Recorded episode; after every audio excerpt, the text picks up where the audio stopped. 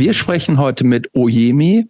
Oyemi wurde 1990 in Saalfeld geboren und ist in Dresden aufgewachsen. Oyemi hat mit 13 angefangen, Gitarre zu spielen und mit 16 ihre erste Metalband gegründet. Und seitdem ist sie in fast konstant in verschiedensten Bands unterwegs und die Bands hießen, heißen unter anderem Poor Little Girl, Poor Little Rich Girl, I Drew Blank, Sex oder Years. Am bekanntesten ist aber wahrscheinlich die Band Jaguar. Die hat sie 2012 gegründet, äh, hat mehrere Alben veröffentlicht und mit der war sie auch international unterwegs. Außerdem hat sie, war sie an Veranstaltungen beteiligt und hat unter anderem für das Online-Scene Pretty in Noise geschrieben. Außerdem fotografiert sie unter dem Namen No Heroes .jpg auf Konzerten, aber auch nicht nur auf Konzerten, sondern ich glaube auch Porträts und Bandfotos und sowas. Ähm, 2021 hat Oyemi, inzwischen in Berlin lebend, die Colon Noise gegründet. Und das ist, jetzt zitiere ich von der Website, A Berlin Collective of BIPOC Musicians and Music Lovers. Und unter dem Namen organisiert sie Konzerte und Events. Zitat, in the old punk way, from the scene for the scene. Und unter dem Namen Oyemi Noise bringt sie inzwischen auch Solomusik heraus. Sie macht also sehr, sehr viel.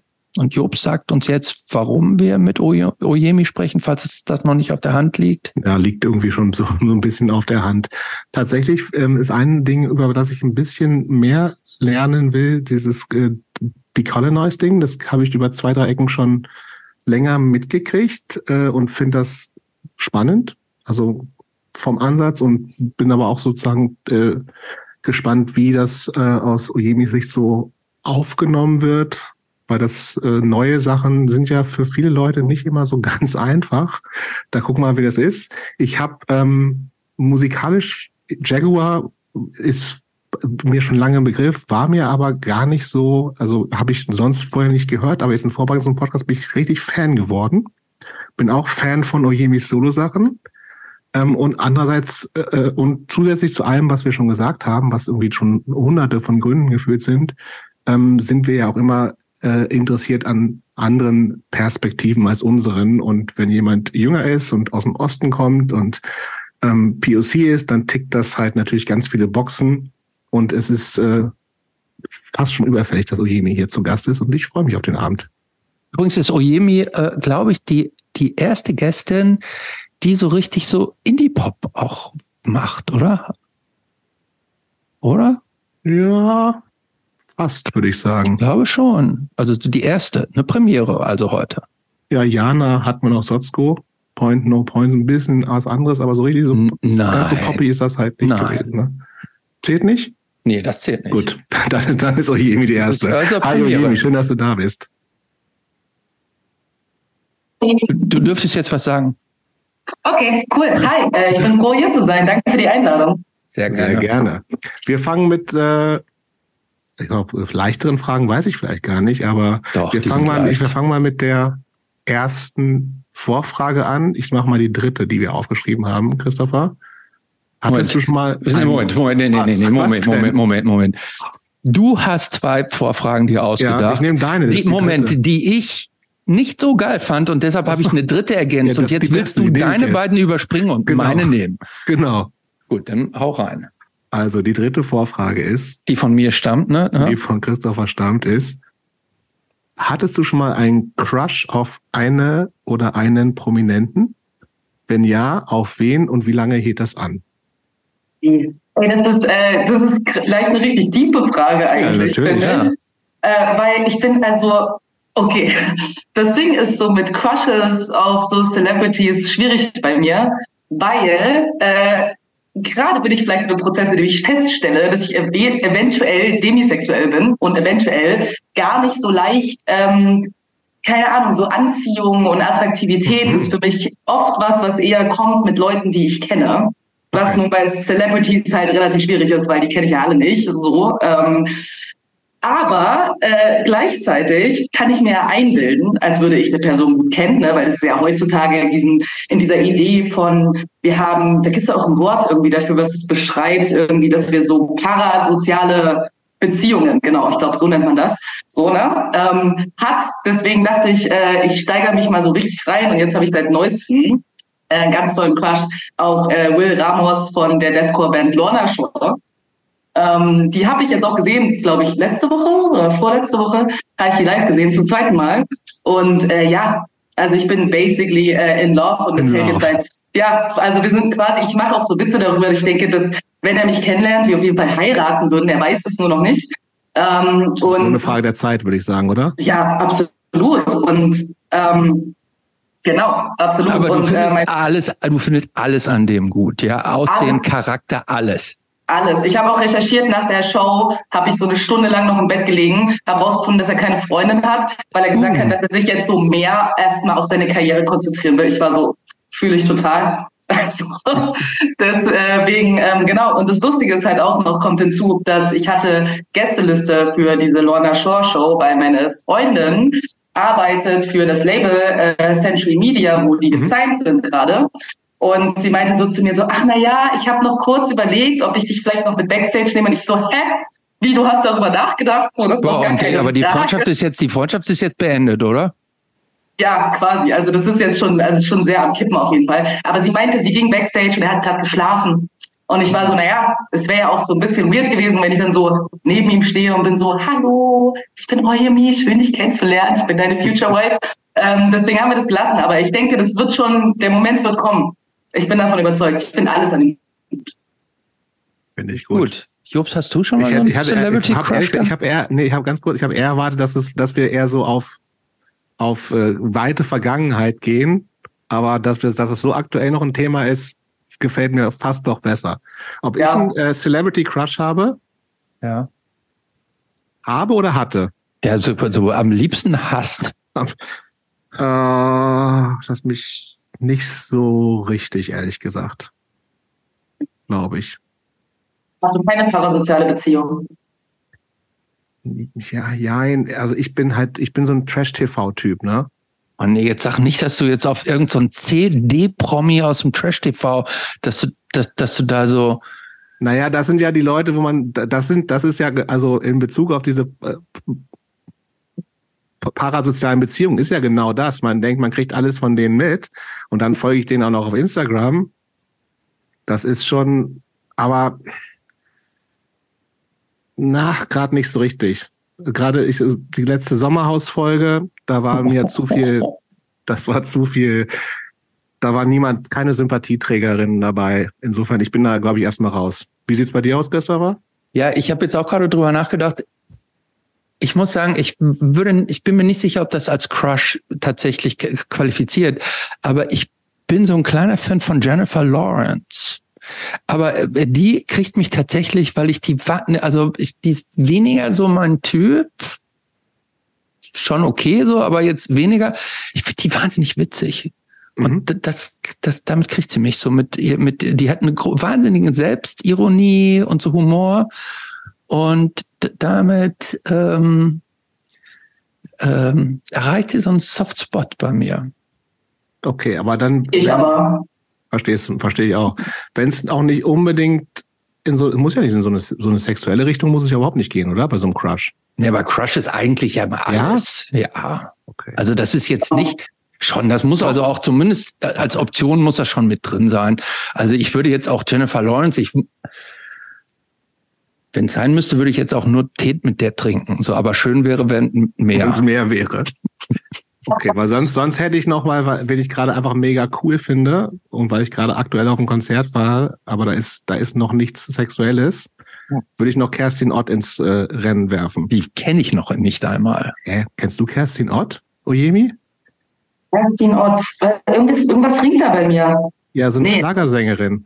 Schlagersängerin, ah nee, dann weiß ich nicht, was das Der ist. große Hit ist Die immer lacht, das war so ein Riesenhit, kennt jeder. Ah, ja. Regenbogenfarben im Duett mit Helene Fischer. Kenne ich auch alles nicht. Sorry. Das finde ich mega cool einfach. Da war ich jetzt letzten Samstag beim Konzert in einer leider nicht ganz ausverkauften Mercedes-Benz Arena, was wirklich aber auch ehrlich gesagt ein bisschen langweilig war, weil die hat halt einfach so ein, also Kerstin hat total Flair, aber die Mercedes-Benz Arena einfach überhaupt nicht. Das macht einfach keinen Bock, wenn da nicht eine Riesenshow ist. Und da war halt nur so mit Band, das ist ein bisschen langweilig. Ähm, aber Kerstin Ott feiere ich ab gerade. Kann ich also, sagen, Regenbogenfarben ist ein Riesenhit.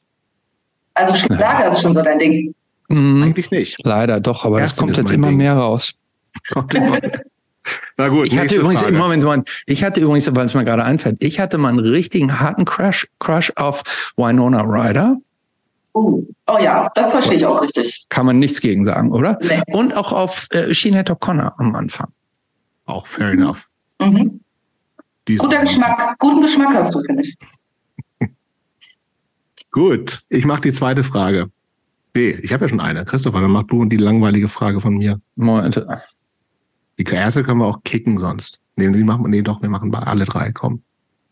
Such dir eine aus.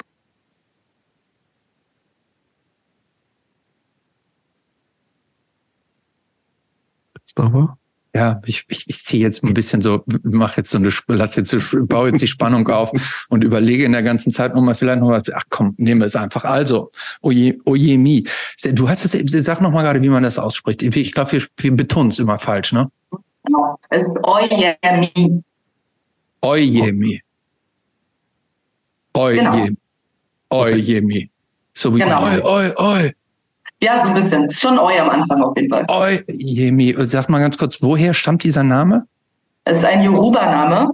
Ähm, das ist, äh, genau, den hat man, also kommt von Vatersseite ja. sozusagen. Äh, Westafrika, Yoruba ist die größte Volksgruppe Afrikas. Und ähm, ja, genau, also Yoruba ist so ein bisschen äh, das, was so versuchen alle Afroamerikaner zu imitieren, wenn sie versuchen mit Afrika zu connecten, ist meistens Yoruba-Culture. Gut, Frage, Christopher, komm. Ja, also. Hilft ja nichts. Nee, also du kriegst einen Anruf von Kathleen Hanna, die für eine Japan-Tour Bikini, äh, von Bikini Kill deine erste Metal-Band als Support dabei haben möchte. Voraussetzung ist Originalbesetzung und dass ihr in eurem damaligen Outfits auftretet. Sagst du zu? Erste Frage. Zweite Frage, für, je, für welchen Preis? Äh, äh, ich, nee. Nein. nee. Auf jeden Fall nicht. Also, äh, meine erste Metal, also man muss ja auch dazu sagen, das war ein bisschen äh, schwierig. Also nicht, dass ich irgendwas gegen die Leute habe aus meiner Band von damals, also die. Aber den Großteil von denen habe ich seit Jahren nicht gesehen, außer mit dem Schlagzeuger. Das war nämlich tatsächlich der Drummer, der auch am Anfang bei Jaguar noch äh, getrommelt hat. Ähm, mit dem habe ich noch Kontakt, mit den anderen, beiden, anderen dreien seit Jahren nicht mehr. Äh, erstens, der Name war schrecklich. So, ich will gar nicht, dass Leute wissen, wie dieser Name war schrecklich. Äh, der war Obscurus Odyssey. Das ist ein geiler Name. Das geht, das geht, Na, ist nicht das, so schlimm. Ja, naja, das Ding ist äh, auch. Ähm, das war aber so ein bisschen Mittelalter-Metal, oder? Ja, nee, äh, unser, unser, äh, unser Sänger war ganz großer. Ähm, so, der hat so ganz viel Black Metal-Kram gehört und so. Und äh, ich glaube, daher kam das eher so ein bisschen aus der äh, Ecke, dass man sich irgendwelche komischen ähm, lateinisch klingenden Namen irgendwie gibt, so keine Ahnung, was da bisschen weird. Außerdem war ich auch nur ein bisschen durch Zufall in dieser Band. Das ist ja auch egal. Weil ich wollte, ich wollte ja eigentlich eine Punkband gründen. Und nun war halt das Ding, dass ich hatte so ein Deal mit meiner Mom. Weil ich da so, okay, ich habe jetzt hier Gitarre gelernt, klassische Gitarre. Und ich war halt so, okay, ich will jetzt auch eine E-Gitarre haben. Meine Mom war so, hä, was kaufe ich denn eine E-Gitarre, wenn du keine Band hast? Du brauchst eine E-Gitarre alleine. Ich war so, okay, dann gründe ich halt eine Band. Aber ich kenne ja keine Leute, weil ich war so ein kleines, depressives Kind und hab, bin so nicht viel rausgegangen. Ich war so, ich kenne keine Leute. So, und dann hat sie mir meinen ersten Schlagzeuger vermittelt, weil das der Sohn von irgendeiner äh, aus dem Kindergarten, wo sie gearbeitet hat, irgendeine Mom, hat den Sohn in meinem Alter. Das wurde dann mein Drummer. Das heißt, wir haben das zu zweit zur Mucke gemacht. Ich dachte, wir machen jetzt so Punkrock. Und er war aber so ein Metalhead, so. Der war so, oh, hier Slipknot, beste Band auf diesem Planeten. Ich war so, oh, ich will das eigentlich gar nicht. Ich will eigentlich, ich will echt Punk spielen und so. Also ich habe schon noch Metal gehört, aber ich wollte eigentlich lieber eine Punkband. Dann habe ich mich so drauf eingelassen, weil er hatte der Kumpels und die wollten alle Metal machen. War ich so, okay, besser, besser Metal als Band, als gar keine Band. Also, ähm, Na klar. Haben wir, haben wir das und gemacht? das Leben ist kein Wunschkonzert, so, ne? Richtig, so, ne? Man nimmt, was man kriegt, so. Richtig. Und äh, ja, ich glaube, wir haben das wie lange gemacht? anderthalb Jahre äh, vielleicht. Wir haben einmal waren wir im Studio, haben so drei Songs aufgenommen. Die Aufnahmen habe ich zum Glück nicht. Ich weiß nicht, ob die noch existieren. Ich hoffe nicht, weil ich glaube, sie waren ganz schrecklich. Wobei ich jetzt im Nachhinein wieder denke, es wäre echt cool, das nochmal zu hören, weil dann sieht man vielleicht nochmal die eigene Entwicklung, die hoffentlich äh, ein sehr großer Sprung war seitdem. Ähm, ja, deswegen weiß ich nicht. Also ich würde vielleicht nochmal mit Kathleen nochmal so reden und wäre so, hey du, können wir Kompromiss ja, machen? kann was anderes anbieten, korrekt. So, ich, ich, hätte andere, andere, Bands ja, ich könnte andere Sachen anbieten. So, das äh, fände ich dann irgendwie äh, vielleicht cool. Deswegen, ja, das wäre so meine Antwort, glaube ich, darauf. Okay. Wir haben noch eine Vorfrage, bevor wir uns ein bisschen durch dein Leben ackern. Die ist ein bisschen ernster. Mhm. Ähm, gibt eine neue Regelung in Berlin und zwar wird die Stelle der Kultursenatorin per Zufallsprinzip und verpflichtend besetzt und du bist auserwählt. Was ist deine erste Amtshandlung?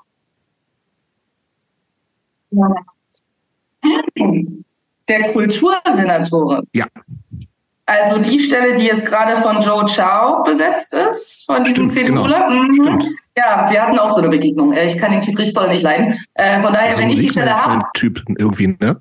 Ja, der hat für die Kelly Family hat der, ähm, hat der gemanagt und ich habe ihn auch schon zweimal kennengelernt und äh, beim zweiten Mal hat er mir nicht mehr Hallo gesagt. So, das ist so das Level, okay, aber auf dem wir sind. Der ist jetzt aber ja raus, so, ne? Also du musst jetzt praktisch, genau. die, du musst jetzt die, die ähm, die, die Brocken ähm, wieder zusammenfügen, die er hinterlassen hat. Ja, also ich hätte, ich wäre, es sogar relativ klar, was meine erste Amtshandlung wäre. Ich würde dafür sorgen, dass das OJUN nicht geschlossen wird.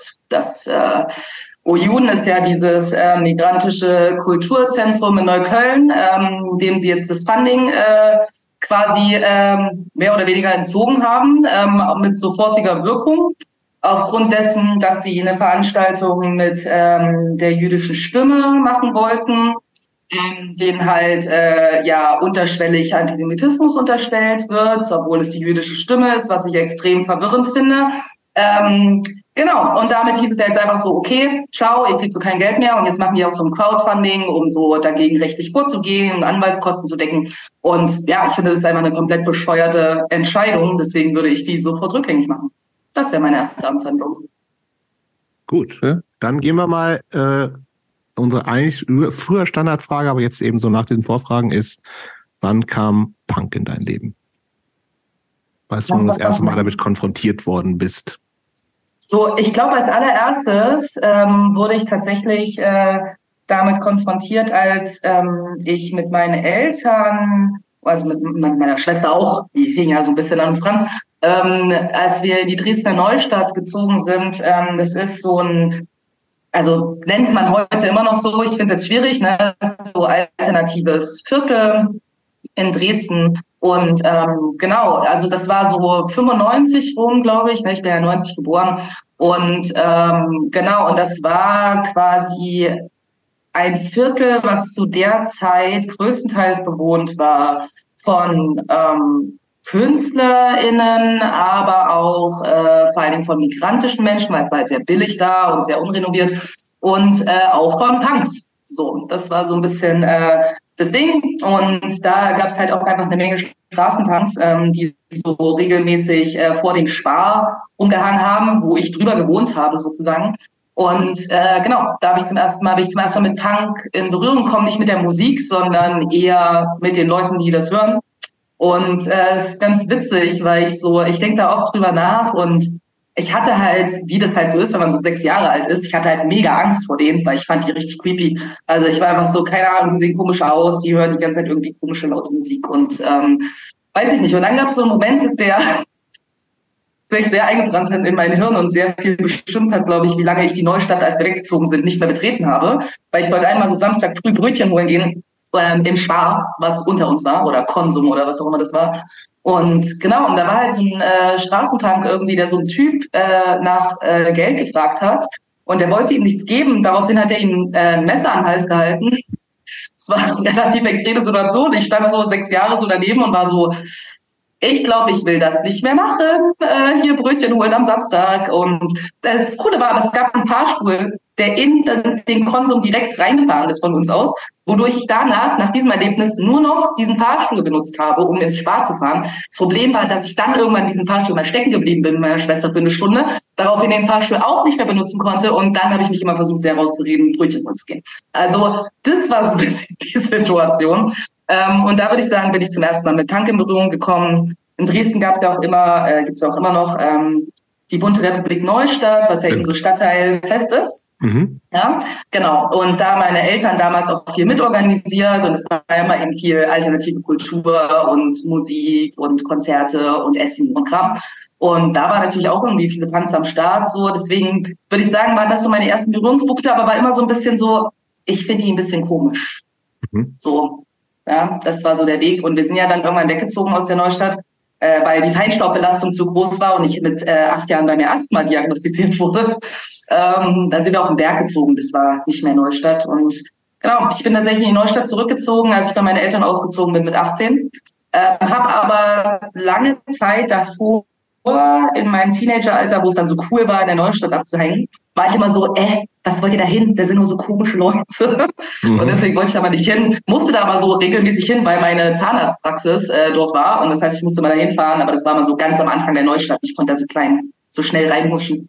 So, aber konnte, das okay. Und was, was, wann bist du sozusagen, weil du schon auch vorhin gesagt hast, am liebsten hättest du auch mit äh, 14, 15 so eine Punkband gemacht. Wann kam sozusagen dieses Positive, wo du gesagt hast, irgendwie über welch, also im Zweifelsfall kam es ja wahrscheinlich über Musik auch, ne? Also was sind ja. so da so deine, deine Einstiegsdrogen, um das mal so zu sagen? Ja, also ich habe da auch gar keine, gar keine Scham. So, das zuzugeben. Warte mal, du bist äh, mit Anfang, äh, mit, wir sind dann so Mitte der 2000er. Mhm, richtig. Ich, darf ich einen Tipp geben? Ja. Ich sag mal Good Charlotte. Nee, nee, oh, nee, nee, nee, nee, ich, nee, nee, ich, ich tippe, ähm, ähm, Fände ich aber gut, übrigens, Good Charlotte. Nee, nee, ähm, ich tippe auf sowas wie, ich sag Green Day. Ja, ist schon, ist schon näher dran, aber tatsächlich äh, viel mehr Mainstream. Avril Lavigne. Ah, hallo? Ja. Weil, als, man muss dazu sagen, als Complicated rauskam, war ich 13 Jahre. Nee, da muss man überhaupt nicht zu erklären. Ne? Gegen Avril spricht. auf dem Konzert. Ich war neulich noch auf dem Konzert bei Avril. Wie geil. Ich habe ich hab Avril nie live gesehen. Nein? Nee, tatsächlich nicht. Oh. ja, deswegen, äh, Avril Lavigne war so mein, wie nennt man das, Gateway-Artist. Ja, ähm, und dann?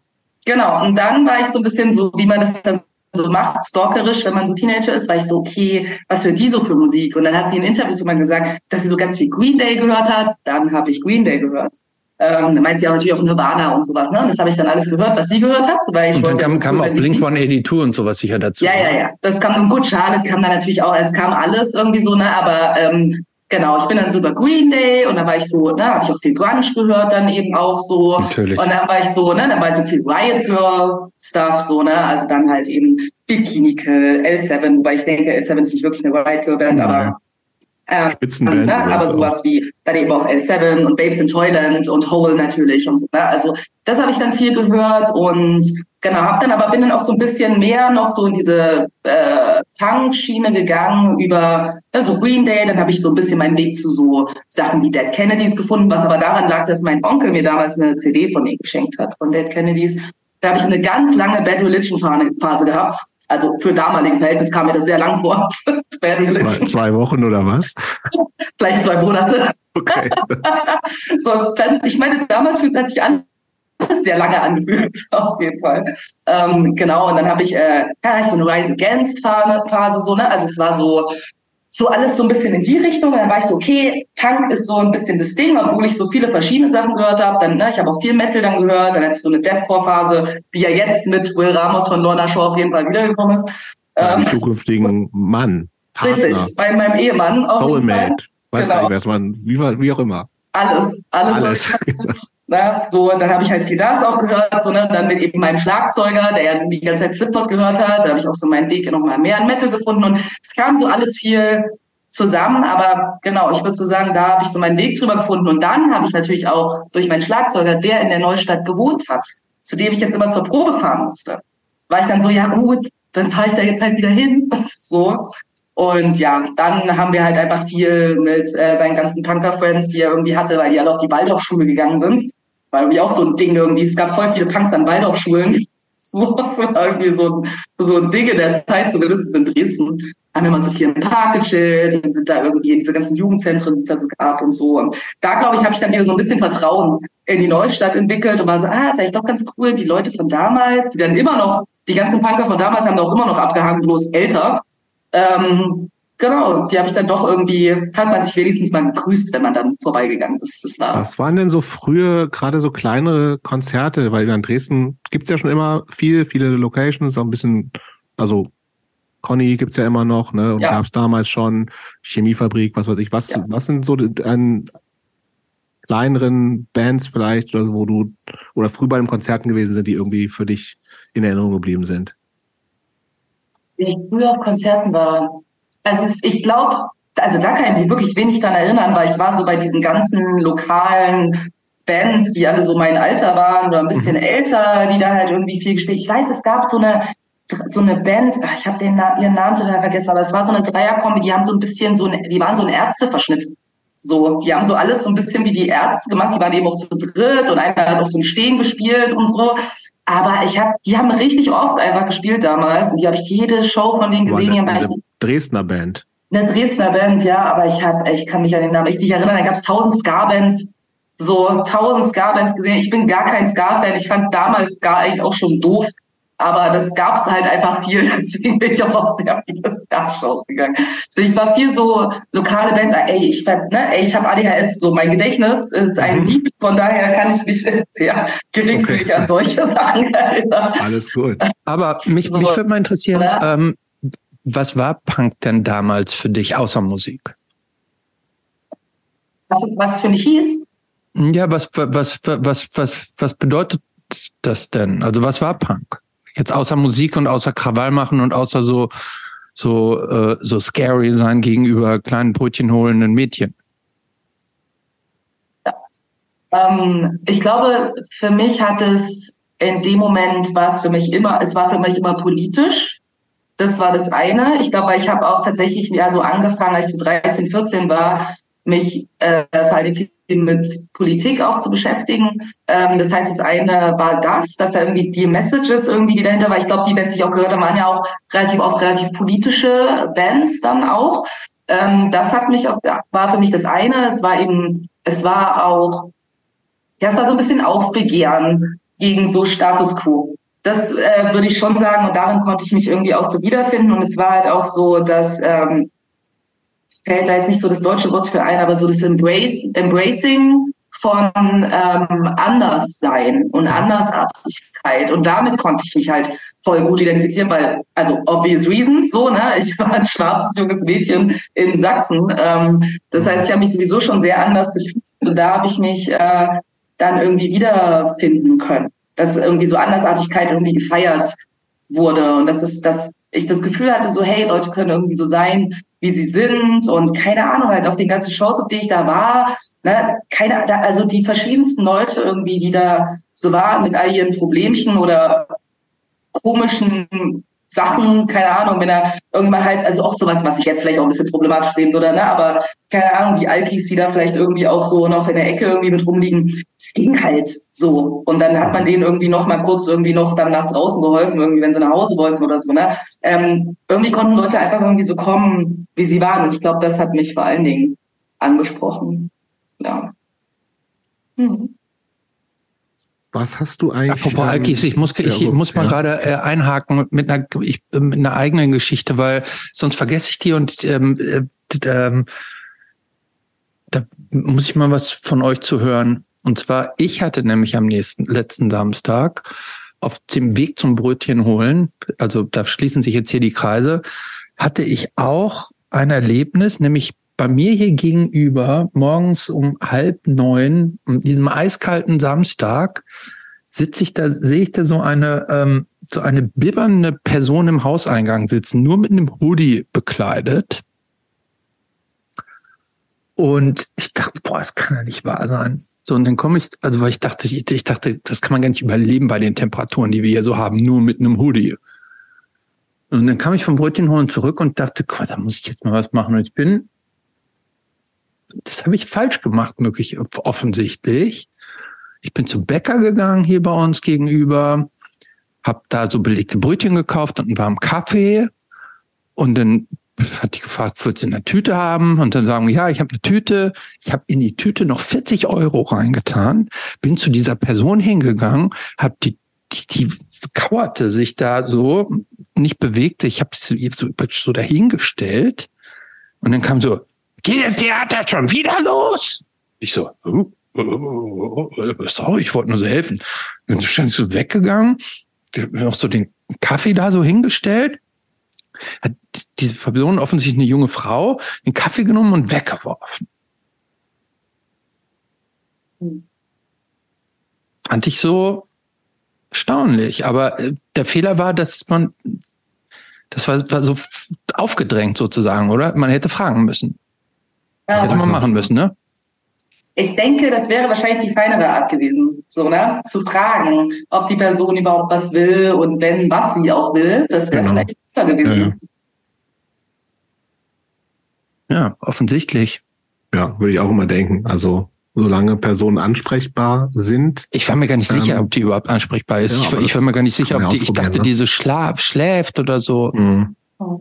Ja, ich glaube, Leute fühlen sich auch schnell äh, bevormundet einfach so. Ne? Da denke ich halt auch irgendwie dran, dass ich ähm, tatsächlich ja auch, ähm, keine es gab ja auch immer noch die Punks, die bei uns eben auch in der Neustadt dann halt vor den ganzen Läden rumgehangen haben ne? und dann immer mal gefragt haben nach Geld und ich habe ne, hab dann auch häufiger gefragt, war irgendwie auch so eine äh, junge Punkerin, die habe ich häufiger gesehen und ich habe die einfach dann oft gefragt und war so, hey, was, was magst du so? Manchmal meinte die ja einfach nur so, ey, kannst du mir eine Stange Kippen mitbringen? Mhm. So, dann war ich so, ja, okay, hab ich ja Kippen mit, was willst du denn so, ne? Wenn ich mal ein bisschen Geld über hatte, so, dann so, weil manchmal wollen die Leute ja auch gar nicht irgendwie, das, ne, wenn es irgendwie war, so, ah, kannst du mir ein Bier mitbringen, da war ich manchmal so, oh ja, okay, ja, vielleicht oder auch nicht so, ne? Je nachdem, wie ich gerade so drauf war. Aber ich glaube, Fragen ist immer ganz cool. Voll. Also wieder, ja. solange man, also sehe ich auch, ne? Und solange die Leute irgendwie noch ansprechbar sind und so. Wenn, ich mir, wo ich mir nicht sicher war, aber klar. Ähm, und sowas alles, ne? Ich war auf jeden Fall, ich war tatsächlich so ein bisschen geschockt. Ja, klar. Verständlich. Ja, du hast halt gut gemeint, ne? Ja. Was man meint, ist meistens gut. Ja, das ist der Fehler. Nicht immer ist ja gut gemeint, auch kommt auch nee. gut an. nee. Gut, aber was ich eigentlich gerade nochmal fragen wollte, ist, ähm, so was Punk ja für viele auch ist, oder irgendwie Subkultur oder Jugendkultur ist natürlich auch so wie so ein äh, Aufbegehren gegen Strukturen, hast du schon gesagt, aber es geht ja oft auch gegen Eltern etc. pp. Ähm, ich will mal ein bisschen was zu deinem familiären Background äh, wissen. Du hast zumindest noch eine Schwester, hast du gesagt? Also ja. Zwei Kinder, gibt es noch mehr? Äh, ja, also es gibt, äh, ich habe eine große Ziehschwester. Ähm, das ist, äh, wir sind nicht blutsverwandt, aber ich kam relativ früh in mein Leben und hatte dann einfach sehr viel Zeit. Sie hat uns erst gebabysittet, war ich glaube so mhm. sechs oder so und meine Schwester war halt so drei. Und genau, die ist dann irgendwie einfach äh, oft da gewesen und irgendwie ist sie auch äh, meine Schwester. Aber ich glaube, das Ding irgendwie bei ihr war einfach, dass ähm, sie hatte auch einen schwarzen Vater, zu dem sie aber keinen Kontakt hatte, halt so wie wir. Und ich glaube, sie hat sich da einfach so ein bisschen nochmal, hat auch Probleme mit ihrer eigenen Mom und hat sich dann einfach sehr aufgefangen gefühlt von meinen Eltern. Deswegen ist sie immer ein bisschen wie meine Schwester. Ja, auch eine Zeit lang bei uns gewohnt und so. Mhm. Ähm, genau, deswegen ist sie wie eine Schwester, ist meine große Schwester. Und dann habe ich äh, zwei Halbbrüder, die sind jetzt 17, ähm, wohnen auch in Dresden, gehen auf das gleiche Gymnasium, auf was ich gegangen bin. Äh, da kommen mal sehr viele Erinnerungen auf jeden Fall hoch, wenn ich mit denen rede. Mhm. Ähm, genau, aber mit dem bin ich ja nicht aufgewachsen. So, ne? also die sind ja, Moment, Moment, Moment, das, das muss ich mal gerade verstehen. Du hast zwei Halbbrüder, die sind 17. Sind das Zwillinge oder haben Okay, ah, ich dachte, ja. deine Mutter und dein Vater hätten zeitgleich noch mit anderen äh, äh, Jungs auf die Welt gesetzt. Das wäre ein nee. bisschen crazy gewesen. nee, mein Vater hat mit einer anderen Frau Kinder in die Welt gesetzt und das sind direkt Zwillinge, Zwillinge. geworden. Okay. Fun Fact dazu, äh, sie äh, scheint auch äh, eine Yoruba-Frau zu sein, die mein Vater eben auch ähm, der Yoruba angehört. Und äh, ich habe recherchiert und tatsächlich ist es so, dass sowohl Zwillingsgeburten als auch Drillingsgeburten genetisch erhöht sind und zwar höher als bei jeder anderen Volksgruppe auf dieser Welt. Deswegen gibt es extrem viele Zwillings- und Drillingsgeburten. Das ist äh, warum auch immer. Was für ja, warum auch immer, das ist irgendwie so und das ist was für ein Zufall, dass das jetzt auch direkt Zwillinge geworden sind. Okay, du hast schon gesagt, du bist geboren, aber in Saalfeld, mhm. Thüringen. Ja, das war ein Zufall. Also ja, erzähl. Genau, also ich bin, ich sage immer, ich bin da nur ausgestiegen. Ähm, Moment, Moment das, lass mich mal gerade raten, wenn du sagst, das war Zufall, das bedeutet, deine Eltern waren eigentlich auf der Durchreise äh, und waren so on the road. Deine Mutter im neunten Monat schwanger. Es, es war so ein ganz harter Winter. Das Auto ist stecken geblieben und die Wehen setzten ein.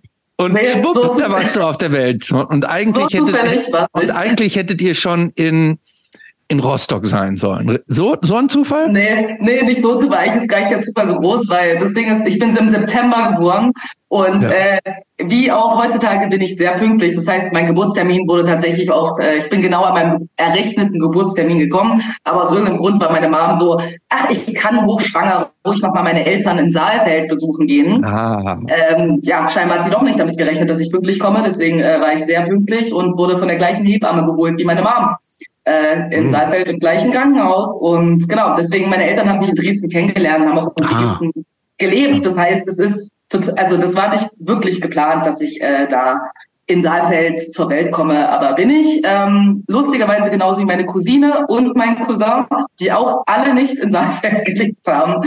Ähm, die einzige, die nicht geboren. Das ist meine kleine Schwester, die ist in Dresden geboren. Aber wir sind Aber alle ich prognostiziere, dass ihr alle irgendwann euren Lebensabend vielleicht in Saalfeld wieder verbringen werdet. Dann irgendwann so back to the roots, wo es alles begann. All diese, ja. diese auf der Durchreise so, so randommäßig da geboren wurden.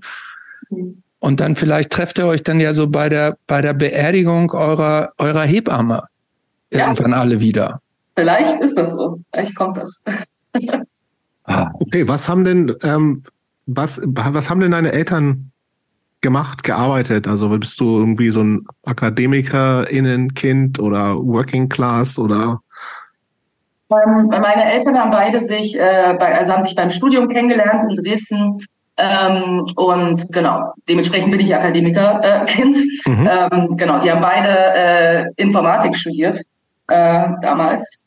Und ähm, genau, an der Technischen Universität in Dresden. Ähm, genau, bin Auch quasi in dem Bereich gearbeitet? Mein Vater arbeitet bis heute in dem Bereich. Meine Mutter hat nie in dem Bereich gearbeitet, mhm. tatsächlich. Ähm, genau, meine Mom hat auch nur so halb, also ich sagte das jetzt aber, meine Mutter hat eigentlich nur so halb ihren Abschluss selber gemacht, weil sie war halt schwanger und hatte dann nicht gesagt, mein Vater hat einfach sehr viel für sie erledigt, was man im Studium so machen musste. So, man muss ja irgendwie unterstützen. Ähm, aber du konntest genau. programmieren, bevor du sprechen konntest, oder? Witzigerweise hatte ich wirklich den ersten Internetzugang in meiner Klasse und das erste Handy und den ersten Computer. Ja, das ist ja. tatsächlich so. Äh, genau, digitales Zeitalter hat bei mir sehr früh ein, Einzug gehalten. Ja, genau. Und genau, mein Dad arbeitet halt immer noch als Informatiker. Meine Mutter hatte so eine Reise mit Jobs hinter sich, also hat nicht Informatik gemacht, ähm, hat dann, glaube ich, als erstes irgendwie so als Buchhalterin irgendwie gearbeitet bei so einer Firma, wo sie total abgezogen wurde irgendwie am Ende.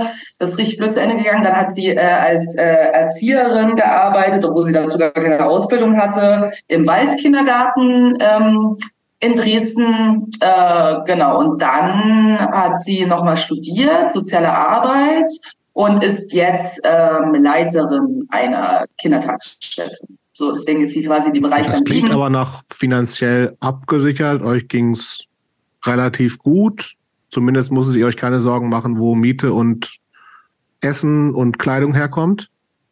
Naja, also das Ding ist, man muss vielleicht auch dazu sagen, das ist vielleicht auch nochmal so ein typisches Ding für Migrantinnen. Ähm, also dadurch, dass natürlich irgendwie mein Vater irgendwie, mein Vater ist nicht äh, mit viel Geld aufgewachsen, mein Vater ist durch ein Stipendium, ne, weil er so Schulbester war, irgendwie dann nach, also in die, damals in die DDR gekommen, quasi eben durch so ein Stipendium. Und äh, dann ist natürlich auch die Erwartung irgendwie, dass die Familie dann eben auch unterstützt wird. Und dementsprechend ähm, wurde damals sehr viel Geld eben auch zur Unterstützung der Familie nach Benin, wo mein Vater herkommt, äh, geschickt. Und das war auch immer so ein Streitpunkt meiner Eltern, auf jeden Fall. Weil meine Mutter mal so war, so wir haben kein Geld irgendwie unsere, unseren eigenen Kindern irgendwie das zu geben, irgendwie, was sie brauchen. Aber jeder Cent, der hier irgendwie ist, geht halt irgendwie nach Benin. Mhm. Und das war schon immer so ein Streitthema auf jeden Fall. Deswegen, und ich habe das letztes Gespräch mit meiner Mutter gehabt, jetzt letztes Wochenende, wo sie meinte, das war schon sehr eng damals. Ne? Also meine Mutter hat auch zwischendurch irgendwie nicht gearbeitet, weil sie keinen Job gefunden hat und sowas. Und als Informatikerin nicht mehr arbeiten konnte, weil sie so sehr raus war aus dem Ding. Und dann hat mein Vater irgendwie alleine unterhalten. Und es war schon irgendwie, äh, obwohl quasi Akademikerkind, mhm. nicht unbedingt immer super komfortabel. Aber ich würde jetzt, also aus meiner, das sagt gleich meine Mom jetzt, ich aus meiner Perspektive würde sagen, ich hatte schon alles. Also mir ging es jetzt nicht schlecht und ähm, konnten Miete bezahlen und wir konnten essen. Ähm, ich habe das jetzt nicht gemerkt, okay. würde ich mhm. jetzt sagen. Aber die entscheidende Dass meine Mutter das vielleicht jetzt, anders empfindet. Mh. Aber die entscheidende Frage ist jetzt ja mit dem ganzen Geld, mit, mit eurem ganzen Geld, was nach Benin geflossen ist, wurden damit jetzt da, zu, da denn zumindest irgendwelche lokalen riesigen Reichtümer, Villen entstanden, die du dann irgendwann erben kannst, wenigstens? Tatsächlich haben meine Eltern äh, ein Haus gebaut Ach. in äh, Benin, also sind Ach. da auch äh, immer noch so dran. Deswegen äh, werde ich tatsächlich. Und wir reden jetzt nicht von so einem kleinen Bungalow, sondern schon von groß. Naja, ist, ist keine Lehmhütte. Ähm, genau, deswegen, also ich äh, werde, ich muss mir das natürlich mit meinen Geschwistern teilen, aber meine Idee, ich werde wahrscheinlich nicht meinen Lebensabend in Saalfeld verbringen, sondern wahrscheinlich eher in Benin am Meer. Äh, das klingt auf jeden Fall besser. und äh, ja, aber das war auch so ähm, was, ne? Da ist dann auch viel Geld reingeflossen ähm, in dieses Haus, was auch wiederum ein großes Streitthema meiner Eltern war mit dem Haus. Ähm, und äh, genau, und da wird jetzt auch immer noch irgendwie dran gebaut und zwischendurch vermieten die das irgendwie bei Airbnb und sowas und okay. versuchen da wieder ein bisschen Geld reinzukriegen, weil sie das irgendwie alles abzahlen müssen. Ähm, genau, aber tatsächlich äh, haben die das also haben die das Grundstück damals gekauft, das ist so richtig, also ich glaube, was haben sie gesagt, 200 Euro? Also so richtig umgerechnet, komplett spottbillig, Absolut. haben die das gekauft und jetzt das, ist das, das halt Die haben das Grundstück für 200 Euro gekauft? So wie meine Info, es war richtig billig, weil es war so nirgendwo, so, also schon so relativ nah am Meer, aber mhm. trotzdem so nirgendwo. Und jetzt ist das irgendwie der beliebteste Stadtteil, ist super teuer jetzt irgendwie da zu leben. Die, der Grundstückspreis hat sich ver 20 tausendfacht oder keine Ahnung. Und äh, das heißt, das war eine richtig gute Investition damals, ja. die denen, glaube ich, nicht klar war, als sie die gemacht haben. Okay, du solltest im Moment diese Information, du solltest du, glaube ich, jetzt mal genauer aufarbeiten, um das auch, wenn du ihr deinem, deinem Crush begegnest, also auch zu sagen, dass du auch eine richtig gute Partie bist. Ja, auf jeden Fall. Also Investition äh, in meiner Familie. Du gibst auf ein Händchen für. Mhm. Voll, voll. ähm, aber sag mal, ähm, finde ich gut. Warst, war, warst du oder ihr als ganze Familie auch regelmäßig in Benin oder? Mhm. Ja, tatsächlich.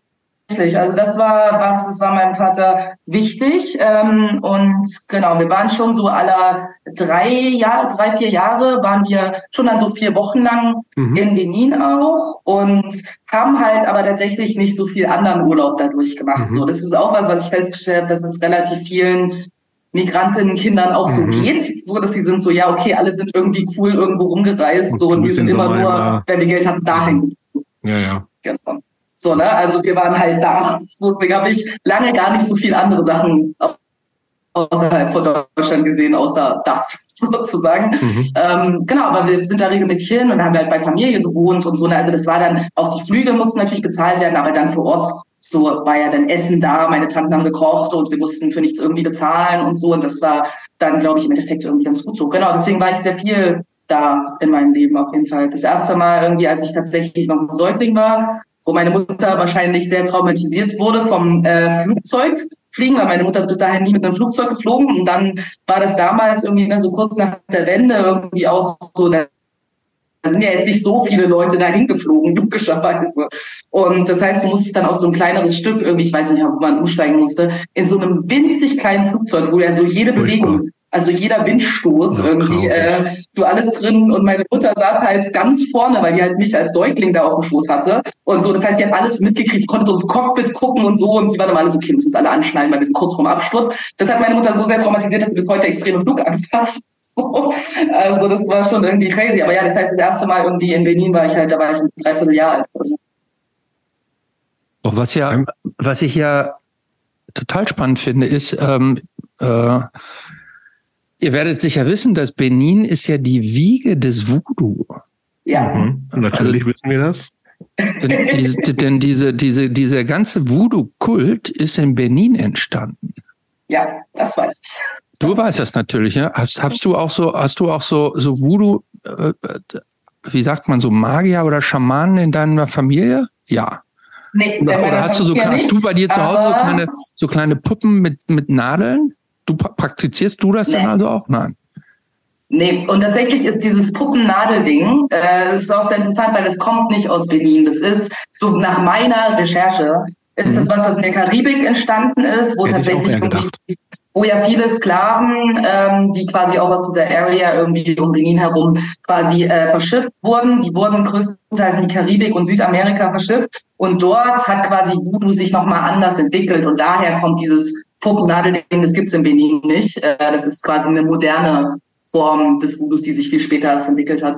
Ähm, von daher, nee, habe ich nicht. Ich habe auch keine Voodoo-Priester in meiner Familie, aber tatsächlich äh, ist der einer der besten Freunde von meinem Vater kommt aus so einer Voodoo-Priester-Familie. Und ähm, genau deswegen, aber mein Vater weiß so nichts über Voodoo, wirklich. Also der ist ja jetzt äh, kein Experte und es gab dann auch so kleine Fauxpas, wo, ähm, keine Ahnung, meine Eltern dachten so, ah cool, wir haben hier so eine kleine Figur gefunden auf dem Markt in Benin. Mhm. Äh, das ist so eine kleine Wächterfigur, die man sich so vor die Tür stellt und dann oh, hält ja. es so mhm. böse Geister ab und so. Na, das war halt so ein Ding und dann haben die sich so ein Teil gekauft und als dann halt eben der beste Freund von meinem Vater, der kam und das Ding vor unserer Tür saß, war der so, seid ihr bescheuert, ich trete nicht in euer Haus ein, wenn dieses Ding da steht, ihr wisst nicht, was da Geist drin wohnt, so, was habt ihr euch da irgendwie angeschafft? So, hä, ihr wisst nicht, habt ihr überhaupt irgendwie recherchiert, ihr habt gar keine Ahnung und so. Meine Eltern meinen so, ey, komm, das ist doch nicht so ein Riesending. Aber das hat er sehr ernst genommen, daraufhin haben meine Eltern das dann einfach immer ins Schlafzimmer gestellt, wenn er kam, damit er es nicht gesehen hat und haben einfach getan, als äh, hätten sie es vernichtet. Aber, Aber haben sie sich denn gewundert, dass sie nie schlafen konnten nachts, oder? Äh, wie bitte? Aber haben sich dann gewundert, dass sie nachts nie schlafen konnten und haben sich gewundert, gefragt, woran das lag. Ja, vielleicht hat die ganze Zeit ein böser Geist in unserer Wohnung gelebt und wir wussten es nicht. Okay, ähm, also, also jetzt, ich musste, sorry, ich musste ja. noch mal ganz kurz bewerben. Ja, das ist ja faszinierend, weil ähm, es gibt auch ähm, einen ein, äh, ein altes Königsreich Benin und es gibt da einen Palast und der Thron, der steht auf menschlichen Schädeln. Also er ist offensichtlich eine bewegte Geschichte. 13 Millionen Einwohner übrigens. Nicht schlecht. Ja, so ein paar Paläste habe ich auf jeden Fall auch schon gesehen. Und tatsächlich ist mein Nachname ähm, auch der Nachname einer Königsfamilie, ähm, die in Benin quasi regiert hat. Das äh, würde man jetzt denken, ich bin quasi, ich habe königliches Blut in mir. Eventuell ist das auch so, aber ich habe, als ich in Benin mal am Flughafen saß, äh, mal in ein Telefonbuch geschaut. Die heißen alle vor sehr vielen Jahren. Ach, das ist Und das ist, das ist so ein Name wie, keine Ahnung, Müller hier. Ach, das ist aber ärgerlich. Okay, aber jetzt sag mal jetzt mal so ein bisschen so ein bisschen ernster. Also ich stell mir das jetzt mal so vor und äh, erzähl mal, wie das, wie du das empfunden hast. Das ist natürlich in der Kindheit einfach relativ natürlich ein Teil deiner Identität, der Familienidentität ist eben in Benin. Ihr wart regelmäßig da. Wenn wir jetzt in dieses, äh, um den Kreis mal wieder so ein bisschen zu schließen, zum Thema Punk, kein, im Zweifelsfall Anti, kein Bock-Haltung, ähm, was, was hat, wenn du versuchst, dich so zurückzuerinnern, was bedeutete dieser, dieser Teil deiner Herkunft Benin so in dieser 13, 14, 15-jährigen Zeit für dich? Also war das, was kannst du das irgendwie nochmal so nachfühlen? Ja, also ich glaube tatsächlich ähm, hat das für mich, glaube ich, in der Zeit nicht so eine riesengroße Rolle gespielt, weil obwohl ich quasi Kontakt irgendwie auch zu diesem Teil meiner Identität und zu diesem Teil äh, meiner Kultur irgendwie auch hatte, ähm, war das trotzdem irgendwie was, wo ich oft eher das Gefühl hatte, dass mir eigentlich da was fehlt und ich mir mehr gewünscht hätte, da einen näheren Kontakt noch zu haben, weil ich habe zwar mit meinen Tanten auch Kontakt gehabt und so, aber äh, dadurch, dass mein Vater mir zum Beispiel nicht äh, die Sprache beigebracht hat und ähm, viele Dinge, die mir geholfen hätten, irgendwie wirklich mich da zu verwurzeln, ähm, haben mir so ein Stück gefehlt, neben dem, dass mein Vater irgendwie sehr verwurzelt ist äh, in Benin. Ähm, und das hat es jetzt in meinem alltäglichen Leben, außerdem, wenn wir halt alle drei, vier Jahre nach Berlin gereist sind, gar nicht so eine riesengroße Rolle gespielt. So. Und mhm. ich glaube, dass irgendwie mein Aufbegehren, was definitiv irgendwie auch passiert ist in dieser Zeit, weniger irgendwie auch mit dem, also irgendwas damit zu tun hatte, als mehr mit der Tatsache, dass ich vielleicht irgendwie auch so zu Punk gefunden habe, war, glaube ich, eher mein Gefühl in Deutschland und meine Andersartigkeit, die ich hier erlebt habe. Dass das, glaube ich, eine viel größere Rolle gespielt hat als irgendwie was anderes. Und ich hatte auch ähm, in der Zeit nicht so besonders guten Kontakt zu meinem Vater. Also ne, meine Eltern ähm, waren zusammen damals und sind es tatsächlich auch heute immer noch. Ähm, und äh, ich glaube, das war eher sowas, ich habe mich sehr verlassen gefühlt von meinem Vater. Mein Vater, ne, immer auf Dienstreise, war als Informatiker gearbeitet und war immer so ein Wochenenddad eher und hat sich dann aber immer eingemischt, irgendwie in alles mit deinen Noten müssen gut sein, du musst halt gut in der Schule sein. Die wollten unbedingt, dass ich Abi mache und aufs Gymnasium gehe, obwohl ich eigentlich nicht aufs Gymnasium wollte. Meine Leistungen waren okay, aber jetzt irgendwie auch nicht herausragend. Habe super gestruggelt, irgendwie fünfte, sechste, siebte Klasse waren richtig hart für mich und ähm, das war irgendwie sehr viel Leistungsdruck irgendwie. Und da muss man natürlich, ich kann das heute alles ein bisschen anders verstehen, natürlich irgendwie auch, weil mein Vater musste so hart arbeiten, damit er die Chance bekommt, hierher zu kommen, hat sich dafür entschieden, hier zu bleiben. Mhm. Ne? Damit er wollte, dass es für seine Kinder besser ist. Also mein Vater hat auch so viel dafür getan und viel irgendwie auch verzichtet irgendwie dafür, dass ich hier irgendwie so aufwachsen konnte. Und dann war ich so dieses undankbare Kind, was halt äh, das alles nicht sieht und die halt irgendwie einfach nur Bock hat zu machen, was sie will. Und ich glaube, das war halt aber eben genau dieses Problem, dadurch, dass mein Vater und ich uns so viel gestritten haben darüber, was er von mir erwartet und ich das aber nicht wollte, einfach weil ich dieses Leben nicht wollte, weil ich immer der Meinung war, ich habe mir das nicht ausgesucht, du hast mich gezwungen dazu, dass ich hier leben muss und dass ich so leben muss und dass ich die Dinge so machen muss wie du und dass Leistung und Geld alles im Leben sind und ich wollte das nie und ich hatte immer das Gefühl, mich hat einfach nie jemand gefragt. So, ob ich das eigentlich will. So, und ich glaube, dann war das irgendwie so ein bisschen neben, das war so dieses eine Ding irgendwie mit Familie. Und dann auf der anderen Seite war ich zum Beispiel irgendwie an meiner Schule das einzige POC-Kind neben ein. Es gab noch einen vietnamesischen Jungen auf meiner ganzen Schule. Wir waren so über 1000 Schüler an meiner Schule. Es war ein riesengroßes Gymnasium. Wir waren zwei. So, mhm. ne? Und ähm, dementsprechend habe ich mich dort halt irgendwie auch sehr anders gefühlt. Das wurde mir auch immer wieder gezeigt an jeder Stelle. Meine Lehrer hatten mich total auf dem Kieker und es war halt immer, ich hatte einfach schon, es war glaube ich auch so eine Mischung aus, ich wollte das alles nicht sein, was Leute von mir erwartet haben und gleichzeitig habe ich aber auch das Gefühl gehabt, ich bin eine Versagerin. So, mhm. weil mir das auch irgendwie immer so gespiegelt wurde und so auferlegt wurde. Und dann war ich halt einfach so, ja, you know what? Dann äh, bin ich vielleicht eine Versagerin und äh, dann, ähm, ja, dann embrace ich das jetzt halt, dass mhm. ich halt einfach nicht so gut bin wie die anderen. Ja, dann ist es so. Aber hast du deine Andersartigkeit auch im Verhältnis zu deinen MitschülerInnen als, als Stigma empfunden? Ja, auf jeden Fall. Total. Also ich bin, also an jeder Stelle. Ich habe ich hab tatsächlich so ein Ding, dass ich glaube, ich war relativ früh, war mir sehr klar, was Rassismus ist auch wenn ich das nicht so benennen konnte. Mir ist das schon sehr stark aufgefallen. Also ich sage das irgendwie auch oft so, dass ich glaube, das erste Mal, als ich verstanden habe, was Rassismus ist oder dass es existiert oder dass ich irgendwie anders gesehen werde und meine Familie, war das meiner Schule. So, ne? Weil dann waren da irgendwie ganz viele äh, Freunde von meinen Eltern irgendwie da. Und wir waren so die einzigen schwarzen Menschen irgendwie da, die einzigen POCs. Und die haben halt gegafft. Und das ist so ein Ding, Sachsen, wenn ich Rassismus in Sachsen beschreiben beschreibe, dann ist es vor allen Dingen das Schlimmste ist das Sterben. Immer. Ich habe das nirgendwo so erlebt wie in Sachsen. Das hat so ein ganz anderes Level. So Leute sind richtig schamlos irgendwie, was Sterben angeht. Und das ist da so das erste Mal für mich bewusst irgendwie so gewesen und es hat sich so durchgezogen. Und ich glaube, ich habe einfach so früh realisiert, neben dem, dass mein Vater mir immer versucht zu, hat zu sagen, du musst einfach dreimal so hart arbeiten wie alle anderen, aber dann wirst du angenommen. War ich so, ich glaube nicht, dass das so funktioniert. Ich habe das so sehr früh, schon so zehn, elf, zwölf Jahre habe ich verstanden, dass es, ja, dass das gar nichts bringt, weil du wirst trotzdem immer anders sein, egal wie sehr du dich bemühst. Und ich glaube, dann war so ein Schalter in meinem Kopf, der meinte so, hm, okay, also das heißt, wenn ich nicht sein kann wie die anderen, egal was ich mache, dann gibt mir das ja auch ein Stück Freiheit zu machen, was auch immer ich will, weil ich kann ja die Erwartung, die Erwartungen werden sowieso enttäuscht, egal was ich mache.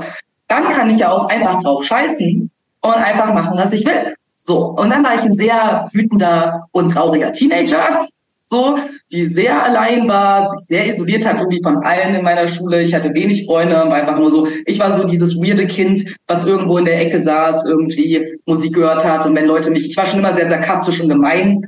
Das habe ich auch sehr raushängen lassen irgendwie in diesem Alter und ich glaube irgendwie, weiß nicht, ich habe mich immer sehr mit Wednesday Adams auf jeden Fall äh, verbunden gefühlt, weil ich glaube, ich war so die Impersonation von Wednesday Adams, als ich ein Teenager war. Das war so einfach, ich war einfach so, leckt mich alle am Arsch, ihr könnt mich alle. Und ich wollte einfach, dass Leute Angst vor mir haben. Weil dann war ich so, dann lassen die mich wenigstens in Ruhe, wenn die Angst vor mir haben. Hat das Weil funktioniert? das hat funktioniert, tatsächlich. Hat das funktioniert. Ich wurde relativ wenig gemobbt in der Schule ab diesem Punkt, aber ich habe auch, ich habe mit 13 angefangen, Kickboxen zu machen. Weil ich war halt auch so, yo, ich will mich irgendwie verteidigen können, falls Leute mich an. Also ich habe schon sehr, ich habe schon sehr vorausgedacht. Das war schon auch schlau, weil darauf hin, ich habe auch so ne, ähm, Wettkämpfe gemacht und so. Ich war so Vize-Deutsche Meisterin im Kickboxen und so, als ich 16 war. Und das war was, was schon dazu geführt hat, zum einen, dass Leute wussten, dass ich Kampfsport kann. Ich habe davor auch Judo gemacht. Zum anderen, dass ich halt einfach weird war, dass ich komisches Make-up getragen habe, komische Klamotten und merkwürdige laute Musik gehört habe. Das fanden Leute schon sehr so, leg dich mal nicht mit der an, weil ich habe das Gefühl, die äh, ist so ein bisschen psycho. Ähm, das hat schon geholfen. Mhm. Auf jeden Fall. Von daher war das auch für mich schon viel so Abgrenzung. Einfach, dann lassen mich halt Leute in Ruhe. Und ich glaube, da hat Punk sehr gut funktioniert auch für mich. Ja.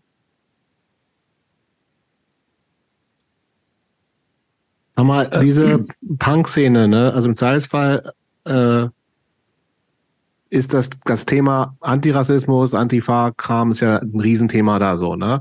Und das ist, ähm, wie, aber im Zweifelsfall sind ja sozusagen äh, die wenigsten so direkt betroffen davon. Also im Sachsen hast du ja schon, schon gar nicht. Und also da, wo ich herkomme, ich bin in Niedersachsen äh, in 80er, 90ern groß geworden.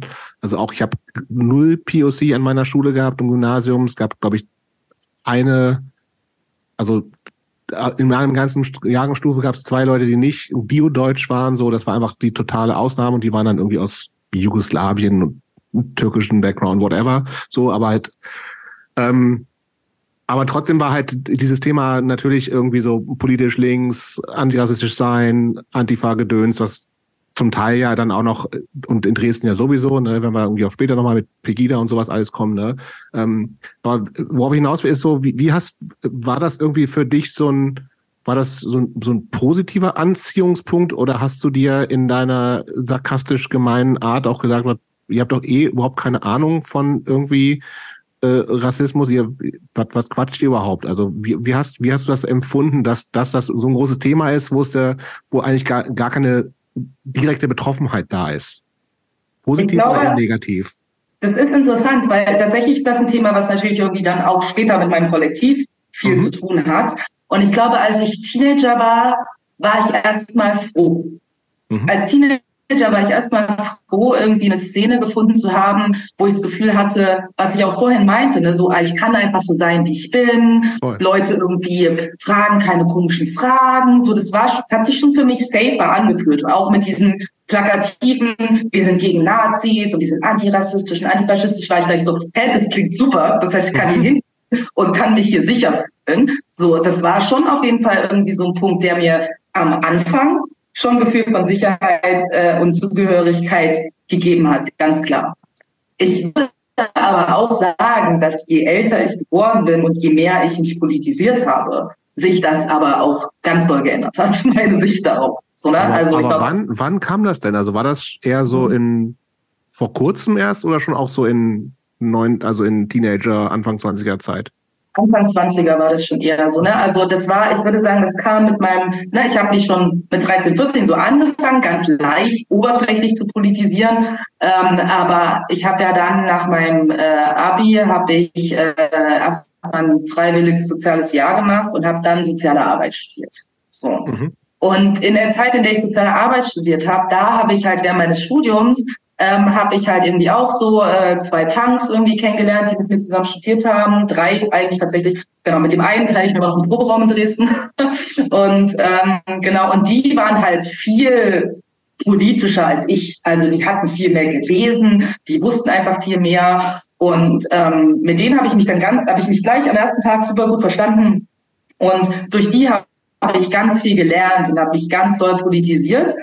Und dann war mein Blick schon ein bisschen anderer, auf jeden Fall auch auf die Szene. Die waren zwar alle drei weiß, aber die kamen halt nochmal mit mehr so theoretischem Background irgendwie. Mhm. Und ich kann mich erinnern, wir haben zum Beispiel irgendwie, ich weiß nicht mehr in welchem Studienjahr das war, aber wir haben irgendwann uns entschieden, wir mussten so eine Forschungsarbeit machen und unser, unsere Idee war, dass wir so die Studierenden befragen wollten, weil wir eine These, also quasi beweisen wollten, die war, dass äh, Alltagsrassismus, ich weiß nicht mehr genau, wie es war, aber dass wir quasi alle, wovon man heute ausgeht, dass wir alle rassistisch sozialisiert sind, also wenn wir in Deutschland sozialisiert sind. Struktureller Rassismus quasi so, ne? Genau, so, ne? Und dass das halt alles bei uns irgendwie drin liegt und dass alle Menschen erstmal vom Grund auf, die hier aufwachsen, rassistisch sind. So, mhm. das war unsere These. Das war äh, zu der Zeit auf jeden Fall schwierig und äh, mhm. unser Professor wollte uns ganz doll ausreden und ähm, da gab es tausend Diskussionen drüber und wir haben daran festgehalten und waren so, nee, wir machen jetzt diese Befragung und wir wollen quasi beweisen, dass wir alle rassistisch sind. So, das war unser Plan. Ähm, natürlich hat, uns, hat sich unsere These natürlich befürwortet und tatsächlich haben wir eine ganz okaye Note drauf gekriegt. Ähm, aber ich glaube, das war so ein Punkt, wo ich so verstanden habe, ja, das Ding ist, es ist ja überall mit dem Rassismus. Das ist ja jetzt nicht nur irgendwie außerhalb der Punk-Szene so. Und dann ist mir, glaube ich, durch dieses Studiending und durch die Politisierung, die dort stattgefunden hat für mich, habe ich auf einmal angefangen, mehr Dinge zu sehen. Und habe dann so ein bisschen gemerkt, dass alles doch relativ oberflächlich ist von diesen ganzen Aussagen und von allem irgendwie so, yo, wir sind übelst antirassistisch und Refugees welcome. Und dann kam irgendwie 2015, ne, irgendwie nochmal irgendwie mit der großen Geflüchtetenwelle da hat es mich richtig angekotzt, weil ich halt einfach mal so, yo, wir hatten immer Conny, wo ich halt oft war, wo ich auch selber Shows organisiert habe.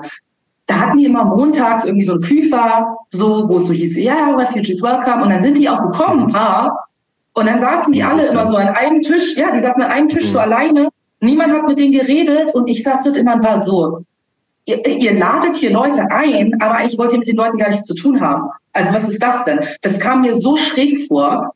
Äh, es hat sich, also ich glaube, das waren dann ganz viele solche Erlebnisse, wo ich auch gemerkt habe, okay, meine Sachen, die ich hier ansprechen will und die ich hier umsetzen will, die werden gar nicht gesehen, dass sie ein Problem sind oder dass es wichtig ist, sich dafür einzusetzen. Auf einmal war ich irgendwie, habe ich mich einfach unwichtig gefühlt und mit meiner Sichtweise sehr allein. Dann habe ich auf einmal gemerkt, okay, aber ich werde gleichzeitig so mit Tokenism für so komische Sachen irgendwie angeworben, die ich jetzt machen soll. Und ich war so, okay, ihr habt euch irgendwie gar nicht für mich interessiert. Jetzt wollt ihr auf einmal, dass ich hier bei eurem komischen Projekt und eurer komischen Gruppe irgendwie mitmache. Für eigentlich, also ich kenne uns überhaupt gar nicht. Und es war dann, das war dann irgendwie so ganz viele so Momente oder wie mich dann Leute mit meinen Bands zum Beispiel nicht gebucht haben. So und gab es ein Kollektiv irgendwie, es gibt es auch immer noch, ich nenne keine Namen in Dresden, ähm, ne, die halt irgendwie viel so Flinters auf die Bühne geholt haben, die haben mich nie gebucht so, obwohl ich da gewohnt habe, so, und haben dann aber später auf einmal hat irgendwie eine Person, die da dabei war, mich dann auf so ein Panel geholt, als ich schon nach Berlin gezogen bin und meinte, sie wäre ja immer ein Riesenfan von mir gewesen und ich war so, du hast mich nie gebucht, also wenn du so ein Riesenfan warst, was sich halt hart nicht für mich interessiert, so, weil meine Bands so viele Typen waren. So, du hast halt irgendwie andere Bands gebucht, aber ich war die einzige schwarze Person und Person, die du kanntest. Und das war dir scheinbar nicht wichtig. Also, das waren dann so ganz viele Sachen, ich war so, äh, das hier ist schräg. Also was nicht gepasst. Mhm. Ja, also ich glaube insgesamt irgendwie war das so eine Entwicklung und ich glaube, dass meine meine Sichtweise auf meine spezifische Szene jetzt vielleicht irgendwie auch in Dresden, ich will das gar nicht unbedingt zwangsläufig verallgemeinern, war halt viel so, ich hatte das Gefühl, es war sehr viel Gerede und relativ wenig dahinter. Und dann habe ich irgendwie auch so, als ich so Anfang 20 war, würde ich sagen, habe ich, hab ich dann viel so Hardcore-Zeug gehört, viel so Post-Hardcore, was dann so angesagt war, so, ne? Alles, was so dann La Dispute, Touche Amore und all die Bands, die es mhm. auch in Deutschland dann irgendwie in dieser Riege irgendwie gab. Bin ich aber auf diese Shows gegangen. Eine Freundin, auch Mitbewohnerin damals von mir, war halt super engagiert in dieser Szene. Sie hat mich da überall mit hingeschleppt. Ich stand dort immer rum und war so ein bisschen, ich fühle mich hier hart fehl am Platz So, weil ich bin immer noch überall die einzige, die einzige schwarze Person. Flinter-Person gibt's hier sowieso schon wenige. Und dann auch noch irgendwie auf Color gibt's basically keine außer mich. So, ähm, irgendwie hat sich auch nie jemand wirklich mit mir befasst. Und vielleicht lag das auch in meiner Weirdness, die ich irgendwie hatte, so, ne? Mein kleines Wednesday Adams mhm. Gesicht irgendwie, wo sich Leute manchmal auch nicht getraut haben. So, ne? Das will ich gar nicht irgendwie ausschließen, aber es war halt so, ich habe mich da irgendwie sehr alleine irgendwie drin gefühlt und gleichzeitig ist es witzig, dass nämlich heutzutage sehr, sehr viele Menschen immer wieder sagen, ach ja, Eumi, wir kennen uns doch von früher oder kennst du die und die Person, mit der habe ich letzte über dich geredet, die meinte, die kennt ich auch schon seit zehn Jahren. Ich war so, wer ist das? So, fand ich auch witzig, dass ja scheinbar alle mich zu kennen scheinen, während ich die alle nicht kenne, weil sich irgendwie niemand wirklich mit mir auseinandergesetzt hat oder sich mit mir irgendwie unterhalten hat oder irgendwas. Und dann kam mir das, dann kommt mir das halt jetzt auch in der Retrospektive alles ganz schön fake vor, weil dafür, dass alle irgendwie der Meinung sind, dass wir voll, voll in der gleichen Szene abgehangen haben über Jahre, denke ich mir so, warum weiß ich dann nicht, wer ihr seid? Weil mhm. ich kann mich irgendwie daran nicht erinnern, dass wir irgendwie alle übelst close gewesen wären, so mhm. wie jetzt auf einmal alle tun. So. Aber, aber kann es sein, dass du dich, dass du dich so ähm, persönlichkeitsmäßig stark verändert hast?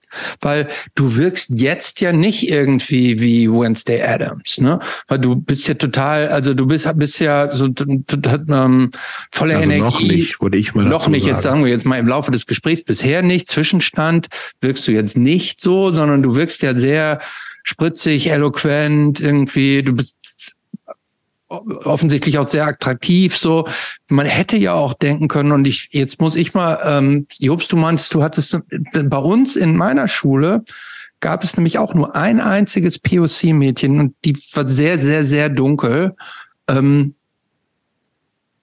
die hatte nach meiner Wahrnehmung zumindest, die war total beliebt weil die irgendwie so, es war so, die war so süß, war so ein, ich sag's mal, so ein süßes kleines schwarzes Mädchen und hatte so kleine Dreadlocks und war attraktiv und so. Und die fanden alle irgendwie gut und die, mit der wollten sich auch alle irgendwie so umgeben und so. Ähm, deshalb ähm, ähm, habe ich mir gerade die Frage gestellt, ob ob es eigentlich auch einen Unterschied gibt zwischen Männern und Frauen und ob auch der heteronormative Attraktivitätsgrad auch einen Unterschied eigentlich spielt? Also im, wie, wie mit jemandem umgegangen wird?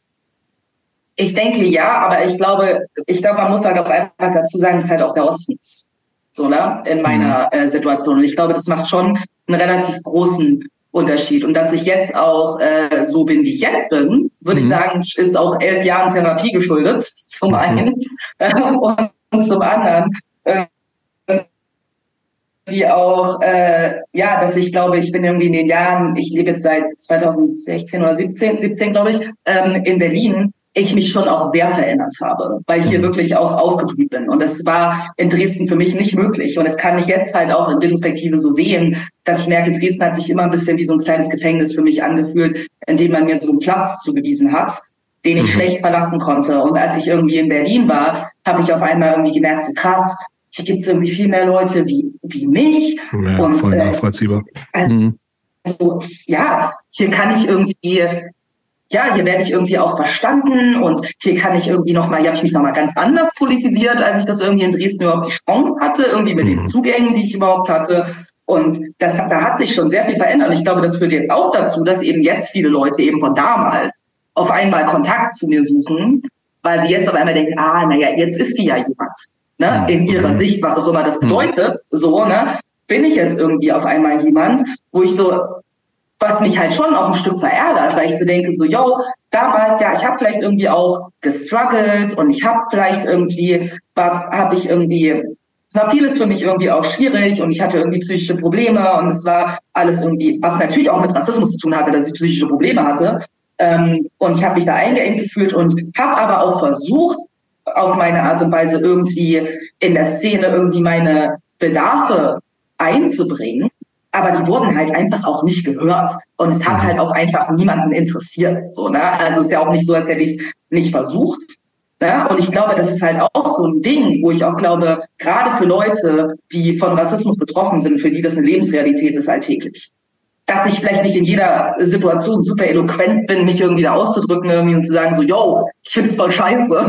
Aber jetzt läuft es ganz gut, finde ich. Ja, ja, jetzt läuft es ganz gut, ne? Aber ich hätte es ganz cool gefunden, irgendwie, wenn es damals halt auch mal jemand gesehen hätte und es irgendwie mal jemand gehört hätte, anstatt mich irgendwie einfach nur tokenmäßig irgendwo mit hinzustellen. Aber dann, wenn ich sage, hallo, also ich hätte hier mal eine Anmerkung, dann hieß es so, ah, na, dafür haben wir jetzt Kinderkapazitäten. Ah, nee, das ist jetzt gerade nicht unsere Priorität. Aber es gab immer irgendwelche Ausflüchte, warum wir jetzt gerade nicht an dem arbeiten können, was mir gerade wichtig ist. So, und das ist schon was, was ich irgendwie hart äh, kritisiere auf jeden Fall, weil es mhm. hätte auf jeden Fall anders laufen können. Vor allen Dingen, wenn ich, ich war ganz klar in der Szene damals die einzige schwarze Person, nicht mal weibliche Person, einfach einzige schwarze Person überhaupt, mhm. POC-Person, die dort war. Wo ich denke, ich finde, es hätte Leuten schon was dran liegen sollen, irgendwie mir auch einen Space zu geben. Und ich musste mir so jeden kleinsten Teil irgendwie erkämpfen. Und es gab so viele Momente, wo ich zum Plenum gegangen bin, irgendwas vorgeschlagen habe und es hieß so, na, nee, ich glaube, da haben wir keine Zeit für. Aber dann habe ich mir meinen weißen Kumpel, mit dem ich halt irgendwie zusammen Shows organisiert habe, zum Plenum geschickt. Auf einmal ging alles. So. Mhm. Ja, also.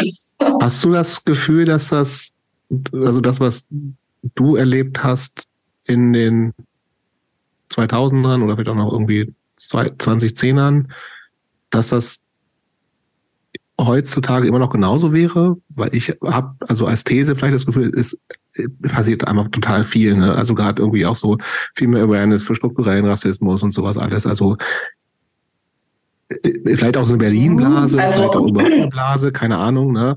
Ähm, aber meinst du, es wäre heute noch genauso oder ist, sind, sind wir einfach, was das angeht, zumindest was Sichtbarkeit oder was irgendwie äh, Awareness für bestimmte Themen angeht, sind, sind wir da eigentlich in einigen Punkten schon weiter?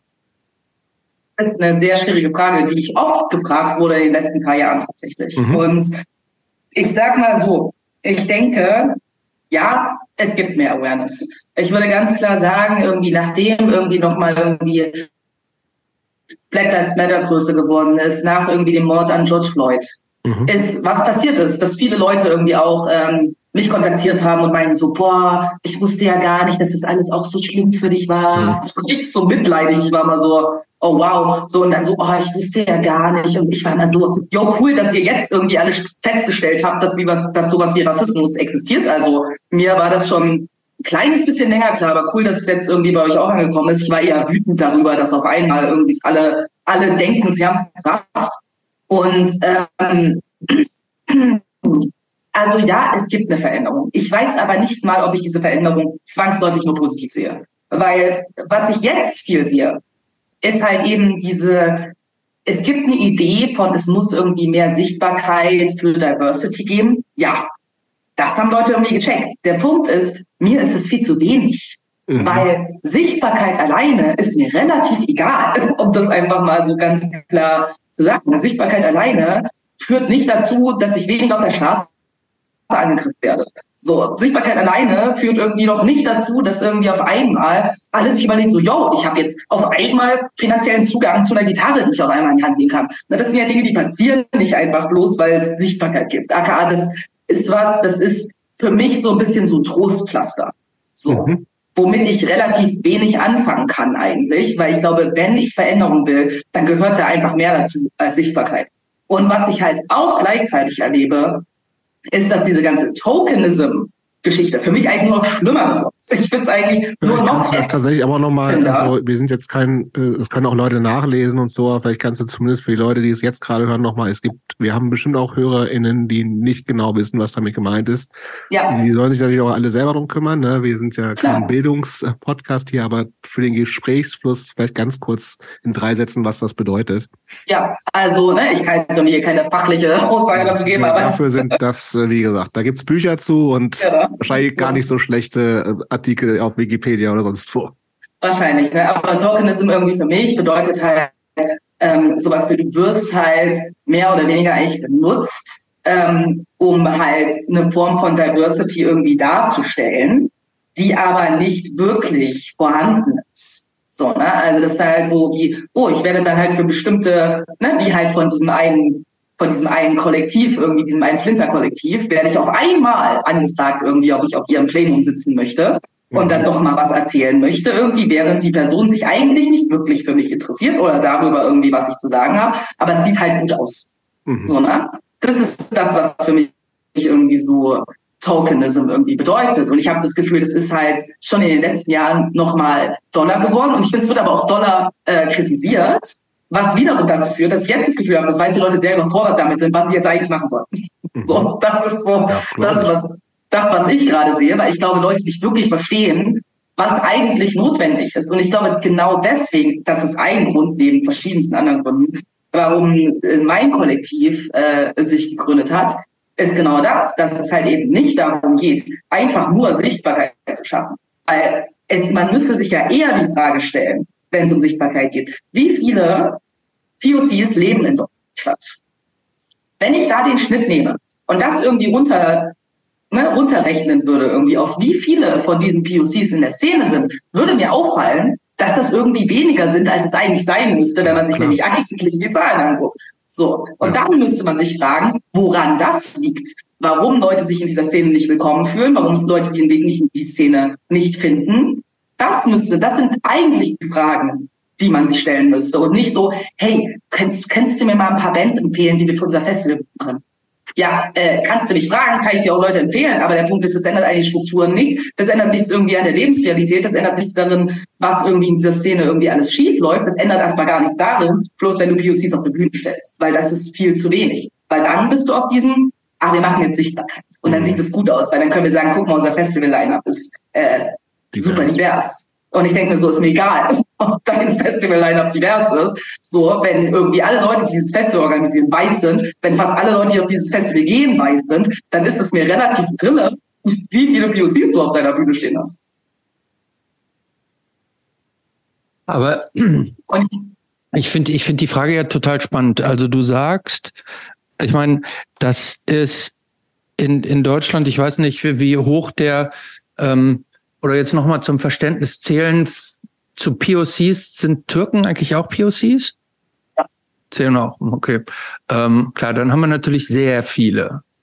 Ja. Deutschland. Wenn ich jetzt die, wenn ich jetzt, ich sage jetzt mal, die, wenn ich die Türken so rausrechne, ähm, sind das, glaube ich, tatsächlich ich, ich würde vermuten, dass von, von den allen POCs die Türken, die dann die, oder die türkischstämmigen Menschen im Zweifel der, der, der größten Teil ausmachen. Ähm, mhm wenn ich jetzt mal jetzt aus der Hüfte raus sage, dann sind die ja in ganz vielen, sage ich mal, nicht türkischstammigen Kulturbereichen nicht vertreten. Also ich, ich vermute mal, ohne es genau zu wissen, dass es relativ wenige türkischstämmige Menschen so in der Techno-Szene gibt, würde ich so, ähm, vermutlich gibt es auch relativ wenig so DJs, ähm, in der Rap-Szene vermutlich ein paar mehr, so. In der, was, was gibt's noch alles so für Szenen? So in der Grufti-Szene gibt's die vermutlich auch irgendwie wenige so. Also sagen wir mal, wenn, wenn das, das, ich weiß nicht, wer vermutlich was, was auch immer das für Gründe hat. Aber wenn ich die jetzt mal rausrechne, gibt's natürlich auch deutlich weniger POCs. Mhm. Und klar, aber du sagst, das heißt, es ist logisch, dass es also auch in der Szene weniger gibt, weil es gibt insgesamt weniger. Aber du sagst, es gibt doch unterrepräsentativ weniger Leute in der Szene. Hast du denn eine ja. Erklärung dafür, warum? Ja. Also warum sind die, warum fühlen die sich in der Rap-Szene willkommener sozusagen als als bei uns? Also ich glaube, das liegt, ähm, hat, ich glaube, das hat viele Gründe und es ist auch was, was ich über sehr viele Jahre analysiert habe für mich. Mhm und für andere. Und ich glaube, so ein Teil davon ist natürlich irgendwie auch, ähm, ne, vielleicht irgendwie an diesem Beispiel irgendwie von dem äh, Refugees Welcome äh, Küfer, was hm. vielleicht vorher irgendwie auch genannt habe. Also ich glaube, vieles wirkt relativ plakativ so und nicht so wirklich, das wird nicht so richtig gelebt. Ja? Ich glaube, es sind viele Worte und ich würde auch leider sagen, dass so, ne, wenn ich jetzt, ich sehe für mich, geht das immer so ein bisschen zusammen, weil ich das so erlebt habe, ne, dass so linke Szene und Punk-Szene ging für mich immer so ein bisschen zusammen mhm. und äh, finde das dann auch interessant irgendwie dafür, dass irgendwie, keine Ahnung, linke Strukturen ja mal irgendwie so, keine Ahnung, hey, wir sind hier für Arbeiter, ba, irgendwie hochhalten, dass mittlerweile es so akademisiert ist, dass der Zugang für Arbeiter in Kinder gar nicht mal so groß ist. Die ganzen mhm. Diskurse sind ja auch total gar ja. nicht nachzuvollziehen, wenn du nicht irgendwie Grundkurse in Soziologie gemacht hast und so, ne? Richtig, ne? Das sind genau die Dinge, wo ich glaube, ich glaube, das schreckt schon eine, Menschen ab, eine Menge Menschen ab. Und wenn man sich nämlich anguckt, irgendwie, dass ein sehr großer Teil von migrantisierten Menschen in Deutschland halt auch aus Arbeiterfamilien kommen, so, ne? Da ist, glaube ich, da schon die erste Connection, die passiert. Da geht es, glaube ich, nicht mal um das POC-Sein, sondern einfach um das Arbeitersein. Ich glaube, mhm. das ist schon der erste Teil, irgendwie, wo es anfängt. Dann ist auch, wenn Deutsch zum Beispiel nicht deine Herkunftssprache ist, mhm. ne? wenn es nicht deine Muttersprache ist, so und dann die Diskurse auch noch so hochschwellig sind, so, ne? ist es umso schwieriger. So, dass dann zusätzlich ne, irgendwie noch so Dinge hinzukommen, irgendwie das, ich, ich ist ja auch die Frage, wenn man sich das anguckt, ne, dass irgendwie die Szene so extrem weiß in Deutschland. Ich glaube, das kann man ganz klar so sagen, dass das so ist. Und dass ja definitiv in anderen Ländern nicht der Fall ist. Ja? Also auch in anderen, ähm, also auch in anderen westlichen Ländern, sage ich jetzt mal, nicht zwangsläufig der Fall ist. Ne? Dann kann man sich angucken, woran liegt es, warum funktioniert das da und warum funktioniert das hier nicht. Und ich glaube, das hat vielleicht schon auch ein Stück damit zu tun, irgendwie wie vielleicht, ich bin jetzt keine Expertin, ne, aber wie mein Eindruck ist, wie Punk hier vielleicht auch gewachsen ist im Vergleich zu wie Punk in anderen in anderen Ländern gewachsen ist. Ne? Mhm. Also ich glaube, wenn man sich zum Beispiel die, äh, wenn man sich die USA zum Beispiel hinnimmt als ein Beispiel. Ähm, Gut, aber äh, sorry, mal, ja da gibt's nicht, mal, warte, warte mal, aber da gibt's natürlich ganz objektiv viel mehr POCs. Ne? Ja, also, das stimmt. Das stimmt, das ist so. Aber gleichzeitig, was ich darin meine, ist, dass, glaube ich, dieser Aspekt irgendwie, was, glaube ich, für mich auch so eine Rolle gespielt hat, dieses, ich fühle mich halt anders. So. Mhm. Und dieses Gefühl irgendwie von Andersartigkeit und dass man irgendwie in dieser Szene das Gefühl findet, man findet da irgendwie so ein Zuhause, wo man anders sein darf. Ja, was ja auch so mein erstes Gefühl war am Anfang, dass das so ist. Mhm. So, ja ähm, dass das was ist, irgendwie, was, was man zum Beispiel in den USA sieht, irgendwie, dass vor allen Dingen irgendwie den Anfängen von Punk irgendwie das relativ normal war, dass da relativ viele POCs sich irgendwie auch drin bewegt haben, ne, weil dort natürlich muss man auch nochmal sagen, dass die soziale Leiter auch nochmal ein bisschen anders strukturiert ist irgendwie als hier irgendwie, wer da ganz unten ist und wer da ganz oben ist, ist nochmal ein bisschen extremer als hier, wo sich Leute ganz klar, so, ne, auch aus der lateinamerikanischen Community, aus der schwarzen Community voll das Gefühl hatten, so, yo, das ist unser Ding. So, das ist krass mhm. unser Ding. So, ne, während ich hier irgendwie auch das Gefühl habe, dass dieses, auch dieses von, du bist halt anders und du kriegst dir trotzdem Platz. Ja, dann, das meine ich damit, dass es nicht gelebt wird, wie in meinem Fall. Sich zeigt, dass es nämlich doch nicht so ist, weil wenn du nämlich doch nicht in bestimmten Strukturen dich so verhältst, irgendwie, wie es halt gewollt wird, wenn in bestimmten Strukturen eben nicht die Themen irgendwie so bedienst, die halt nun mal hier immer bedient wurden und immer bedient werden, so, ne, in, innerhalb der Punk-Szene, und du aber irgendwie als POC-Person vielleicht auch noch ein paar andere Themen irgendwie hast, die du anbringen möchtest, dass es da halt auch schon Probleme gibt. Plus irgendwie noch hinzukommt, dass so Kritik, gerade in Bezug irgendwie auf rassistische Strukturen, meine Erfahrung, etwas ist sehr, sehr schwer angenommen. Weil alle sind hier ja antirassistisch und alle sind hier ja antifaschistisch. Also was könnte ich hier irgendjemandem vorwerfen? Weil die haben ja alle 3000 Bücher gelesen und die wissen ja alle irgendwie Bescheid. Und jetzt komme ich und mache hier irgendwie einen Rassismusvorwurf irgendwo. Das war ganz, ganz schwierig. Das war ganz schwierig. Wenn ich mir dann vorstelle, ja, warum finden dann POCs nicht in die Szene? Ja, obviously. So, wenn ja alle irgendwie glauben, sie haben irgendwie die Weisheit mit Löffeln gefressen und keiner kann ihnen halt irgendwas erzählen und die verändert Anpassbarkeit oder die Anpassungsfähigkeit der Szene in meinen Augen so gering ist, sich vielleicht doch auch mal irgendwie mit anderen Themen auseinanderzusetzen, als mit denen, die man immer auf seiner Agenda hat. Ich glaube, da gibt es dann Leute, die sagen, na gut, im Rap interessiert das Leute, was mhm. ich halt irgendwie für Themen habe. Ich, ich, ich muss mal ganz kurz einhaken. Ähm, Jobst, erinnerst du dich? Ich glaube, wir hatten diese Frage schon mal ähm, mit Alanin Al-Mafali ähm, den, ähm, ich weiß nicht, äh, Oyemi, kennst du, kennst du, kennst du den, Alanin? Das ähm, äh, Professor für Soziologie, äh, auch äh, Hardcore-Vergangenheit, der hat auch verschiedene Bücher über Rassismus und so weiter geschrieben. Den hatten wir hierzu als, äh, als Gast. Ich krieg's leider nicht mehr richtig auf die Reihe. Der, der hatte, der hatte, ich meine, der hätte das relativ gut erklärt sogar, ähm, weil er sich mit dem Thema richtig forschungsmäßig beschäftigt. Und der hat Ah, Jobs, erinnerst du dich noch, dass wir darüber gesprochen haben? Ja, ja, schon, aber ich überlege gerade, was, worauf du hinaus willst. Der hat irgendeine Erklärung gebracht, wo er sagte, ähm,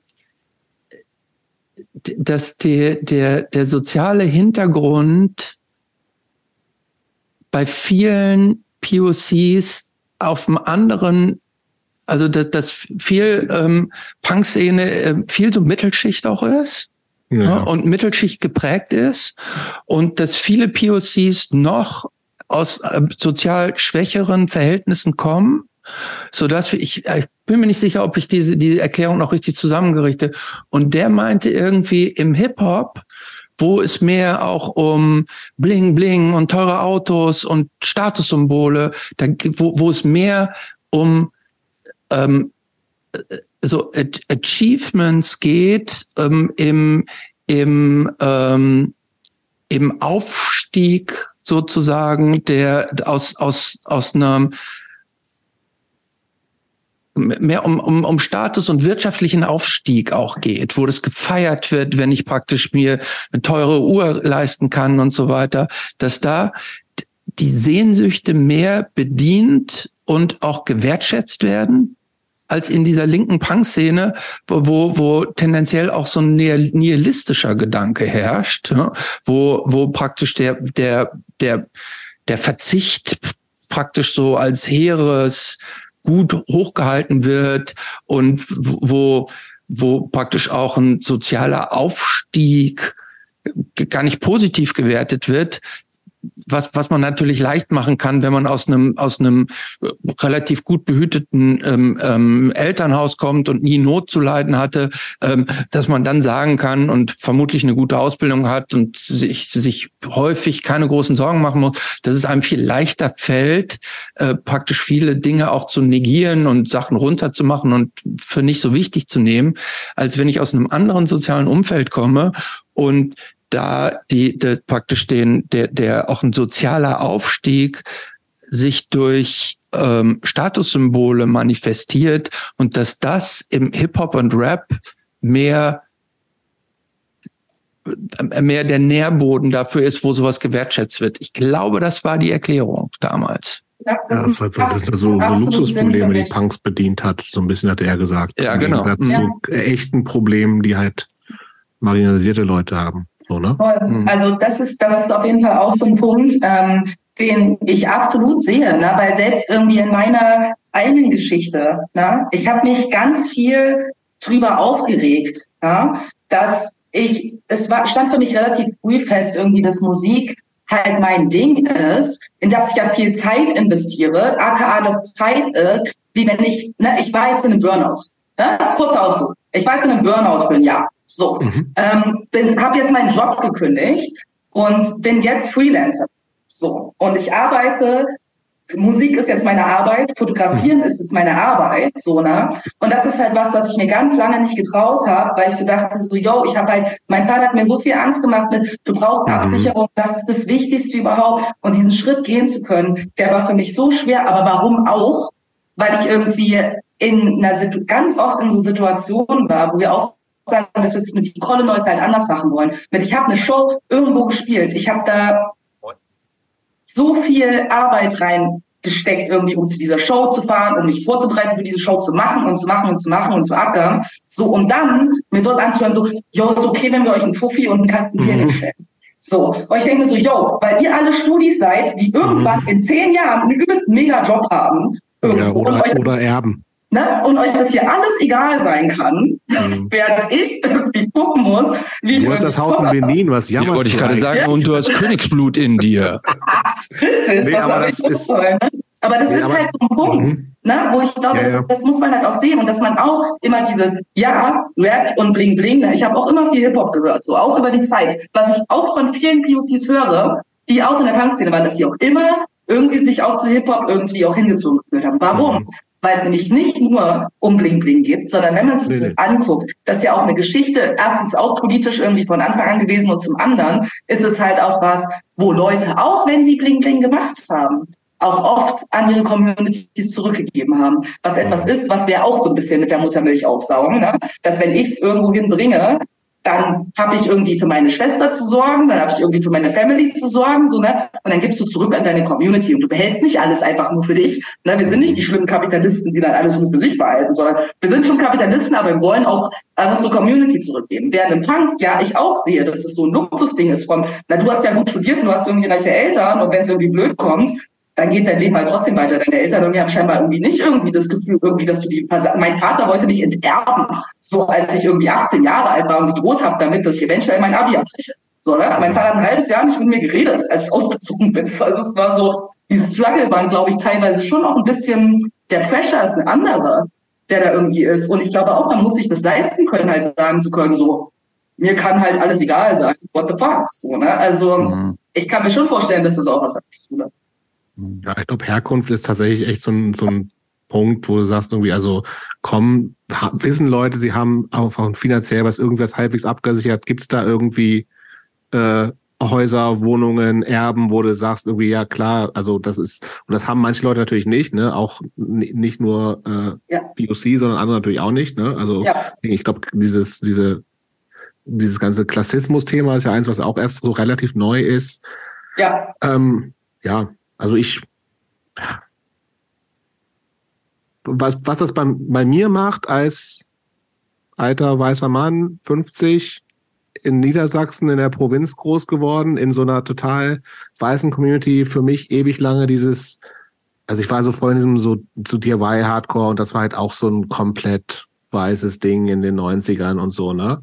Ja. Ähm, aber tatsächlich auch zum Großteil, zumindest Leute, mit denen ich mehr gemacht habe oder die mehr halt so, äh, wo ich das Gefühl hatte, das sind alles, sind alles so AkademikerInnen, Kinder, ne? Und alle irgendwie so, eigentlich so, ist schon klar wichtige Themen, ne? Auch für so Identitär ganz wichtig, dass sagst irgendwie, ich stelle mal alles in Frage und auch total, also auch so Luxusprobleme, aber auch gute Luxusprobleme, so, ne, mit, du sagst irgendwie, wir sprechen natürlich über Sexismus und Rassismus und Tierrechte und bla bla bla und so aber tatsächlich irgendwie eine relativ homogene Szene, wo es, wo mir tatsächlich zum Nachhinein oder der jetzt erst, weil sich natürlich eben auch gesellschaftlich was verändert, ne? Also auf jeden Fall Diskurse sich ändern, halt äh, sozusagen Privilegien halt viel bewusster werden so.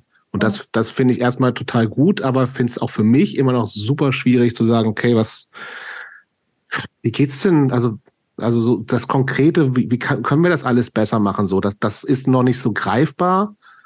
Und ich weiß auch gar nicht, ob es das ist oder ob es einfach sozusagen erstmal, und du hast vorhin gesagt, irgendwie, ja, es nervt halt natürlich auch so ein bisschen mit diesem Sichtbarkeit alleine reicht nicht, ne?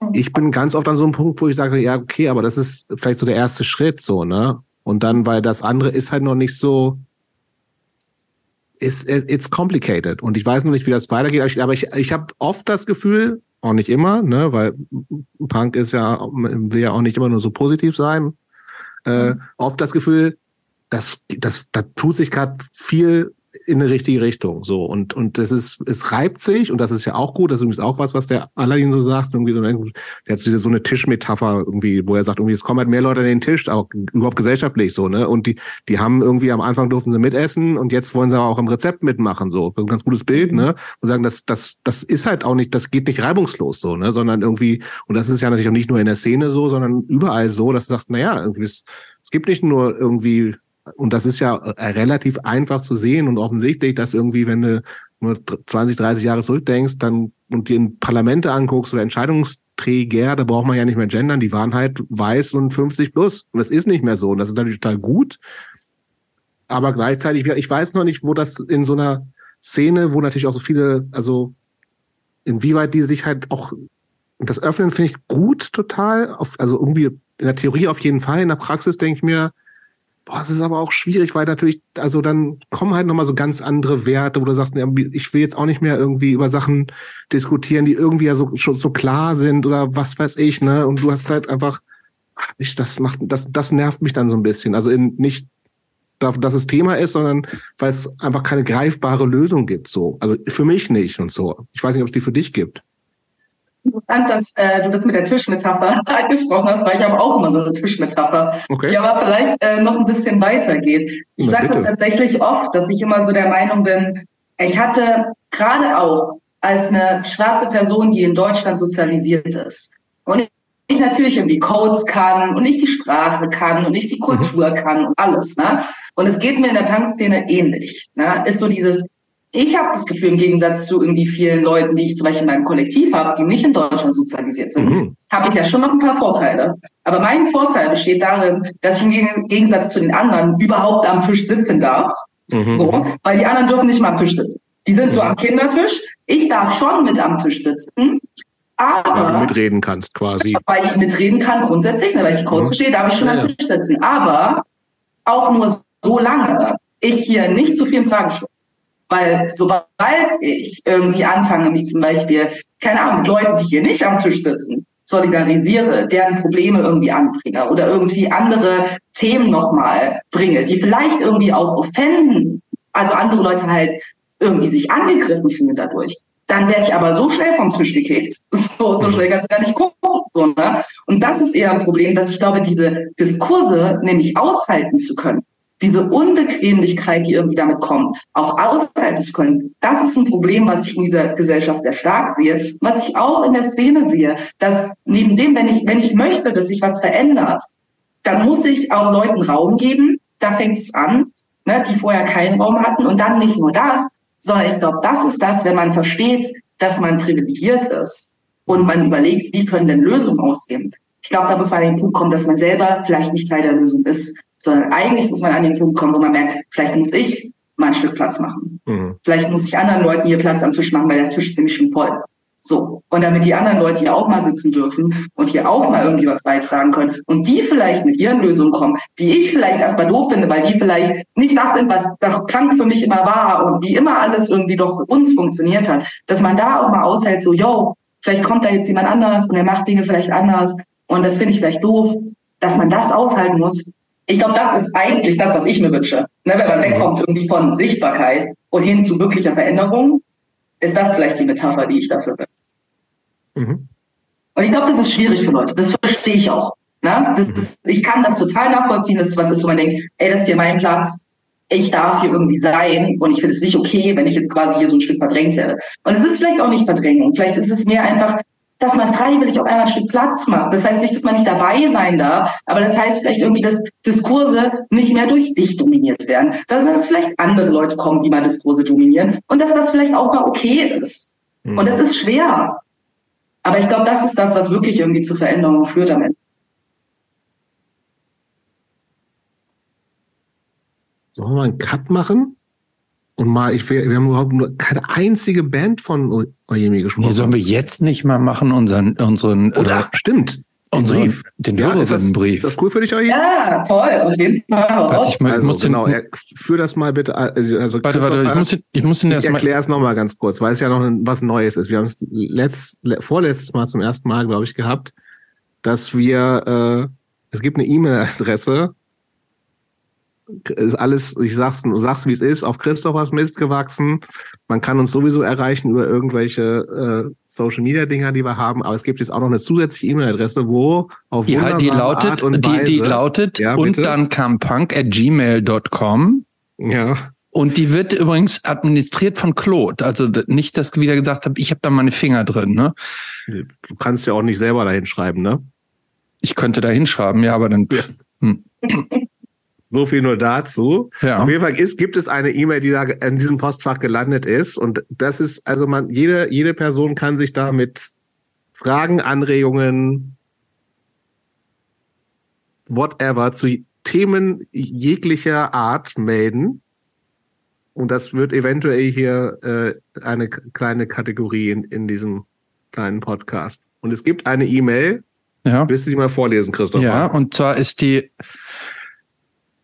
die, also, hey Jobst und Christopher, ich wollte mich schon seit Ewigkeit mal bei euch melden, aber ich bin noch so, äh, aber ich bin nicht, aber ich bin noch so auf Social, nicht äh, so wahrscheinlich. Nicht so von mir auf Social Media und keine Ahnung. Euer Podcast ist jedenfalls cool und ich verbringe das eine oder andere Stündchen mit euch. Schön. So, jetzt schreibe ich einfach mal hier. Es ist so, ich lebe seit einiger Zeit in Hannover, komme aber eigentlich aus Süddeutschland und bin für den Job hochgezogen. Leider kenne ich hier niemanden und fühle mich oft einsam. Zwar gehe ich regelmäßig auf Shows, aber ich bin nicht der Typ, der Leute einfach so anspricht. Habt ihr einen Tipp, was ich machen kann? Macht weiter so. Ralf. Oh Jemi, hast du einen Tipp für Ralf? Mhm. Okay, also Ralf ist nicht so gut darin, neue Leute anzusprechen, aber geht auf Shows. Mhm. Mhm. Guter Anfang auf jeden Fall. Ja, also ich weiß ja nicht, wie viel Ralf zum Beispiel auch äh, mit seiner Arbeit zu tun hat. Äh, das weiß ich jetzt natürlich nicht.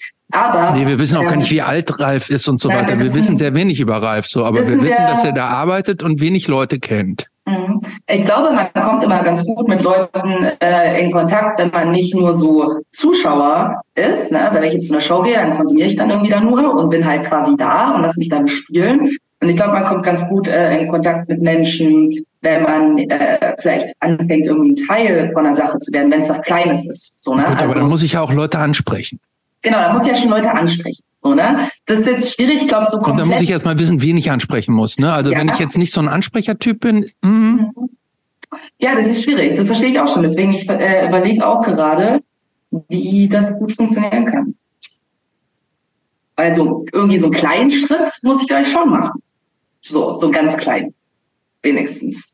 Weil ich glaube, ansonsten warte ich ja nur, dass Leute auf mich zukommen. Und ich glaub, der wird doch nie, wenn da einer so rumsteht, der wird, der wird doch nie angesprochen. Einfach. Richtig. Doch, ich wurde neulich angesprochen auf dem Konzert. Ja, sorry, du bist ein Celebrity. Nein, das, nee, das, das ist klar, dass du angesprochen wirst. Kann, keine Person, die mich kannte. Ja. Der kam irgendwie an und also ich würde, mein Tipp wäre ein bisschen einfacher. Also wenn man wirklich es Schwierigkeiten hat, auf Leute zuzugehen, also mein, mein erster Impuls ist erstmal, mach halt mal online. Geh mal in irgendeine Facebook-Gruppe oder whatever. Und dann mal, vielleicht ist das einfacher. Kann ein Einstieg sein. Oder wenn man wirklich so den direkten Kontakt angesprochen werden, dann muss man vielleicht irgendwie sich auffällig kleiden. Verrückte Mütze anziehen. Verrückter Hut. Oder uh. irgendein, so ein, äh, wo man, also mich hat so ein Typ auf meinen Bandpullover angesprochen. Der war eigentlich auch ultra besoffen und hatte, glaube ich, Bock über altende Hardcore zu reden. Ich hatte eigentlich nicht so richtig Bock, aber das hat da funktioniert. Also wenn man aber, aber da ist es da jetzt, äh, du meinst, da hätte jetzt, wenn du jetzt einsam gewesen wärst, hätte daraus eine richtig echte Freundschaft entstehen können, was Boah, wir ja auch nicht so richtig wissen. Warte mal, habt ihr, dann könnt ihr das rauslehnen? Sucht der eigentlich irgendeine so eine äh, amoröse hm, glaube Kontakte nicht. oder einfach nur so Freunde? Ich glaube, der nimmt alles, oder? Ja, ich glaube erstmal, was so kommt, hatte ich jetzt verstanden. Ja, ja habe ich auch so verstanden.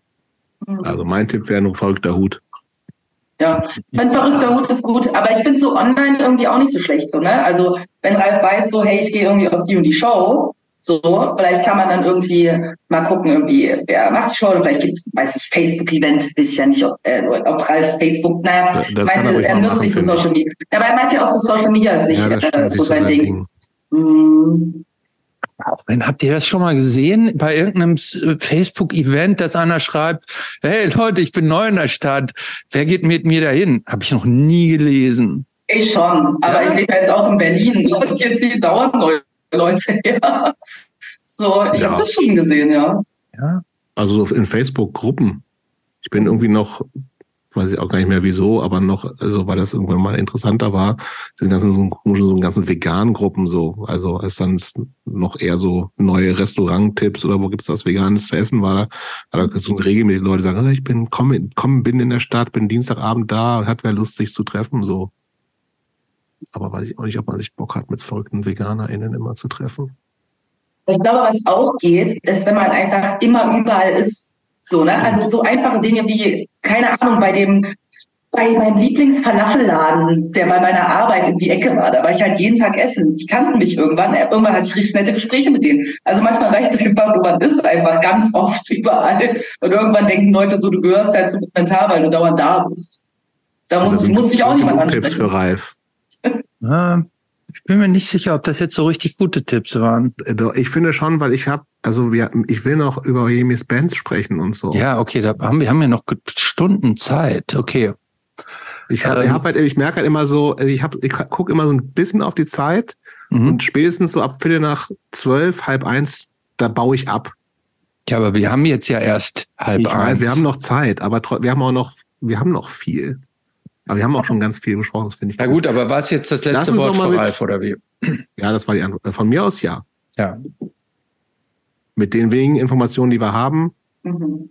muss er damit leben, oder? Ich, ich tendiere ja, ich würde tatsächlich sagen, ich würde zu, ich würde, glaube ich, irgendwo, ich würde mir irgend so eine, Akti ich, irgendeine Aktivität suchen, die überhaupt nichts mit Zähnen zu tun hat. Ich glaube, ich würde, ich würde, glaube ich, in,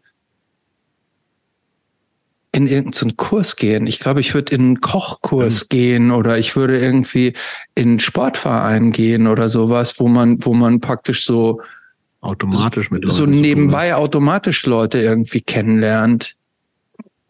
Hätte ich jetzt, wäre ich jetzt, wäre das jetzt mein Vorschlag, weil das da irgendwie weniger gezwungen ist und sich das so naturally ergibt. Oder so Kneipentour. Ah, muss man auch. unangenehm. Wirklich hart. Ja. Ja. Gut, okay. okay. Ich finde, das reicht. Ja, also, das reicht jetzt. Wir haben vorhin schon zumindest ganz kurz Obscurus Odyssee oh. gehört. Warum hast du dir das gemerkt? Ich habe es aufgeschrieben. Aber ich musste gerade noch mal ganz kurz nachgucken, weil ich Der hat mit Sicherheit inzwischen auch schon gegoogelt, ob es da irgendwelche Fotos von gibt oder nee, so. Gibt's, gibt's, Auf YouTube gibt's, irgendwelche verwackelten nee. Super 8 Filmaufnahmen.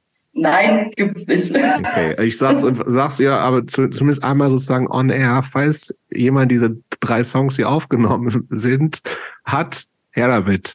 Mhm. Okay. Ich, will die hören.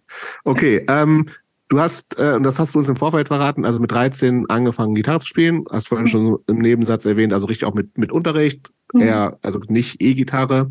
Mhm. Wolltest dann aber anfangen, bist dann sozusagen, eigentlich wäre es lieber Punk gewesen, aber dann kam halt dieser Slipknot-Dude und dann okay. dieses Leben ist kein Wunschkonzert und so, ne?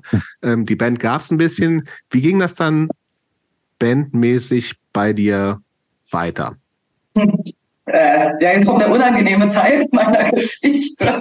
Falls noch nicht unangenehm genug war. Ähm, ja, also ich habe dann äh, tatsächlich, ähm, also es war ja so MySpace. Time, ne? Also äh, das war so die Zeit. Das ist das ja, das war das war die Zeit auf jeden Fall. Ich war so auf MySpace und dann habe ich da so einen Typ kennengelernt, und so. Und dann war ich so, äh, beziehungsweise er war so, äh, lass mal treffen und so. Und ich war so, ja, okay, lass mal treffen. Naja, dann haben wir uns getroffen. Und äh, ja, da meinte er so, ah, du spielst auch Gitarre. Ich war so, ja, er spielt auch Gitarre. Und dann haben wir uns mal so zum Gitarre spielen äh, verabredet. Ähm, das war dann irgendwie auch ganz nett. Dann war ich im Urlaub in Benin und auf einmal krieg ich so eine Freundschaftsanfrage bei MySpace. Ne? Bands hatten ja auch so eigene Freund also mhm. Profile wie normale Menschen. Naja, und dann kriege ich irgendwie so eine Anfrage von so einer neuen Band, wo ein Foto von mir drin war. Und ich war so, what the fuck is this? So, ja, dann hatte ich eine neue Band auf einmal mit diesem Typ, den ich da kennengelernt habe. So, der einfach mal entschieden hat, dass wir jetzt eine Band sind, obwohl wir nie darüber geredet haben. Aber cool. Äh, richtig schön übergriffig. So super. Scheinbar habe ich äh, eine neue Band, von der ich noch nichts wusste. Dann kam ich zurück mhm. aus Berlin und ja, das war das Vorprojekt von Jaguar und der Typ, mit dem ich mich damals getroffen habe, ist immer noch mein jetziger Partner. Wir sind jetzt seit 15 Jahren zusammen. Ähm, mhm. so hat sich äh, das dann ergeben. Dann hatten wir dieses Vorprojekt von Jaguar, ähm, aus dem sich Jaguar quasi entwickelt hat. Und Was war denn das für Musik? Das war so Indie-Rock, würde ich sagen. Ähm, und es hat ganz cool gepasst, weil der hat mir so ganz viel Musik gezeigt. Und dann habe ich angefangen, so Sachen wie Dinosaur Junior und Sonic Youth und sowas mhm. zu hören. Und neusiger so ein bisschen. Genau, so ein bisschen neusigeres äh, Zeug. Genau. Und dann haben wir diese Band gegründet, in äh, der wir, also er hat die Band gegründet. so nämlich zu und sagen. hat dich dazugenommen offensichtlich. Ja, und er hatte dann noch eine Bassistin und dann hat er irgendwie, genau, meinte so, hast du nicht noch so einen Schlagzeuger? Ich so, ja, ich habe so ein Metal-Schlagzeuger. Mhm. Naja, und dann hat er eben auch in dieser Band gespielt. Und genau, dann haben wir äh, das so, äh, keine Ahnung, zwei Jahre oder so gemacht. Aber richtig ähm, auch mit ähm, Aufnehmen und Konzerte spielen und sowas alles? Genau, da haben wir auch äh, Sachen aufgenommen, haben auch Konzerte gespielt, so viel so in Dresden, aber auch so ein bisschen drüber hinaus, so kleinere Shows in irgendwelchen AZs und da und so, das haben wir dann gemacht und auf irgendwelchen, keine Ahnung, so lokalen Festivals und sowas. Ne? Das haben wir dann so gespielt. Genau. Und dann äh, kam irgendwann der Punkt, dass wir waren so, weil nachdem wir irgendwie äh, einige BassistInnen irgendwie verbrannt haben, waren wir dann irgendwann so, okay, das macht irgendwie wenig Sinn, lass mal einfach jetzt ein Trio werden, aber einer muss hier was spielen. Naja, das bin dann ich gewesen. Ähm, habe ich äh, da quasi was gespielt. Dann waren wir so, okay, wir haben uns dann auch so stilistisch ein bisschen verändert und waren dann so, hm, lass mal ein bisschen weggehen von Indie-Rock. Dann sind wir so ein bisschen Richtung Shoegaze gegangen, weil da haben wir ganz viel mal Bloody Valentine gehört und sowas und Slowdive und wie sie alle hießen. Ähm, Genau, und dann war halt so, okay, wir machen jetzt einfach hier so richtig Shoegaze-Szene, so, wir machen das jetzt hier komplett und waren dann so, lass mal umbenennen. Und genau, dann ist daraus quasi Jaguar entstanden äh, aus dem Vorprojekt und dann hatten wir Jaguar und dann haben wir das gemacht. So, und das war so die Anfänge von Jaguar eigentlich. Das heißt, ja. wie alt warst du da? Ähm, als wir uns kennengelernt haben, war ich, glaube ich, da habe ich noch in dieser Metalband gespielt, da war ich glaube ich 17, da war ich, ja 17 war ich, als wir uns kennengelernt haben. Und die Band hatten wir dann auch so, als ich 17 war, genau. Und das ging dann halt eben so über die Jahre bis halt 2012, also 2012 war ich dann 22. Mhm. Ähm, bis dahin hatten wir halt eben dieses äh, Indie-Rock-Projekt und dann ab meinem 22. Lebensjahr hatte ich aber meine Shoegaze-Band, die Jaguar hieß und heißt. Mhm. Genau. Und da hast du, noch, oder? Ja, die gibt's noch, genau. Wir machen ja. nicht mehr so sehr Shoegaze jetzt. Mhm. Ähm, aber da hast du dann ja studiert, oder? Mhm. Ja. In wo? Auch in Dresden. Auch in Dresden. Genau. So, das war alles da und dann habe ich ja irgendwie auch, als ich dann fertig war mit meinem Studium, ähm, war ich dann erstmal kurz arbeitslos und dann war ich halt so, okay, mir ist richtig langweilig. Dann habe ich äh, so diesen so einen Blog äh, gegründet, den habe ich Shoegaze Love genannt und es ist sehr witzig, weil irgendwie ich niemals dachte, dass dieser Blog so viel, so breite Wellen irgendwie schlägt. Und auf einmal, ich habe da so Sachen rezensiert, ne, dann hatte ich auch in der Zeit dann für Pretty and Noise geschrieben und so, ne, und habe dann irgendwie so voll so mein ich mache jetzt hier Musikjournalismus, weil mir langweilig ist äh, und habe einfach irgendwelche Bands äh, zerrissen, die ich doof fand ähm, und coole Bands, die ich mochte. Äh, genau, dann halt irgendwie so gezeigt irgendwie und habe ich das gemacht und tatsächlich kriege ich immer noch E-Mails für diesen Blog, der seit, keine Ahnung, acht Jahren nicht mehr existiert oder länger, kriege ich immer noch E-Mails von irgendwelchen Shoegaze-Bands, die mir sagen, hey, willst du nicht unser neues Album rezensieren? Ich denke mir so, ich weiß nicht, was für Verteiler ich irgendwie alles drin bin, dass ich äh, da immer noch irgendwelche Nachrichten äh, für bekomme. Ähm, ja, aber tatsächlich war das. Hol mich mal so ein bisschen ab. Ich bin so, also wie ich bin so ein Hardcore DIY mhm. whatever Typ. Was, was, wie, und das, das kennst du sozusagen dann ja vielleicht auch so ein bisschen über diese ganze so Conny und sowas. Das wäre so das, wo ich dann irgendwie wahrscheinlich oder war oder gewesen bin in den 90ern, 2000er und so. Ähm, wie, wo sind denn aus deiner Sicht eigentlich so Unterschiede zu, zu dieser Shoegaze-Szene? Ich, ich schneide ihn noch gar nicht so richtig. Und ich weiß auch, auch ehrlich gesagt gar nicht so richtig, was das ist. Ja, also Shoegaze ist ja ähm, so eine Ich weiß es übrigens, so, nur, nur das nur am Rande. Ja, okay. Dieser so Ende, Ende 80er, ne, so Ende 80er ist es eigentlich so, ähm, hatte das so ein bisschen seine Blütezeit, wobei man auch sagen muss, Blütezeit war trotzdem, alle waren super broke und keiner hat damit Geld verdient und eigentlich war das eher auch so ein Untergrundding und es ist ja jetzt so in den letzten Jahren auf einmal wieder so hochgeschwappt. Ähm, genau, und ich glaube eigentlich tatsächlich, das Shoegaze für mich damals war gar nicht weit weg von Punk. Und einfach aus dem Grund, dass ich glaube, das war auch so die Zeit, in der ich für mich selber so realisiert habe, dass Punk vielleicht mehr ist als irgendwie diese Szene und diese ganz spezielle Musik, die Punk ist, sondern habe so ein bisschen irgendwie für mich den Schluss irgendwie gezogen, dass Punk mehr eine Einstellung ist und dass Punk irgendwie eine Einstellung wie zum Leben und auch eine Einstellung zu dieser Gesellschaft, aber auch eine Einstellung zu Musik ist, die nicht heißt, laut und schnell ist halt ist halt eben Punk in dem, wie wir halt Punk irgendwie kennen, sondern Shoegaze ist auch laut und schnell mhm. an vielen Stellen und zwar viel lauter sogar und das fand ich super und das hat für mich irgendwie einfach mal, mal so eins draufgesetzt auf so Punk, was ich kannte und dann war so, okay, aber jetzt haben die auf einmal nochmal so tausend Effekte und es ist halt so eigentlich voll anti und ja, es ist auch poppig, weil es halt so ganz viel The Cure irgendwie auch drin, mhm. aber es ist trotzdem auch richtig dolle und Leute sind so aus unseren Konzerten rausgelaufen, weil es ihnen zu laut war. So grundlegend ist es immer passiert. So, wir waren überall zu laut und zu anstrengend und zu, die Songs haben für die Leute keinen Sinn gemacht und so. Und ich war so, was ist mehr Punk als das eigentlich? Mhm, voll.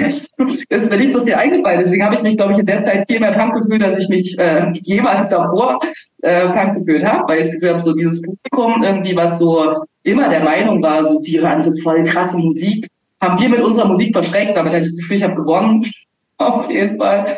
Und äh, das war irgendwie so ein Ding. Und da habe ich mich irgendwie gut drin wiederfinden können. Und was ich halt auch immer cool fand irgendwie an Shoegaze war, dass es sehr normal war, dass Frauen in Bands waren. Es gibt fast, also mhm. alle großen Shoegaze-Bands, außer Ride jetzt vielleicht irgendwie, hatten Frauen dabei, die auch nicht nur gesungen haben, ohne dass mhm. ich mhm. singen, singen runterreden möchte. Ich glaube, das ist eine große Kunst. Ja, ähm, aber die auch immer irgendwie Gitarre gespielt haben oder Bass. Ich meine, bei Bloody Valentine hatten eine Bassistin und eine Gitarristin und Sängerin. So, ne? Also das war so ganz normal. Und darin habe ich mich dann auch voll viel gefunden, weil ich war so, das wurde auch so gar nicht drüber gesprochen, dass es jetzt was Besonderes ist, sondern es war einfach so.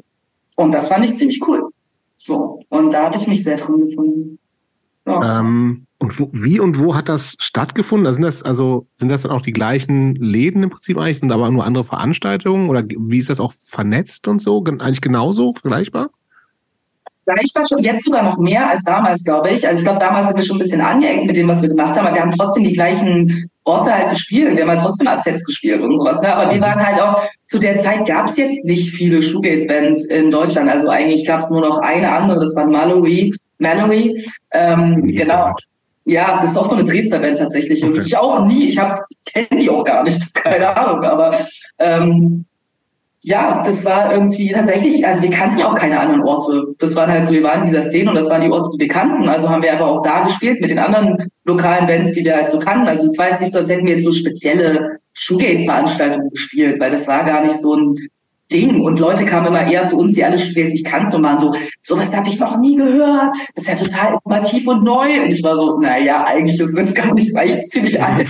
Das kannte bloß irgendwie niemand so richtig zu der Zeit. Und dann gab es ab und zu so ein paar ältere Herren meistens. Ja, die haben es verstanden. Die waren dann so, ey, ihr klingt doch wie mein Bloody Valentine, das habe ich doch früher gehört und so. Das war dann schon so ein Ding, so, ne? Also das war schon spannend. Ich glaube, wir haben da schon ganz schön irgendwie aufgemischt, weil Leute sehr irritiert waren von dem, was wir da gemacht haben. Wie seid ihr da eigentlich drauf gekommen? Denn das ist ja so ein bisschen. Christopher, ich will mal eine, eine so. Frage nochmal nachfragen, weil ich so als, also ich schneide das natürlich auch, ne? Und das eine ist halt, und du bist jetzt auch sehr bei dieser, ähm, was ist das musikalisch? Und das macht, ist natürlich auch total wichtig, ne? Und das kann natürlich auch im positiven Sinne halt deutlich mehr machen und verstörender sein, als es Green Day oder Offspring oder whatever halt ist, die eben eigentlich Rock ganz normal sind und sehr gefällig sind. Das finde ich auch gut. Was mir, glaube ich, und klar kenne ich auch, äh, nicht klar, aber ich kenne auch einige so vom My Bloody Valentine sagt mir was und, und es gibt so ein paar Bands, wo ich sage, und Lush und was weiß ich, das gehört ja auch so ein bisschen ja. dazu, glaube ich. Ne? Voll, ja. Das kenne ich irgendwie alles vom Namen. Was mich, glaube ich, als seinerzeit, was ich irgendwie das Gefühl hatte, was da gar nicht stattfindet, aber es ist vielleicht auch gar nicht so. Ähm, ich habe da gar nicht so Inhalte gesehen. Es, es, gefühlt ging es einfach nur um diese Musikgeschichte. Und das war mir, das hat mich null angesprochen. Ich dachte, was, es gibt gar keine Inhalte so. Aber vielleicht ist das auch gar nicht so. Ja, also tatsächlich äh, war das auch was, womit ich immer gestruggelt habe, dass ich tatsächlich mhm. das Gefühl hatte, das hatte relativ wenig Inhalt. Mhm. Ähm, und äh, also es hat mir auch, das war so beides. Auf der einen Seite hat es mich ein bisschen gestört, dass es so wenig Inhalt hat. Auf der anderen Seite war es für mich aber auch sowas von, oh, ich kann mal irgendwie, es geht nicht so sehr um die Texte und so. Soll so plakativ immer sein, so, ne? Genau, es versteht ja eh keiner. Ja, ja. So, ne, deswegen, genau, das war irgendwie dann auch schon so ein bisschen befreiend, so, ne, wir konnten da irgendwie mit tausend Fallfahne auf dem Gesang irgendwas singen, was nie jemand versteht. Viele Songs von uns hatten gar keine Texte, weil das war mal eigentlich nur so improvisiert, weil so war ich egal, hat ja eh keiner verstanden. Fand ich irgendwie auch ganz geil. Ähm, aber tatsächlich habe ich dann später angefangen, mich halt doch irgendwie auch nochmal mit so ein bisschen Geschichte von einzelnen Bands irgendwie ähm, zu beschäftigen. Und gerade bei Bloody Valentine, ähm, von dem ich großer Fan war und immer noch bin, ähm, das fand ich ganz spannend, irgendwie deren Geschichte, weil sich darin gezeigt hat, die, ne, die kamen eigentlich auch so, die haben auch so besorgt besetzten Häusern gewohnt, die waren auch alle pleite, die hatten auch alle mhm. irgendwie eigentlich nichts zu der Zeit, weil halt, das war schon irgendwie groß, aber die haben die wirklich viel Geld damit verdient und so. Und das war irgendwie alles so ein bisschen eigentlich mega abfuck eigentlich so. Und dann war ich so, okay, da kann ich jetzt doch irgendwie wieder so ein bisschen relaten, weil es jetzt gar nicht, das war gar nicht so glamorous irgendwie, wie Leute irgendwie, glaube ich, manchmal dachten irgendwie, was Shoegaze ist. Das ist irgendwie so, ich kann mich erinnern, zum Beispiel wurde mal unter so einem Musikvideo von uns, hat mal jemand so Rich Kids drunter kommentiert, worüber ich sehr lachen musste. Weil ich war so, okay, ich frage mich jetzt auch, woran man das äh, so festmacht, so, ne? Aber ähm, ja, ich glaube halt irgendwie, dass vielleicht irgendwie eine politische Einstellung oder das, was man irgendwie rüberbringt, dass Texte und irgendwie, dass man das laut in die Welt brüllt, irgendwie, was man halt irgendwie denkt, ähm, ich glaube, das kann halt auch anders transportiert werden. Und ich glaube, Shoegaze war für mich irgendwie so eine Möglichkeit irgendwie darin, mein, meine Wut und meine Enttäuschung irgendwie auch nochmal anders zu transportieren. Nämlich einfach durch Lautstärke, durch Anecken und durch, ja, wir sind übelst kompliziert, weil wir machen das alles nicht irgendwie so, wie ihr das irgendwie hier alle kennt und wollt. Und das hatte für mich dann, ich habe mich schon drin irgendwie auch so mein, mein kleines Punker-Dasein irgendwie, konnte ich davon schon finden. So, ne? Aber, das muss, glaube, aber das muss ja auch gar nicht zwingen. Ne? Also ich kann, ich kann ja auch einfach eine Musik gerne machen wollen, nur weil mir die Musik gefällt. Also das voll. muss ja nicht, das muss, das muss ja nicht alles. Ich kann ein politischer Mensch sein und äh, einfach auch Pianomusik spielen ne? und Pianist Total. werden. So, also das ein, das muss ja nicht alles irgendwie in einem miteinander verbandelt sein. Äh, ja. Genauso ich kann Aktivist sein und irgendwie und und äh, Country Country Musiker, ne, wenn mir die Musik gefällt. Ähm, ich glaube, bei dem Shoegaze ist es natürlich so, dass das tendenziell so eine ich glaube, und das ist vielleicht auch, was Jobst meint, die hat gehalten so ein bisschen natürlich als so eine verträumte intellektuellen Musik und als so ein Subgenre von diesem Indie, Indie Alternative, also ein Subgenre von einem Subgenre, was nie so richtig groß geworden ist, aber was, was so groß wirkte. Aber also ich kann das total verstehen, dass war, ich sage. Gab's ja gut, aber so Lashes war ja schon eine ja, aber weniger so, Band irgendwie. Die waren auch ähm, ja oder auch ähm, ist nicht auch hier ähm, ähm, Gilt nicht auch äh, The Jesus and the Mary Chain? Ist das eine äh, Shoegaze-Band auch? Ja, ne? Ich glaube, ja. Ich meine, ich, eigentlich ist es schon fast eher so ein bisschen Psychedelic Rock, aber ich glaube, dass voll viele Leute aus der Shoegaze-Szene trotzdem große Jesus and the Mary Chain-Fans sind, inklusive mir. Ja, so, ne? So. definitiv. Ja. ja, ist auf jeden Fall alles so, so, so ein großer Indie-Bereich, sagen wir jetzt mal so. Irgendwie, man hört das, da ja auch. Ist das so dein Ding, Christopher? Es ist nicht so meins. So, ähm, aber ich sagen wir mal so, ich kenne mich da so einigermaßen aus. Ich höre auch, ich habe auch in deinen Bands, ich höre auch sehr viel The Smiths noch so mit raus. So und das ist für mich alles so ein relativ großer Kosmos. Ich, ich habe auch Freunde, die die da so, die diese Musik so lieben so meins ist es, ist es jetzt nicht so richtig, aber ich kann jede Art von, also ich kann jede Art von Musik so wertschätzen. Wenn jemand für eine Musikrichtung brennt, ist das doch erstmal und da Spaß dran hat, die zu spielen, reicht das, ja, finde ich. So. Das, ich denke, ja, ich denke auch, dass so eher unterschiedlichste Menschen sich irgendwie auch da bewegen. Ich finde auch so Shoegaze-Szene, das ist auch schwierig zu sagen, weil ich glaube, es gibt nicht so wirklich eine Szene. Also ich glaube, Shoegaze ist sehr, immer sehr viel online, weil es online gibt vernetzt gewesen und ich war da in so vielen Shoegaze Facebook-Gruppen zum Beispiel drin. Und ich kann mich das erinnern. Das ist aber relativ überschaubar wahrscheinlich auch, oder? Ja, tatsächlich sind da schon wirklich, äh, das sind teilweise schon relativ große okay. Gruppen, ne? also wo so Tausende, Hunderttausende teilweise drin sind. Okay. Die waren immer sehr aktiv auf Facebook. Und ich glaube, deswegen ist mein Blog halt auch so schnell so ganz groß geworden irgendwie, weil diese Szene, wenn man es so nennen will, irgendwie ganz gut vernetzt ist. Aber ich glaube, was halt so das Ding war, weil wir haben dann auch so international gespielt. Ne, weil das ist schon was irgendwie, dass da schon viel internationale Connection ist. Und da haben wir viel so in Europa an verschiedensten Orten irgendwie auch gespielt. Das Ding ist, was ich aber mal interessant fand an diesen Gruppen, dass wenn dann doch mal sich Bands auch so politisch geäußert haben, was immer mal passiert ist, gab es dann oft so Debatten darüber, so, naja, aber Sugar ist doch eigentlich voll unpolitisch und so Politik hat hier, ne, Politik hat hier nichts zu suchen, blablabla. und dann gab es immer Riesendiskussionen darüber, wie Leute waren, das stimmt überhaupt gar nicht, so, das ist voll wichtig und so, wo ich glaube, das ist halt eher, was ist so eine lose Szene, wo sich, glaube ich, so verschiedenste Menschen mhm. irgendwie drin bewegen. Und natürlich gibt es darunter irgendwie Leute, die durchaus einen politischen, auch Bands, die einen politischen Anspruch haben und andere halt nicht. So, ne? Ich glaube, das war halt eher ein bisschen so das Ding. Mhm. Ja. Aber ja, wir sind ja jetzt auch nicht so lange irgendwie beim Shoegaze geblieben, sagen wir jetzt mal so. Was ist denn das heutzutage aus deiner Sicht? Wie würdest du das beschreiben? Die, was ihr jetzt macht oder letzte Album oder so? Ja, ja also was wir jetzt machen, bezeichne ich als neues Pop. Mhm. So, ähm, was glaube ich auch eigentlich nur so, das ist auch so ein sehr loser Begriff, der so nichts bedeutet eigentlich. Ähm, ja. Ne? So, das ja. ist halt so ein bisschen neusige Popmusik, okay. Mhm. So, ne? Okay. Ähm, ja. so, also von daher, ne? ich glaube, wir haben uns so ein bisschen vom Shoegaze, so diesen, wir haben so halligen Gesang und keiner versteht, was wir sagen, eher zu ein bisschen songlastigeren Songs entwickelt, ähm, wo man schon ein bisschen versteht, irgendwie, was hier passiert. ähm, genau, was glaube ich so schon einen komplexen Sound hat, aber trotzdem eingängig ist irgendwie für Menschen. Und genau, ich glaube, dass das Noise Pop ist ja eigentlich so ein Überbegriff.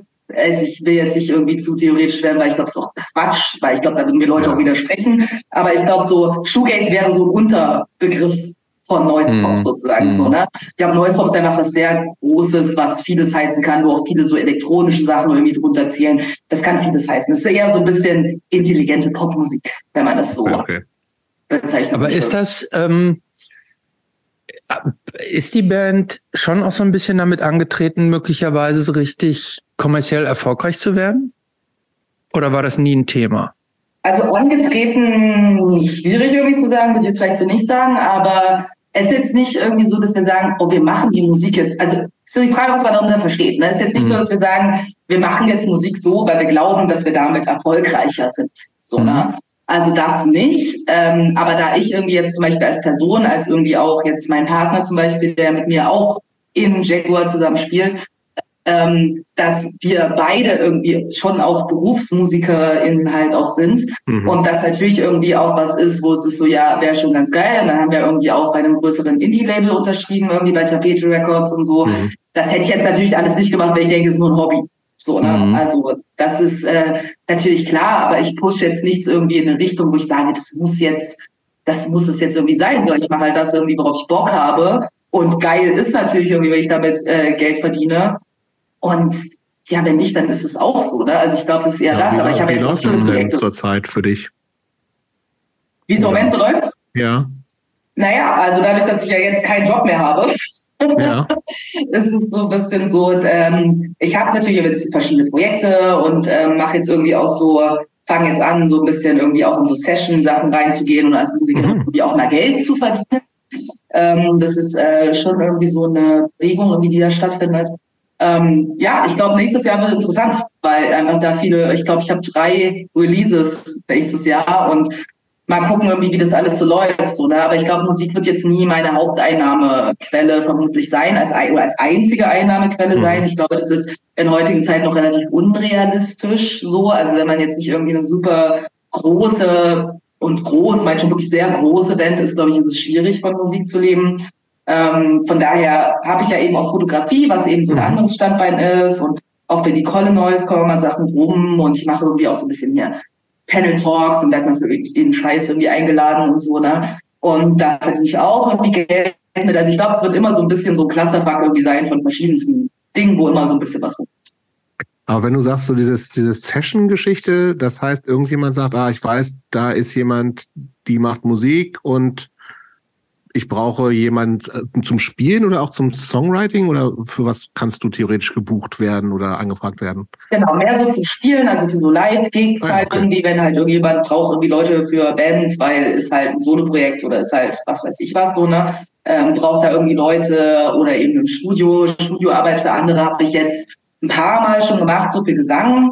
Ähm, aber das war irgendwie alles unbezahlt irgendwie bisher. Das habe ich so über die Jahre, irgendwie habe ich da so okay. Dinge gemacht, aber würde jetzt in Zukunft halt irgendwie schon gucken, dass ich da ein bisschen irgendwie auch für bezahlt werde, weil es ist halt einfach der Punkt, ich habe halt einfach zu viele Dinge, die ich mache und ich kann mhm. daneben nicht noch einen 30-Stunden-Job oder 40-Stunden-Job arbeiten, weil sonst mhm. kann ich all diese Dinge nicht machen. Also muss jetzt irgendwie auch so ein bisschen Geld hinkommen, ne? So sehe ich das halt. Genremäßig kann man dich theoretisch für alles anfragen? Wo, naja, sind, wo sind deine, deine Grenzen auch von was das, was welche Skills angeht? Also Skills ist jetzt okay, wenn es irgendwie Free Jazz ist, bin ich jetzt dann, vielleicht dann raus, okay, so, ja. ne? ähm, aber äh, keine Ahnung, ansonsten so alles, aber musikalisch wäre ich so bei Ska raus, weil ich hasse Ska. Aber das ist so, ja, brauche ich jetzt hm. keinen Bock hätte. Aber ansonsten bin ich für vieles offen.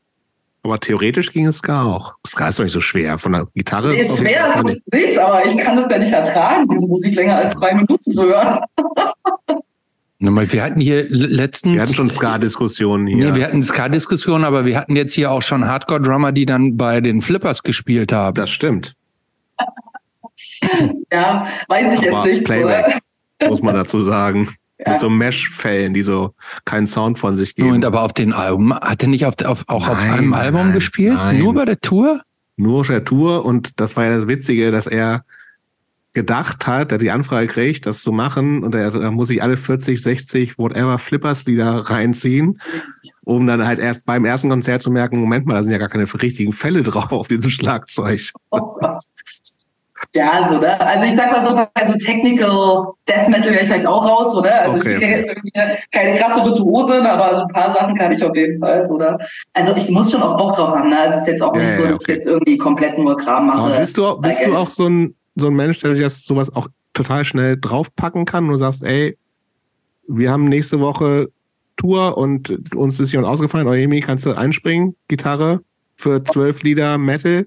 Kommt drauf an, was es ist. Ne? Also ich äh, glaube, bei manchen Sachen klappt es schon, aber wenn es irgendwie ein bisschen äh, komplexer ist, dann ist vielleicht eine Woche ein bisschen wenig. So, ne? Aber ich glaube, grundlegend, ich mache jetzt irgendwie lange genug Musik, irgendwie kann ich äh, schon eine Menge Sachen, habe ja irgendwie auch in verschiedensten Projekten gespielt, aber schon alles irgendwie, was so rockig ist und so, ne? Aber äh, ein Kumpel von mir spielt zum Beispiel jetzt irgendwie Bass bei viel so Hip-Hop-Sachen. Und der meint immer so, äh, ich vermittel dir mal was, du bist einfach, kannst du auch machen. So, mhm. also ich denke, ja. gut, das kriege ich bestimmt auch hin, so, ne? Hätte ich Bock drauf. Also mal gucken. Aber es ist auch immer so ein Zeitding. Also ich werde jetzt hier irgendwie nicht Session irgendwie in fünf verschiedenen Projekten machen, wenn ich noch drei andere Projekte selber habe. Und die Colin Neues, mein Baby, ist so, da so viel Zeit ist da jetzt auch nicht und Fotografie auch. Also ich glaube, das ist immer so, also mehr als ein, zwei Projekte so on the side werde ich da jetzt, glaube ich, nicht haben. Und es ist immer schön, dass Aber das gerade in Berlin gibt es ja auch wahnsinnig viele MusikerInnen, oder? Die Konkurrenz ist, glaube ich, immer noch sehr, sehr, sehr, sehr groß, wenn es um darum geht, auch Geld damit irgendwie einen Lebensunterhalt damit zu verdienen.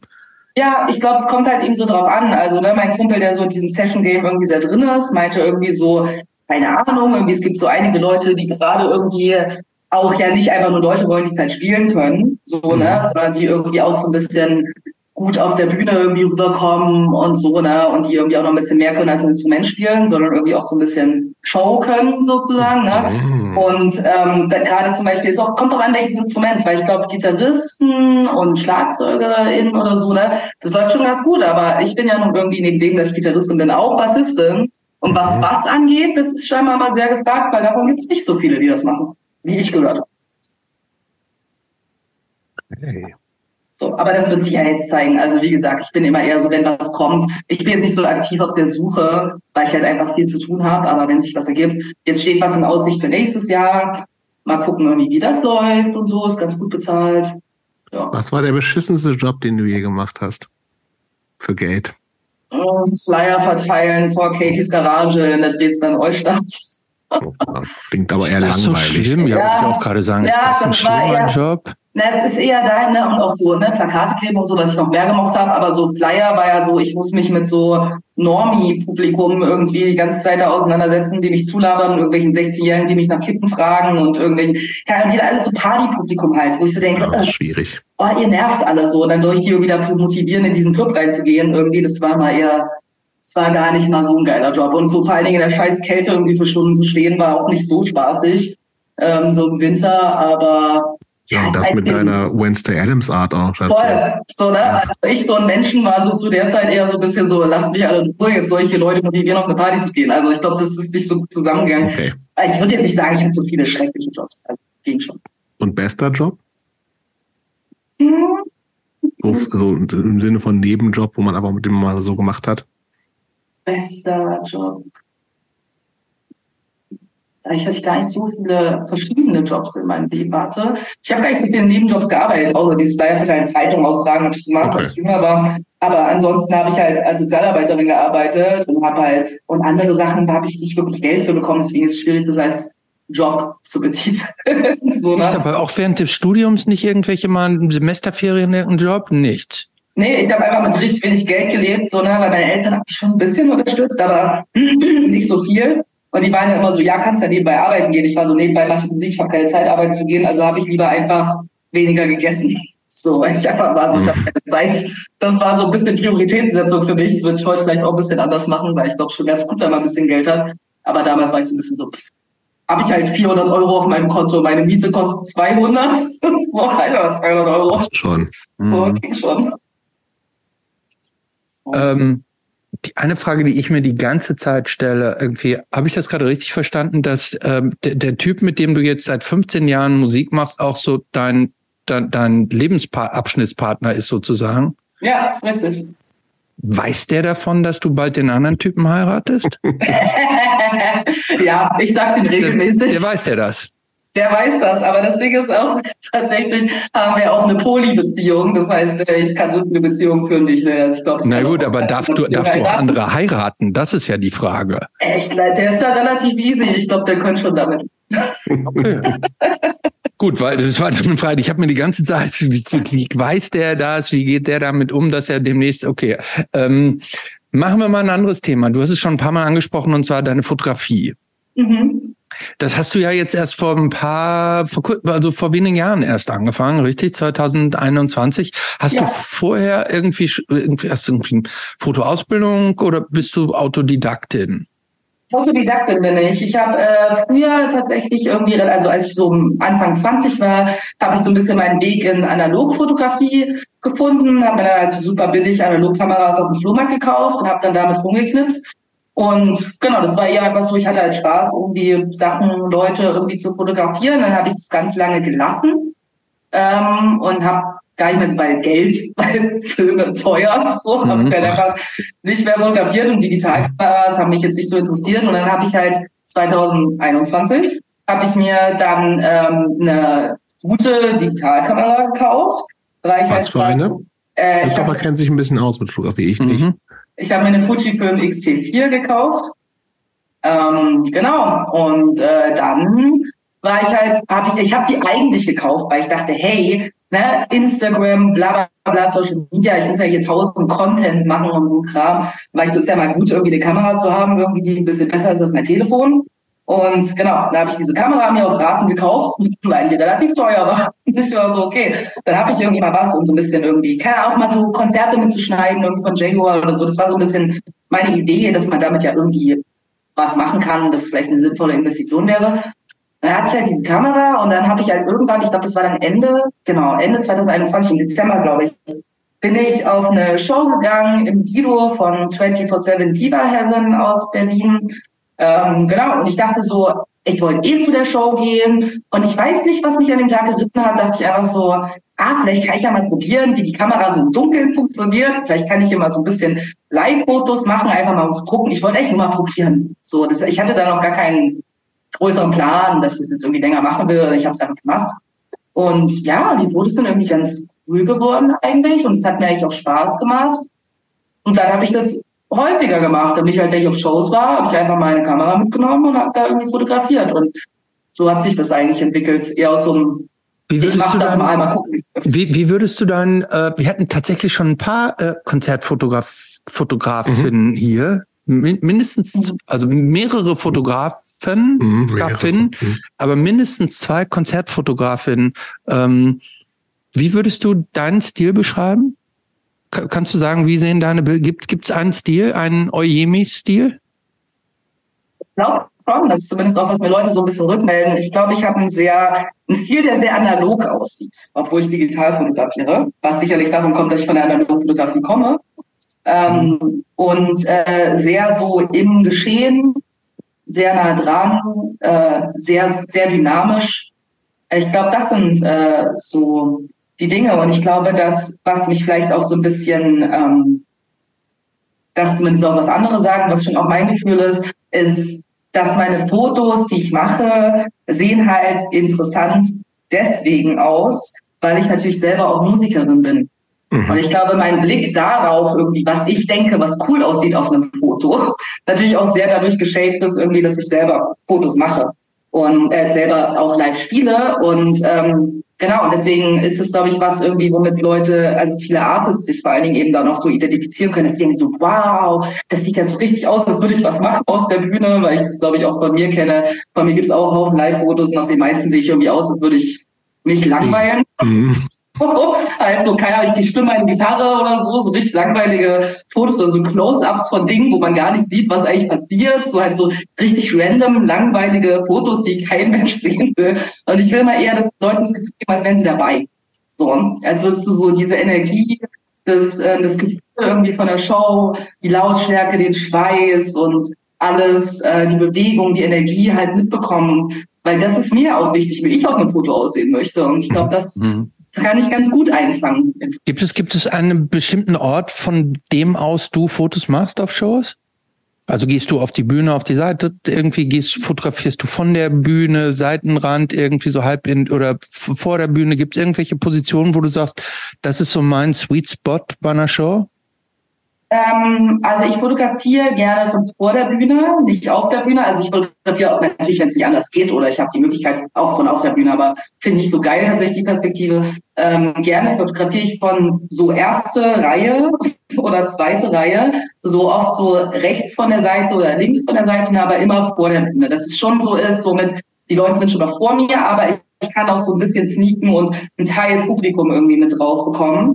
So, ne? Den, könntest, den könntest du haben, wenn du auf der Seite der Bühne wärst, könntest du es ja auch haben, ne? Den, genau. Richtig, mhm. das mache ich ja auch manchmal, so ne, gerade irgendwie bei so manchen Hardcore-Shows, wo es ein bisschen, oder keine Ahnung, Shows, wo es ein bisschen schwierig ist, mitten im Pit mhm. sonst zu stehen. So, dann äh, ist mir mein Kameraequipment doch ein bisschen zu viel wert. Ähm, dann suche ich mir irgendwie einen sicheren Spot, aber von der Bühne fotografieren, da hast du halt dann eine Perspektive. So, da, also wenn die Bühne nicht groß ist, ne, also ich fotografiere jetzt nicht so oft irgendwie riesengroße Hallenshows, ist ja dann der Space so auf der Bühne auch relativ begrenzt. Du kannst mhm. ja nicht mhm. die ganzen Leute die ganze Zeit durchlaufen auf der Bühne, weil du willst ja niemanden nerven. Und dann ist es meist so, dann hast du halt eine Perspektive. Und dann mhm. fotografierst du die Leute meistens so halb von hinten, so. Und ich will ja eher, dass die Leute auf den Fotos das Gefühl haben, sie sind dabei. Und wenn ich so von der Bühne aus mhm. fotografiere, geht das ja so ein bisschen verloren. Deswegen bin ich schon gern. Ich habe jetzt keine Angst, ich bin auch so ein Pit-Girl, also ich war immer im Pit irgendwie auch gar kein Problem. Bei jeder Hardcore-Show mit einer Kamera in der Hand ist es natürlich ein bisschen äh, gefährlicher. Deswegen versuche ich schon immer irgendwie so ein bisschen einigermaßen sicheren Spot zu finden und dann so zwischen den Songs mal von einer Seite auf die andere zu rennen, wenn mhm. der Pit sich gerade nicht bewegt. So, aber ich versuche schon im Geschehen zu. Mhm. Und fotografierst du mit Festbrennweite oder Zoom? Mit Zoom fotografiere ich. Mhm. Ähm, ich habe, ich wollte mir gerne eine Festbrennweite zulegen, aber ich bin noch sehr so, ne, weil Objektive sind teuer und ich bin noch so ein bisschen irgendwie überlegen. Teuer. Ich glaube, ich würde ich würde gerne was weitwinkligeres haben. Ähm, auf jeden Fall irgendwie, weil mit meinem Zoom-Objektiv komme ich gut zurecht. Ähm, aber ich glaube, ich hätte gerne noch mal ein weitwinkligeres äh, Objektiv, um noch mal mehr vom Raum einfach und mehr vom Geschehen auf der Bühne draufzukriegen. Ähm, verfolgst du so andere Musikfotografinnen, Showfotografinnen? Ja. ja? Voll, ganz tolle. Wer ist da, äh, gibt es da welche, die du, die du uns so besonders ans Herz legen kannst, wo du sagen willst, das sind meine, meine Favorites? Mhm. Voll, also ähm, ich würde sagen, meine Lieblings äh, Gig-Fotografin ist tatsächlich Emilia, sie heißt bei Instagram Unlost Films. Ähm, genau, und die äh, finde ich ganz toll. Die hat auch schon für Jaguar geshootet tatsächlich, hat mich auch schon ein paar Mal noch bei anderen Shows geshootet und wir sind auch viel in Kontakt und ich würde schon sagen, dass wir, der ist enge Freundin oder so, ne, aber wir sehen uns irgendwie häufiger. Die ist auch aus Dresden, interessanterweise, aber ich kenne sie erst seit keine Ahnung, zwei Jahren oder so, ne, bis wir uns kennengelernt haben. Und genau, und ihre Fotos inspirieren mich ganz doll tatsächlich. Und wir haben auch, glaube ich, einen ähnlichen Stil. Und ich glaube, dass ich mir viel auch von ihr abschaue, vor allen Dingen irgendwie was so, also es ist tatsächlich von unserem Bearbeitungsstil sind wir relativ ähnlich. Ihre Fotos sehen auch recht analog aus, aber ich mag vor allen Dingen auch ihre Perspektiven, die sie hat, so und welche Momente sie irgendwie einfängt. Sie kann das auch richtig gut, so diese Dynamik von der Show irgendwie einzufangen und genau, also Emilia ist eine großartige Fotografin, noch relativ jung tatsächlich, weiß ich genau, wie jung sie ist, aber ich glaube, sie ist so Mitte 20 glaube ich. Und sie ist ganz toll und ich rede irgendwie auch oft irgendwie schreiben und sie vermittelt mir auch immer mal so Sachen und ich finde sie ist einfach auch krass solidarisch, dass sie irgendwie nicht so Gatekeeping ist, sondern sie lässt mich auch wissen, wenn irgendwas anfällt oder so oder wenn irgendwas ist. Über sie bin ich zum Beispiel auch, durfte ich La Dispute shooten, weil die Tourfotografin von La Dispute hatte ähm, genau, halt bei der Wildlife Tour so einen Post gemacht mit so, hey, gerade wenn Flinter-Fotografen irgendwie Bock haben, irgendwie im Fotopit zu sein, schreibt mich an, ich habe das nicht gesehen, aber sie hat mir das weitergeleitet, mal so, hey, ich spiele in Berlin, geh da mal hin und so schreibt der und das halt, finde ich einfach auch cool, weil ich finde, es geht bei mir geht es irgendwie oft darum, wenn ich irgendwie mit Leuten, wenn ich Leute cool finde, hat es nicht nur damit zu tun, dass ich ihre Arbeit gut finde oder ihre, ihre Kunst gut finde, sondern auch, wenn es einfach coole Leute sind, die halt nicht Geld geben. So, und das ist sie halt. Ganz tolle Person. Gibt es, ähm, Lorna Shaw lassen wir jetzt außen vor mal, andere Bands, die du unbedingt mal fotografieren wollen würdest? Tatsächlich habe ich äh, sehr viele, die ich fotografieren wollte, schon fotografiert. tatsächlich. Das ist gut. Mm, wen habe ich denn noch nicht fotografiert, den ich richtig gerne fotografieren wollte? Mm. naja, ich glaube, so ein paar alte Helden und Heldinnen irgendwie wäre schon. Rolling Stones. Nee, eher sowas wie Dinosaur Junior hätte ich jetzt gedacht. So, ich mhm. bin ja großer Dinosaur Junior Fan. Ich glaube, das wäre schon, das wäre schon ziemlich cool auf jeden Fall. Mhm.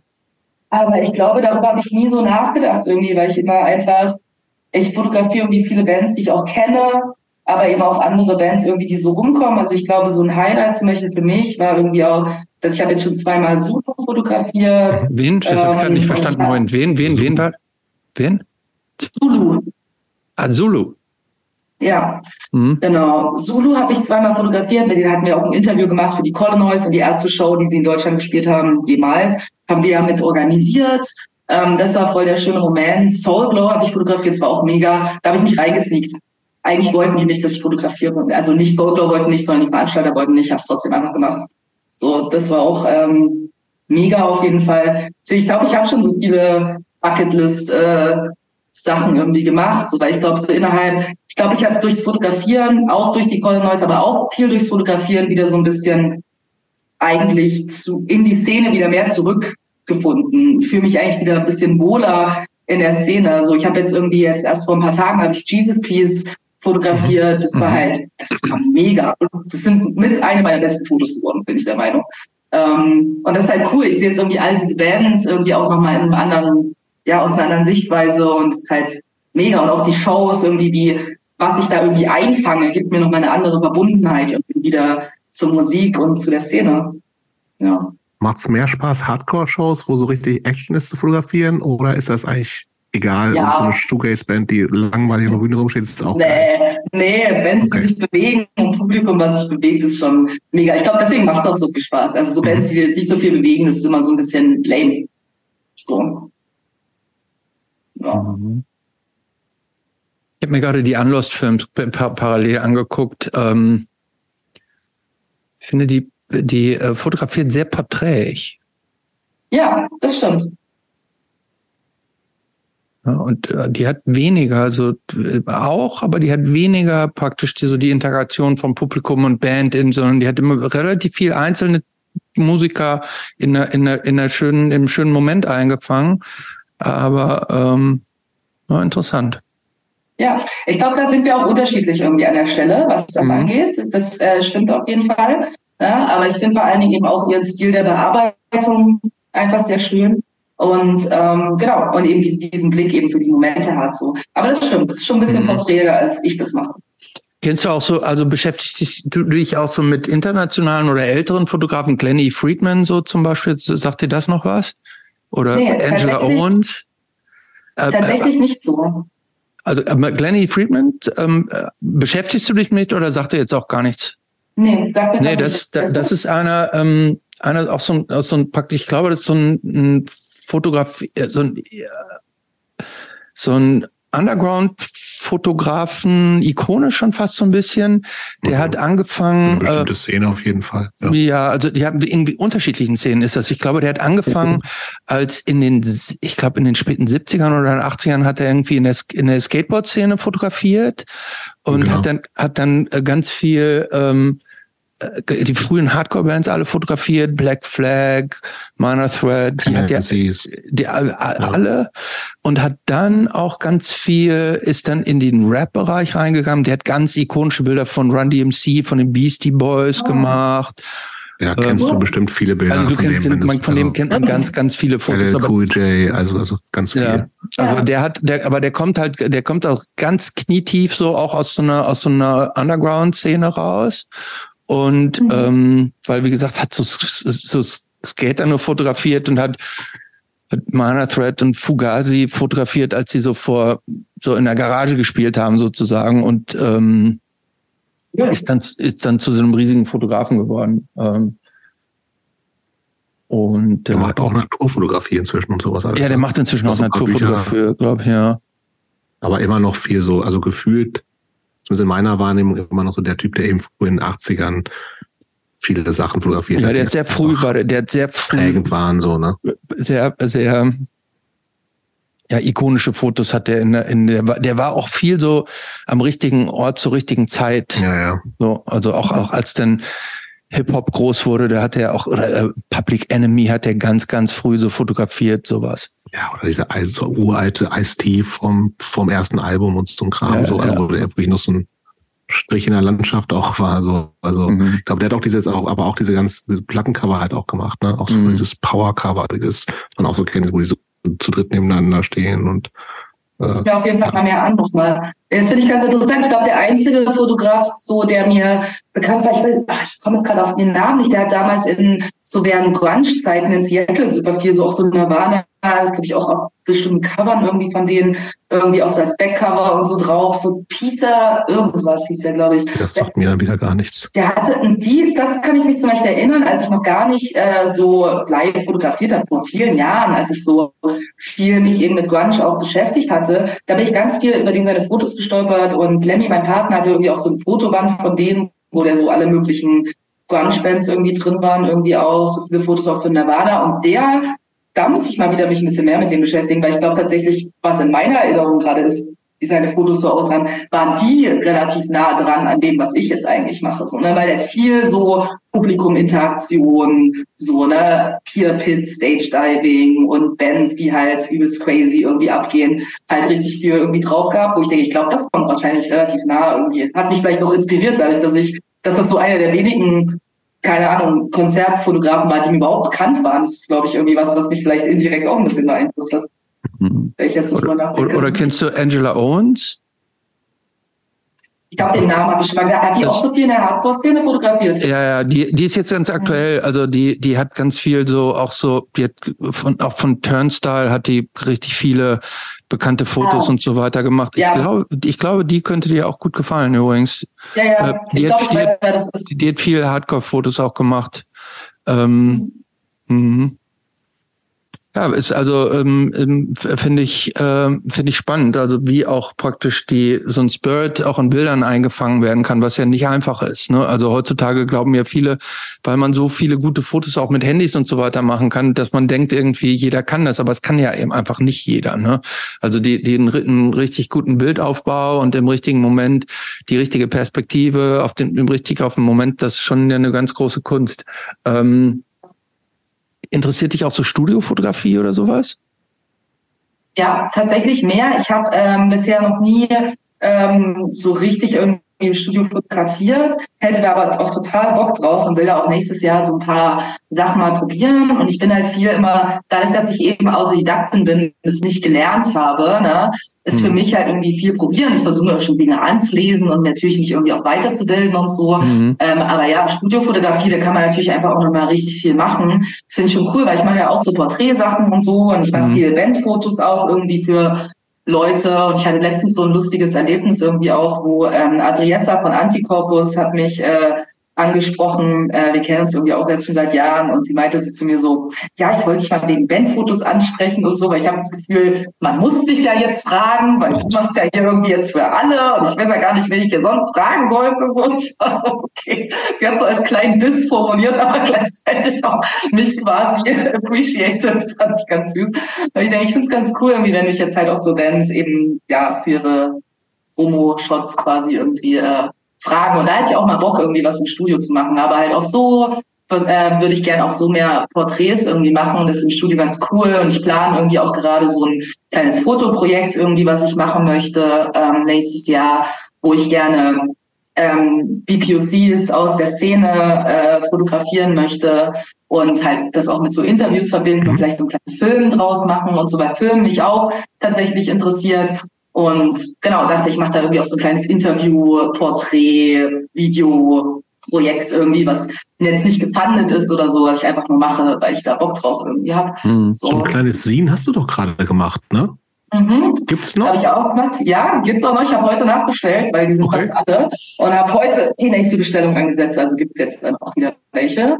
Genau, und die haue ich halt irgendwie so für einen Zehner halt irgendwie raus. Können sich Leute, ich mache das, Leute können einfach schreiben und sagen, hey, ich hätte gerne sie. Instagram oder sowas. Ja, Instagram ist cool und dann äh, genau Adresse, die PayPal mir oder so. Okay. Und wenn es Leute hier in Berlin sind, die ich kenne, die sehe ich eh andauernd, den gebe ich halt einfach eins und Genau, das ist auch richtig schön gewesen, weil dieses Scene, ich hatte das voll lange geplant, dass ich das machen wollte und Sag nochmal gerade, wie halt das heißt.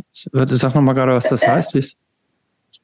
Genau, also das Scene halt, also das äh, Scene habe ich äh, No Heroes einfach genannt mhm. und es äh, beschreibt vielleicht auch, ich glaube, dadurch ist Leuten ein bisschen klar geworden, woher der Name überhaupt kommt, weil es war auch viel nicht bewusst, weil ich darüber auch nie gesprochen habe. Und ähm, in dem Scene ähm, habe ich tatsächlich einfach Fotos, bisher nur Schwarz-Weiß-Fotos. Ich fotografiere eigentlich größtenteils in Farbe, aber ab und zu auch Schwarz-Weiß. Und da habe ich Schwarz-Weiß-Fotos äh, reingepackt von POC, BPOC-Bands, die ich fotografiert habe äh, in Berlin. Da sind auch so Sachen, ne? Zulu, Soulglow und so sind alle drin, Nova Twins und äh, genau, und habe äh, dieses Scene eigentlich so ein bisschen gewidmet. Das ist auch so, es hat wenig Text, aber der Anfang des Textes ist so ein bisschen, ähm, ja, dass das Scene gewidmet ist an alle BPOC-Punk-Kids äh, da draußen, die halt No Heroes hatten, oder? Also für alle, die keine Helden hatten und am Ende gibt es ein Foto irgendwie von mir mit dem kleinen Untertext so, ich sage es zwar auf Englisch, weil ich kann es nicht so gut äh, auf Deutsch mhm. übersetzen, aber ist so, um, ähm, when you grow up having no heroes, you might become your own.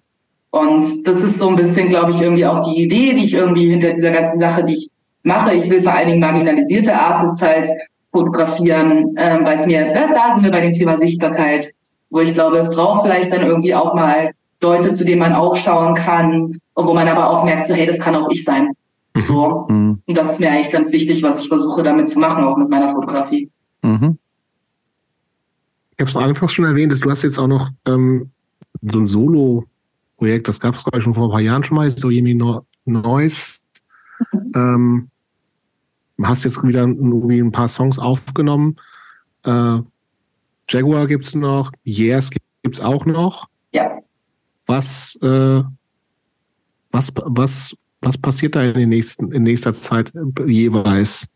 Also gibt es irgendwie bei irgendwas Pläne? Also klar kann man so ein Solo-Projekt wahrscheinlich besser selber planen und sagen, wie stecke ich da rein. Bei anderen ist man ja immer abhängig von Leuten. Was ist wo geplant im Idealfall? Da ist tatsächlich viel geplant. Also mit äh, Jaguar bringen wir eine neue EP raus, äh, diesmal selbst verlegt, ähm, nicht bei Tapete.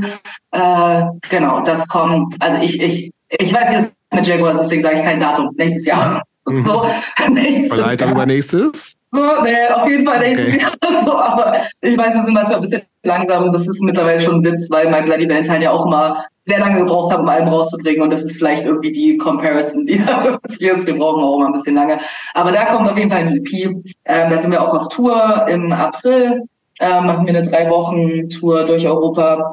Das kommt mit Jaguar. Das richtig durch Jahr Europa auch, ja. Hm, hm. Ja, okay. genau. Also jetzt nicht super weit, aber wir spielen so ein bisschen Niederlande, äh, Schweiz, in Tschechien haben wir was, in was noch? Ich habe die Tour nicht geplant, deswegen weiß ich jetzt alles nicht so genau. Aber sind noch schon. So, ne? Aber die steht, ja, die ist komplett äh, okay. Buch, die findet statt. So, sehr sicher, sehr DIY.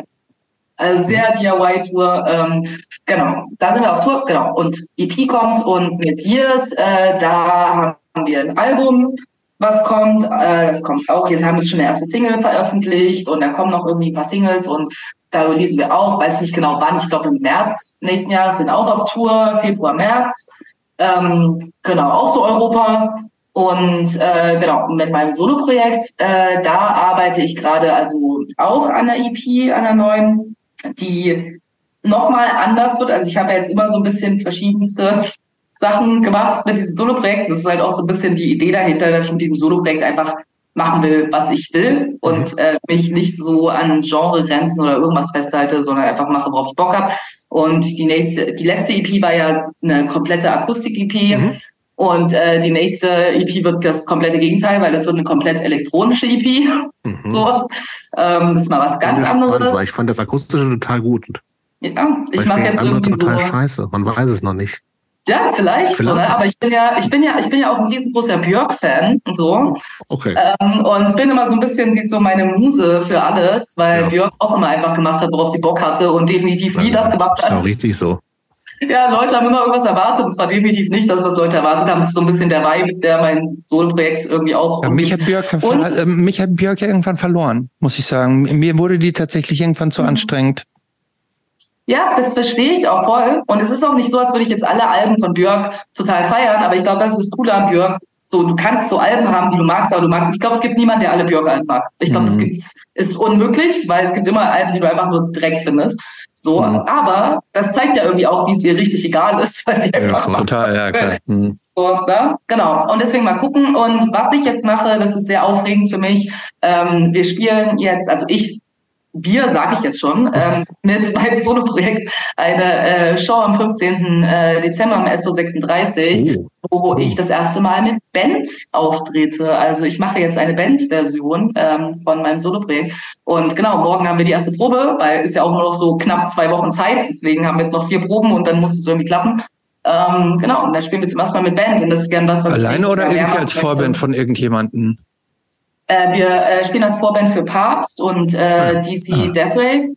Genau. Und Papst, äh, mit denen habe ich ja auch schon mal was in der Vergangenheit gemacht und die haben mich halt gefragt, ob ich in meinem Soloprojekt auftreten kann. Und dann meinte ich irgendwann so, ist es okay, wenn ich eine Band mitbringe? Und die waren so, äh, klar. Und jetzt sind es irgendwie vier Bands, die irgendwie an dem Abend spielen, weil ich glaube, die dachten so, ah, das ist einfach, euch wieder hinzustellen mit ihrer Akustikgitarre. Und jetzt bin ich so, also ich bringe doch eine Band mit. Mhm. so. Aber die sind cool damit und genau, da machen wir das jetzt zum ersten Mal. Das wird äh, sehr spannend. Ja, das sind Gut. so die Pläne. Cool. Hm. Wo siehst du? Wir haben so einen, äh, ja, wir haben so einen letzten Teil, aber das sliden wir jetzt so langsam rein. Aha. Christopher, sorry. Mhm. Wo, wo wünschst du dir in zehn Jahren zu sein? Also jetzt nicht örtlich, sondern so. Vielleicht auch örtlich. Oder auch örtlich, ja, oder aber aktivitätenmäßig. Hm glaube, ich habe mir nie so richtig Gedanken darüber gemacht, worüber ich, also wo ich irgendwann. Ich weiß, aber deshalb frage ich dich jetzt ja. in zehn Jahren? Nein, eigentlich, also tatsächlich bin ich derzeit sehr glücklich in meinem Leben und ich hoffe, dass ich all die Dinge, die ich jetzt mache, in zehn Jahren auch mache. Und vielleicht habe ich dann tatsächlich, ich habe so ein kleines Hirngespinst in meinem Kopf, dass ich äh, Sängerin in der Deathcore-Band sein will. Vielleicht auch, äh, damit ich äh, meinem Crush näher komme, vielleicht. Da seid ihr ja wohl hoffentlich schon längst. Wollte ich aber auch schon längst irgendwo. sagen. Da habt ihr doch schon lange eine Großfamilie gegründet. Ja, ja oder, genau. oder aber schon wieder längst getrennt. Vielleicht. Nein, das ist für die, nein, nein, nein, nein, nein, das ist für die Ewigkeit. das ist auf jeden Fall für die Ewigkeit. Ich glaube auch so, ne? aber ja. Skeptisch. Da vielleicht, vielleicht. Ich glaube äh, nicht an die Ewigkeit. Doch, doch. Vielleicht habe ich in zehn Jahren noch äh, meine Deathcore-Band. Das ist noch so ein, so ein kleines Ding, was ich plane. Aber ja, ansonsten hoffe ich, dass die Colinois äh, wächst und ähm, gedeiht auf jeden Fall. Ich glaube, das ist mir eine der wichtigsten Sachen irgendwie, dass mein Kollektiv äh, sich weiterentwickelt. Ob ich dann irgendwie noch Teil davon bin oder nicht, das, äh, ich hoffe, dass ich dann noch Teil davon bin. Aber wenn ich es nicht mehr bin, hoffe ich, dass es trotzdem weitergeht. Ja, vielleicht können wir ganz kurz dazu noch, also was ist denn, also so wahnsinnig viel habt ihr noch nicht machen können oder gemacht, ne? Ja, also es geht so. Ich es, in deiner Wahrnehmung ist es total viel, kann ja auch sein, oder? Ja, in meiner Wahrnehmung. Also in meiner Wahrnehmung ist es extrem viel tatsächlich, okay. aber äh, kann auch sein. Ja, die Colinois hat, glaube ich, einfach richtig viel äh, meiner letzten äh, zwei Jahre mhm. eingenommen tatsächlich. Ähm, und ja, also äh, tatsächlich irgendwie haben wir irgendwie dieses äh, unser erstes Festival gemacht ähm, letztes Jahr. Mhm. Das war sehr besonders auf jeden Fall und haben so ein paar Shows irgendwie auch organisiert und planen jetzt halt auch für nächstes Jahr wieder ein Festival, nachdem wir dieses Jahr Pause gemacht haben, weil wir uns erstmal ein bisschen sammeln mussten.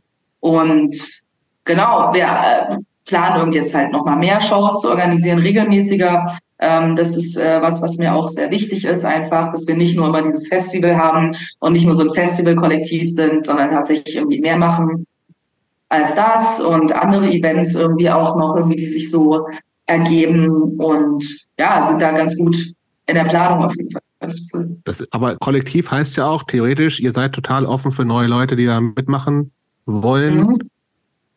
Jobs, vergiss ja, dich also total nicht. offen. Ich bin ja nicht, ich bin natürlich nicht. Also, don't even go there. Das ist mir ja schon klar. Aber ja, also total offen ist relativ, würde ich sagen. Also ich glaube, wir sind ja. ein bisschen, ich glaube, wir sind grundsätzlich auch jetzt ein bisschen, wir wollen neue Leute, um es mhm. so auszudrücken. Wir wollen neue Leute, mhm. aber ich glaube auch, wir sind äh, in unserer Auswahl ein bisschen ähm, spezieller geworden, einfach weil wir auch ein bisschen blöde Erfahrungen gemacht hatten. Mhm mit Leuten, die irgendwie Mitglieder bei uns waren und das ist nicht ganz so geil gelaufen. Und seitdem sind wir da so ein bisschen vorsichtiger.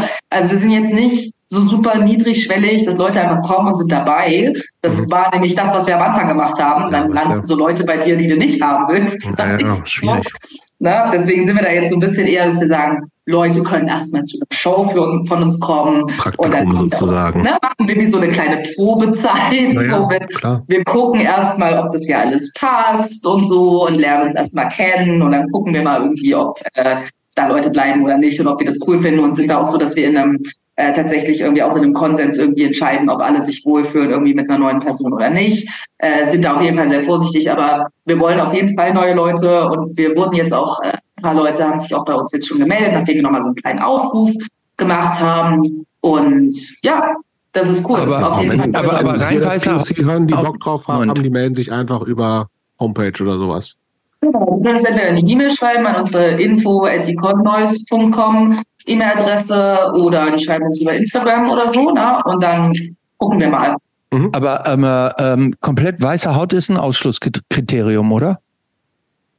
Ähm, ich würde es weniger irgendwie an der Hautfarbe als an der Identität festmachen. So, ne? Weil nicht allen BPOCs sieht man das grundlegend erstmal äh, an, dass mhm. sie äh, vielleicht POCs sind. Aber ja, die Voraussetzung ist, dass man, dass man POC ist. Ähm, das ist ganz klar, also weiße Leute nicht. nicht. Und ähm, genau, derzeit sind wir auch schon so, dass wir, also wir sind derzeit ein reines Flinter-Kollektiv. Mhm. Und äh, sind, das ist schon was, darüber diskutieren wir regelmäßiger. Ähm, wir sind grundlegend schon offen, auch für cis-männliche Personen. Aber ich glaube, da sind unsere Ansprüche höher, würde ich jetzt mal sagen. Also die Person muss dann schon sehr cool sein dass wir unser Flinter-Kollektiv-Dasein äh, dafür aufgeben wollen. Also die Person muss schon cool sein. Mhm, klar. Okay, also Jobst, ja. den, den kleinen Moment, wo du gerade gedacht hast, du könntest dich da bewerben, kannst du vergessen. Das, ich habe das schon nur die, weit. Das ist nicht, nicht so viel weiß, nee, nee, Nein, nee, nee, aber äh, Jobst, du, du, hast, du bist ja auch, hast ja auch schon mal behauptet, mit langen Haaren Skinhead, Skinhead. zu sein. Ne? Ich traue dir auch zu, dass du sagst irgendwie, ich nein, bin eigentlich POC im Herzen. Nein. So, äh, so und deshalb und cool nein, bin ich auch. Und einfach nee, nein, dann ist ja gut. Wenn du das einfach jetzt, nein. Dann ist ja gut, ne? Aber ja. es stimmt ja nicht. Das ist jetzt ja keine Lüge, dass du mit langen Haaren ja mal behauptet hast, Stin, das stimmt. Stin, Skinhead gewesen zu sein. Ab dem das, Moment kann man dir ja, an dem Moment kann man dir jetzt ja alles zutrauen, ne? Jetzt hör mal auf. Wäre ich ganz bescheuert. ja, genau. Also ja, auf jeden Fall, wir freuen uns auf Leute. Uns melden sich ja auch Leute irgendwie regelmäßig bei uns. Was Sehr gut. Hm. Genau, und also vielleicht haben wir auch bei unseren HörerInnen irgendjemanden dabei, die, die denken, ähm, da würde ich gerne mal versuchen, ob ich da andocken kann. Und ansonsten freuen wir uns halt über Kraft natürlich, wenn Leute zu unseren Shows kommen, so oder zu unserem Festival. Das ist ganz wichtig und das will ich hier auch nochmal so sagen. Neben dem, dass wir natürlich irgendwie als Kollektiv uns sehr wichtig ist, dass wir vor allen Dingen irgendwie auch POCs auf unseren Shows haben, ne? weil das ist auch was, was ich ja vorhin angesprochen habe mit uns geht es nicht nur darum, wer da auf der Bühne steht, sondern auch wer vor der Bühne steht. Mhm. Das ist uns schon wichtig. Deswegen sind weiße Menschen trotzdem nicht ausgeschlossen, zu unseren mhm. Shows zu kommen, weil das scheint manchmal etwas zu sein, was Leute ein bisschen verwirrt. Ähm, natürlich können irgendwie weiße Leute auf unsere Shows kommen. Was uns wichtig ist irgendwie an der Stelle, ist, dass Leute verstehen, was das für ein Space ist, in den sie da reinkommen. So, ne? Mhm. Und ich glaube, das ist, was es ist, äh, liegt mir auch sehr am Herzen, weil das viel mit meiner eigenen Geschichte zu tun hat, ist, das ist uns auch bei dem Festival, was wir gemacht haben, sehr aufgefallen. Ne? dass weiße Leute bewegen sich in unseren Räumen anders, weil sie nämlich auf einmal feststellen, dass es ein Raum ist, der nicht für sie kreiert ist. Mhm. Und das ist wichtig, weil ich glaube, so habe ich mich ja auch lange mhm. als wäre ich in einem Raum, der nicht für mich kreiert ist. Und ich glaube mal, dieses Gefühl zu haben, wie das ist, wenn man sich mal drauf einlässt, irgendwie wie, wie das so ist, wenn andere Leute was organisieren, was erstmal irgendwie ausgerichtet ist irgendwie auf andere Menschen, dann kriegt man nämlich schnell das Gefühl, dass man hier Gast ist. Mhm. Und das ist auch so. Ne? Also weiße Menschen sind bei uns Gast und dementsprechend mhm. erwarten wir irgendwie auch, dass äh, Leute da auch ein bisschen nachsichtig irgendwie einfach sind, irgendwie mal ein bisschen auch mal reflektieren, in was für einem Raum sind sie hier und ist der Raum vielleicht eine Ausnahmsweise, wie der Rest dieser Gesellschaft, nicht für weiße Menschen gemacht. So, ne? Und ich glaube, das ist was Wichtiges und ich glaube, das ist auch was, wodurch Leute lernen. So, und ich glaube, ich habe ich hab ganz viele auch persönlich Rückmeldungen bekommen nach unserem Festival, auch von weißen Friends von mir, die halt waren so, ey, ich fand es super und ich habe sowas in meinem Leben noch nie erlebt und es war einfach eine komplett andere Atmosphäre und es war schön, das zu erleben und ich habe da doch noch mal ein paar Sachen für mich selber hinterfragt. Und wenn das das ist, was daraus passiert, dann finde ich das super. Ich würde noch irgendwie was ergänzen, ähm, weil ich das selber so empfunden habe.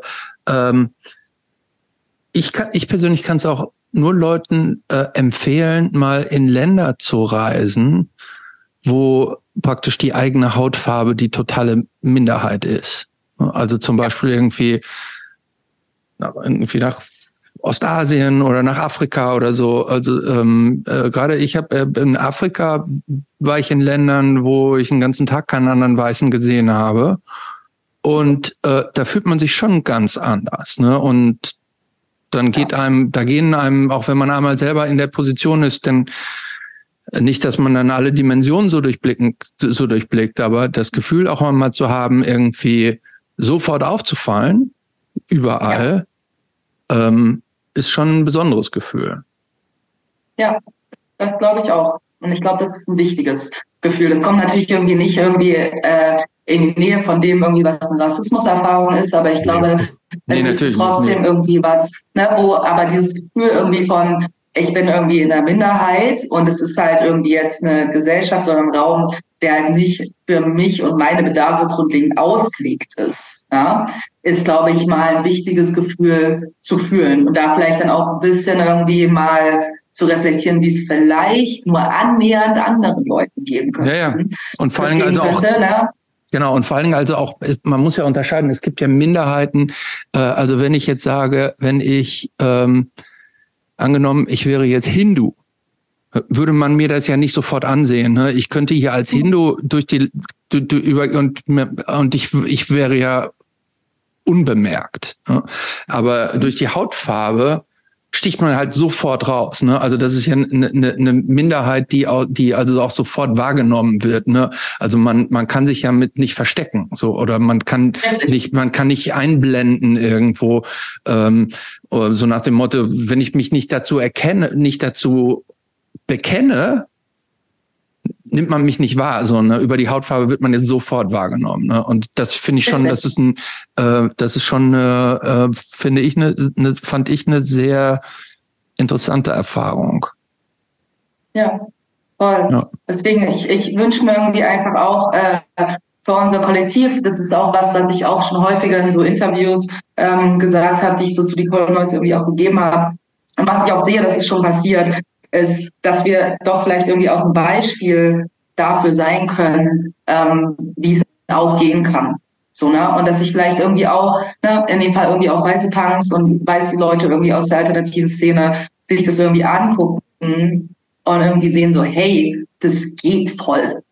Das geht mhm. voll klar. Und das ist halt vielleicht irgendwie auch, wie eine Realität aussehen kann, in der POCs irgendwie auch beteiligt sind an der Orga und dass es irgendwie auch wie ein Ort aussehen kann, irgendwie ein Space aussehen kann, an dem POCs irgendwie auch in Rollen sind, die jetzt halt eben nicht nur auf der Bühne sind, sondern eben auch in anderen Bereichen irgendwie der Organisation und das, wie gestalten wir diesen Raum. Und ich hoffe, dass sich daraus Leute einfach ein Stück was abgucken und sich da ein bisschen was mitnehmen irgendwie in ihre Spaces und vielleicht dann doch mal vielleicht so ein paar Sachen anregen einfach so. Ne? Also ich mhm. glaube, das würde ich mir sehr wünschen, dass das daraus passiert. Und deswegen ist es mir auch so wichtig, dass wir in der alternativen Szene stattfinden, weil auch das ist immer mal eine Diskussion, die wir haben im Kollektiv, ne? wo Leute sagen, ey, ich fühle mich in manchen Spaces einfach nicht wohl, weil die so hart weiß dominiert sind mhm. und so. Und ich sage dann immer so, ja, natürlich, aber ich bin ja auch in diesen Spaces aufgewachsen, weil wir haben ja auch Leute bei uns, die nicht in der Diaspora aufgewachsen sind, also die nicht in Deutschland sozialisiert sind, mhm. sondern die hierher migriert sind, Erstgenerationsmigrantinnen sind, die Hälfte unseres Kollektivs. Und die sagen, die Szenen, die ich kenne in meinem Heimatland, die war halt nicht so. Und alles, was mhm. ich hier erlebe, ist irgendwie weird. Und irgendwie habe ich keine Lust, davon teil zu sein. Und ich bin, glaube ich, immer neben ein paar anderen Leuten im Kollektiv diejenige, die sagt, wir müssen auch in diesen Spaces stattfinden. Weil ich will mich mhm. nicht abkapseln. So, mhm. ich will, dass da Veränderung stattfindet. Und bei klar können wir auch einfach unsere eigenen Räume, wir können in migrantisierte Räume gehen und noch dort Shows organisieren. Aber ich will das gar nicht. Zwangsläufig, ich will das auch. Aber nicht ausschließlich. Ich will auch, dass wir in weißen Räumen stattfinden, damit sich auch da was ändert. Mhm. Das ist mir wichtig. Anderes Thema. Ähm, was ist deine beste und deine schlechte Eigens äh, schlechteste Eigenschaft? Ich glaube, ich habe richtig viele gute und schlechte Eigenschaften. Du hast nicht viele gute und nicht viele schlechte? Ich glaube, ich habe beides richtig viel. Das, das, ja, dann, äh, du, du kannst dir zwei aus jedem, aus dem, jedem Spektrum raussuchen. Naja, ich glaube, ich habe eine Eigenschaft, die beides ist. Ich kann gut reden und ich kann gut reden. so, das ist sowohl eine gute als auch eine sehr schlechte Eigenschaft. Also je nachdem, wie man das sieht. So, ne? Also ich kann mich irgendwie gut artikulieren, ich kann viel reden und manchmal führt das eben dazu, dass andere Leute sehr wenig Raum haben, wenn ich rede und sich ein bisschen genervt von mir fühlen. Also von daher, ich würde sagen, es ist sowohl gut als auch schlecht, aber da kommt dann mein ADHS durch, ich kann nicht anders. So, da bin ich an der Stelle, sage ich einfach mal so, nicht, dass ich mich jemals irgendwie ausruhen möchte auf irgendwelche Diagnosen, aber an der Stelle möchte ich das mal als Verteidigung benutzen. Bist du so ein Lesetyp? Ich glaube nicht. Geht so, nicht so. Also da muss man sich ja so viel konzentrieren. Das stimmt. Ja, Deswegen, ja, ja. es war schon ein bisschen schwierig. Aber es kommt darauf an, was es ist. Also das letzte Buch, was ich richtig schnell gelesen habe, war äh, Schwarzdeutsch weiblich von Natascha Kelly. Ähm, kann ich sehr empfehlen. Das habe okay. ich äh, innerhalb von einer Woche durchgelesen. Ich weiß nicht, weil ich das letzte Mal ein Buch innerhalb von einer Woche gelesen habe. Das ist das. Und jetzt lese ich gerade an ähm, äh, Black Punk Now, was das neue Buch von James Spooner ist, der die Afro-Punk-Dokumentation ja. hat. Genau. Und der hat jetzt ein neues Buch rausgebracht, in dem wir mit die Colinois erwähnt werden, wodurch mhm. ich mich auch sehr geehrt fühle. Und das lese ich jetzt gerade und das ist äh, auch sehr schön. Hast du entweder musikalisch oder was so, vielleicht auch so ansonsten sonstigen Medienkonsum angeht, irgend so ein Guilty Pleasure? Äh, bestimmt. also, äh, ich habe, glaube ich, viel. Deswegen, also ich meine, weiß jetzt nicht, ob das so Guilty Pleasure ist, aber ich mag schon so True Crime. Auf jeden Fall. Ich mag richtig dolle True Crime, aber da gibt es ja auch Kritik dran an True Crime, die ich auch verstehe. Es geht so. an allem Kritik. So. so. Ja, aber was ist denn die Kritik an was ist denn die Kritik an True Crime, außer dass es total inflationär äh, irgendwie so da ist. Was ist naja, denn die Kritik auch der daran? Fakt irgendwie, na, die Kritik ist, glaube ich, schon auch so ein Stück irgendwie, dass da ja irgendwie auch für die Opfer ähm, in der Situation natürlich irgendwie sowas so sehr zum einen kommerzialisiert wird und zum anderen irgendwie, das ist ja schon so ein bisschen ausbeuterisch wieder auch so, ja, da werden ja auch so Infos. Okay. Ja, voll. Ja, so, okay, also, verstehe. Ja, gut. Mhm. Ja, so, ne? Ja, Deswegen würde ich sagen, ist das äh, schon so ein äh, Guilty Pleasure auf jeden Fall. Kann ähm, gelten lassen. Na. Musikalisch irgendwas? Nee, Moment, also, stopp, Moment, Moment, das will ich jetzt noch genau wissen. Also ab, ab in welchem Medium ist, bist du denn True Crime Fan? Irgendwie Podcast oder Serien oder was ist jetzt eigentlich das äh, True Crime Ding of Choice bei dir? YouTube, auf jeden Fall. Auf YouTube. Ah, und welcher mhm. Kanal? Gar, also keine speziellen. Also mittlerweile zeigt ja mein Algorithmus einfach alles an, so was True Crime ist. Und das sind meistens halt irgendwelche YouTuber, die halt gerne über True Crime reden, also die jetzt vielleicht auch nicht unbedingt besonders gut sind oder keine Ahnung, äh, da geht okay. sehr viele Fähigkeiten haben. Deswegen manche sind auch sehr, sehr schlecht gemacht einfach. Okay, aber, aber egal. Und musikalisch? Ist da was? Ah, Wo du sagst, ja, voll. ich, ich das nicht, aber. Naja, deswegen, also ich, ich musste hier mich kurz vorher schon mal irgendwie äh, dazu äußern. Also ich habe in regelmäßigen Abständen, so mehrfach im Jahr, habe ich so eine Black Metal Phase.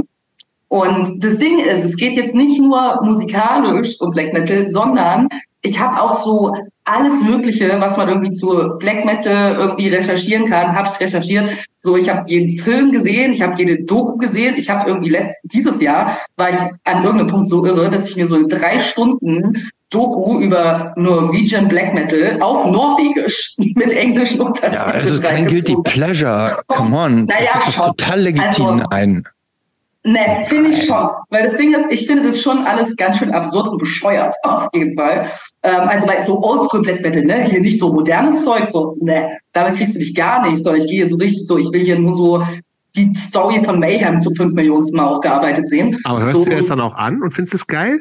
Nee, ich finde es nicht geil. So, ich will ich eigentlich das hat ja irgendwie leider irgendwas in, in oh, seiner. Ich finde ganz schlecht eigentlich. Ja, aber das ist ja gerade so geil eigentlich. Weil so ja, aber das waren ja aber es waren doch alles so Teenager und ich finde das Ja, und, aber das ist doch auch nicht, das ist auch doch gerade geil. Aber hast du denn ja, auch schon mal so sich dann so mit Satanismus und diesem ganzen Kram beschäftigt? Ja.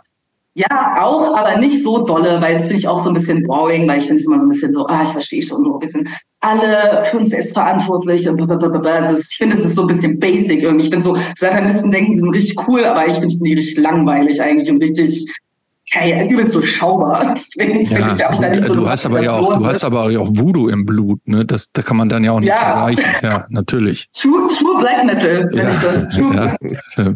so, weißt du? Aber nee, ich finde schon so diese, diese ganzen Stories irgendwie um, ich habe auch dauernd so Diskussionen um Bursum mit random Leuten, einfach grundlegend. Äh, weil ich, ich habe, ich, also ich muss euch über meine ähm, Verschwörungstheorie erzählen. Ich habe meine einzige, meine einzige Verschwörungstheorie, die sicherlich keine Verschwörung ist eigentlich, sondern nur Sinn macht, ist, ich glaube, dass, na, das Ding ist ja bei Bursum, ja Leute mal so, entweder sagen sie so, äh, ich finde das, ich Bursum ist voll okay und ist doch egal, was der für kenne ich keine übrigens. So, ne? Also ich habe so eine Leute getroffen. Okay, gut. Ne? So auf Tour gerade, wo du wo du bei irgendjemand übernachtest und dann so sein Plattenregal irgendwie durchsuchst. Okay, ich, ich kenne eigentlich nur Leute, die sagen, geht gar nicht und dann es eventuell heimlich hören.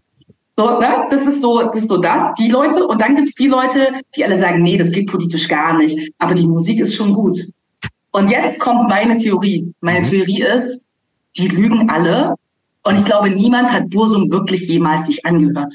Weil, wenn das jemand getan hätte, dann hätte man festgestellt, wie super schlecht, wie super schlecht das alles ist, was dieser Mensch in seinem Leben jemals produziert hat. Also kann mir keiner sagen, dass das gute Musik ist. Leute lügen einfach, weil sie edgy sein wollen. Und niemand hat das jemals gehört. Ich glaube, das ist, Leute tun nur so, als hätten sie sich angehört. Niemand hat es jemals gehört. Weil ich habe es mir angehört und das ist so schrecklich, dass ich mir nicht vorstellen kann, dass irgendjemand das wirklich sich anhört. Ich glaube das. Ich glaube, es ist eine Lüge. Ich muss immer so stehen. Ich kann das nicht beurteilen. Noch nie gehört? Doch, also ich, aber ich, du, du, du könntest mir jetzt fünf Bands Black Metal Bands vorspielen und ich würde jetzt Bosum nicht erkennen. Ach so, ja, das würde ich auch nicht. Aber ich finde ein paar von diesen Black Metal Sachen, die irgendwie haben die was. Irgendwie nee, ich mal, also ich habe ich hab da auch einen Sweet, also ich, ich höre das auch nicht aktiv, aber ich habe da definitiv einen Sweet Spot für. Und ich würde das nicht als Guilty Pleasure sehen, tatsächlich. Äh, hör mal zu, also Jobs, ähm, äh, jetzt, äh, Bursum wäre auf jeden Fall natürlich. Ähm, ähm, Eumi, ne, äh, Jobs hört ja ähm, Andreas Gabalier als als ja, das stimmt. Äh, habe ich jetzt irgendwie schon lange nicht mehr. Ja gut, aber du warst jetzt hier bei der Lady da am Samstag auf dem Konzert, wo ich den Namen schon ja, wieder vergessen habe, dieser Schlagerlady. Äh, das sind ja, Guilty Pleasures. Das sind Guilty Pleasures. Na gut, das, ich meine, ich, das Ding ist, ich bin ja tatsächlich einer von den mein, mein Guilty, mein Guilty Pleasure ist ja, mein Guilty Pleasure ist, das ist ja Shakira und Britney. Das ist ja auch kein Guilty Pleasure. Doch, das Britney. ist Britney. Aber ich, ja, aber da würde ich zum Beispiel sagen, das finde ich sind für mich gar keine Guilty Pleasures, no. weil, ne, weil ich eben auch zu diesen Personen gehöre, die wirklich alles hören. So, ich bin so, ich höre alles ja. Solange ich finde, dass es gut ist. Und das kann jegliche Musikrichtung sein. Das heißt, Popmusik, ich liebe Popmusik. Ich liebe richtig Mainstream-Popmusik, finde ich super. Und ich ja. glaube, Leute lügen über, wenn sie so tun, als wäre das nicht gut, weil ich glaube, das ist einfach gut. So, deswegen ja. kein Guilty Pleasure. Von, von aktuellen Pop, aktuellen Pop, was ist da und richtig großen Sachen? Was findest du da am geilsten? Ich war letztens äh, im Huxleys, was ja. ich jetzt sagen würde, ist groß. Da ähm, war ich bei Ashniko Nie gehört. Was ist das? Ja, kennen lustigerweise viele nicht, obwohl die Show war ausverkauft. Also es müssen schon einige Leute kennen. Ähm, Ashniko ist, ist so eine, irgendwann war die mal Rapperin, aber jetzt macht die mehr so sehr sehr Hyperpop-mäßige Sachen aus Großbritannien. Die ist eigentlich US-Amerikanerin, ist dann mit ihren Eltern nach UK gezogen. Und äh, ja, ist halt Hyperpop und ich war auf jeden Fall die Älteste in diesem Raum. So, sagen wir mal. Okay. So. Aber ist, das, ist, das, ist die ein Chart-Thema? Ich glaube schon, dass die Songs in den Charts hat. Ja. Ich glaube, das letzte Album ist auch richtig durch die Decke gegangen, sonst würde die auch nicht so in großen Venues spielen. Also das sind schon große ja Hallen. Ja, Jetzt kein Stadium. Come on, das es geht noch als Huxleys. Aber bist du, ähm, magst du mehr Beyoncé oder mehr ähm, äh, Miley Cyrus? Zwischen den beiden würde ich sagen Beyoncé. Aber ich finde tatsächlich äh, Miley Cyrus äh, auf so menschlicher Ebene tatsächlich spannender. Na gut. Aber musikalisch mag ich äh, Beyoncé mehr, aber ich habe auch so ein bisschen Problem mit Beyoncé, weil wenn du jetzt gesagt hättest, Rihanna oder Beyoncé, hätte ich Rihanna gesagt. Ja, das, die Frage stellt sich mir nicht, aber äh, wann, wann bringt die mal wieder ein Album raus? Ich habe gehört, dass da jetzt wieder was kommen soll. Wirklich? Aber droppt die das dann einfach so ohne Ankündigung? Ich sag Oder? ja. Ja, ich denke auch. Ich, ich glaube, bei der Größe kann man sich das leisten. Das ich, weiß nicht, ob, ich weiß nicht, ob die nicht durch ist langsam. Ja. Ja, die, die, war lange weg vom Fenster. Ist. Ja, aber die war, die war mindestens fünf Jahre weg ne? vom Fenster, ne? Ja, das stimmt. So, ne? Aber ich meine, ansonsten, ne, ich, also, okay, wenn du jetzt irgendwie so jegliche Form von Battle Rap irgendwie, den ich mir die ganze Zeit reinziehe, der höchst sexistisch ist, okay, dann ist das vielleicht ein Guilty Pleasure, das höre ich die ganze Zeit. Das, das höre ich die ganze Zeit. Auf jeden Fall alles. So, ne? Also Gut. ich habe mal, das ist, äh, da höre ich auch vieles. So ohne meine, meine Gym-Playlist besteht größtenteils nur aus irgendwelchen Battle So, das will bestimmt auch keiner hören. Und letztens habe ich ein paar Freundinnen gefragt, die jetzt auch ins Gym gehen, ob ich ihnen meine Playlist schicke. Und ich war so, ich, Nein, das, das geht war so, ich weiß nicht, ob du die hörst. Aber die meinten so, die war eigentlich ganz gut. Sie meinten so, zu pumpen geht die auf jeden Fall. Gut. Was ist mit dir und Kochen? Bist du so ein Kochtyp? Nee, ich bin richtig schlecht im Kochen. Also meine beste Freundin will mir nicht mal ein Messer zum Tomatenkleinen in die Hand geben. Aber was ist, was, wie, was isst du denn dann so? Lässt du dich bekochen oder bist du so ein Brotmensch oder so ein Fastfood-Mensch? Fertig ja, essen? Ja, also das Ding ist, ich habe diese Woche HelloFresh bestellt, so diese mhm. Kochboxen. Das mache ich manchmal. Das kriege ich hin, weil da so alles Rezept ist und mhm. sowas schon anstrengend. Aber ja, ich esse schon so, ich esse schon viel fertig Zeug, wobei ich ja ein bisschen versuche, ein bisschen besser auf meine Ernährung zu achten. Aber dann esse ich halt ja Sachen, die schnell gehen. So, ich mache mir ein Brot. Das ist schon. Und jeden Morgen esse ich Porridge. Ist vegan, vegetarisch so ein Thema bei dir? Ähm, ich bin mit, im Moment, das hat sich immer mal geändert. Derzeit würde ich mich als Flexitarierin bezeichnen. Okay. Ich habe so viele Jahre war ich Vegetarierin. Ich war nie vegan, habe aber auch viele vegan gegessen. War dann lange Vegetarierin und jetzt bin ich so ein bisschen keine Ahnung, wenn ich zu Weihnachten zu meinen Eltern fahre. Ich meine, mein Vater ist Afrikaner so, also ich es ist ein bisschen schwierig, Nein zu Fleisch. Mhm, mhm, Deswegen bin ich dann, das sind dann so die Momente, wo ich, ich kaufe kein Fleisch, okay. aber wenn es da ist, dann esse ich das auch. Ich wäre bereit für die letzte Frage. Christopher, du? Mhm, ich auch. Weißt du die? Äh, ja, ich stelle die. Ähm, Oyemi. Was würde die 15-jährige Oyemi über die Oyemi 2023 denken? Über diese Frage habe ich ganz, ganz viel nachgedacht. Ähm, und ich glaube, dass äh, mein 15-jähriges Ich, es gibt eine düstere Antwort und eine nicht ganz so düstere Antwort. Ich mache die düstere, damit wir halbwegs positiv aufhören. Würde ich okay. vorschlagen. Mhm. Okay, na gut. Äh, die düstere Antwort wäre, dass ich, glaube ich, schon ähm, überrascht davon wäre, dass ich noch am Leben bin, tatsächlich, weil mein 15-jähriges Ich äh, sehr depressiv war und ich nicht gedacht habe, dass ich äh, so weit komme auf jeden Fall. Das wäre eine Überraschung, glaube ich, für ein 15-jähriges Ich.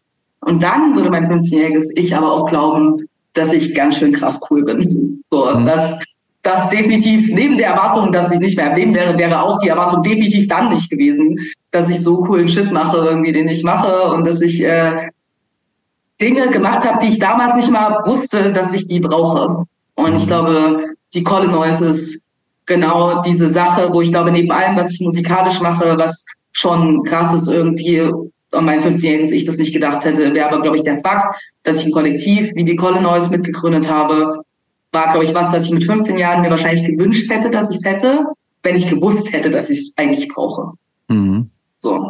Ähm, noch eine kurze Rückfrage, oder ich weiß gar nicht, ob sie so kurz ist weil du das vorhin auch einmal gesagt hattest, irgendwie, du wärst so lange in Therapie gewesen und so. Und jetzt hast, hast du auch gesagt, du wunderst dich, dass du oder dein 15-jähriges Ich würde sich wundern, dass du überhaupt noch lebst. Warst du irgendwann mal richtig suizidal? Hatte ich eine Phase, als ich so Anfang 20 war. Ähm, das war die einzige Phase, die ich hatte, worüber ich sehr glücklich bin, ähm, die ich auch überlebt habe, auf jeden Fall. Ähm, aber ja, das war äh, auf jeden Fall ein Thema aber ich glaube, man muss halt irgendwie auch dazu sagen, dass ähm, ich einfach sehr lange fehldiagnostiziert war. Mhm. Und ähm, jetzt eben seit einem Jahr wieder in Therapie bin, deswegen ne, auch mit der Burnout-Geschichte jetzt und so. Und ähm, ja, ich eben jetzt an einem Punkt, wo ich sagen kann, ich bin glücklich in meinem Leben, hängt viel damit zusammen, dass ich jetzt sehr spät eine ADHS-Diagnose bekommen habe, die ganz, ganz viele Sachen in meinem Leben erklärt und daraufhin mein Leben jetzt sehr viel besser geworden ist, weil ich jetzt einfach weiß, was abgeht. Und ähm, ich glaube, das hat auch schon tatsächlich damit zu tun, dass ich ein schwarzes Mädchen war weil das ist so Gesundheitsversorgung für POCs, ist ja auch immer so ein Thema. Und dazu gehört eben auch die psychische Gesundheitsversorgung, die zu der Zeit einfach übersehen hat, dass äh, hier vielleicht eigentlich ein, AD, ein ADHS vorliegt, anstatt irgendwelche anderen Diagnosen, die nicht gestimmt haben. Die mhm. haben alles sehr viel schwerer gemacht. Und jetzt ist mein Leben sehr viel leichter geworden, zu merken, dass mit mir vielleicht gar nicht so viel falsch ist eigentlich und dass meine Umgebung sehr viel mehr Einfluss darauf hatte, wie ich mich gefühlt habe und es vielleicht nicht einfach nur ich war. Ja. Und das ist doch, finde ich, ein schöner, schönes Schlusswort jetzt, dass, und ich glaube, wir können froh sein, dass, dass das dann jetzt besser spät als nie dann richtig ja. diagnostiziert wurde und dass du äh, weißt, wie du damit umzugehen hast. Und ich sag mal, vielen Dank für das Gespräch. Danke fürs Gespräch, Euemi. Ja, danke euch, es hat voll Spaß gemacht. Danke für die Einladung.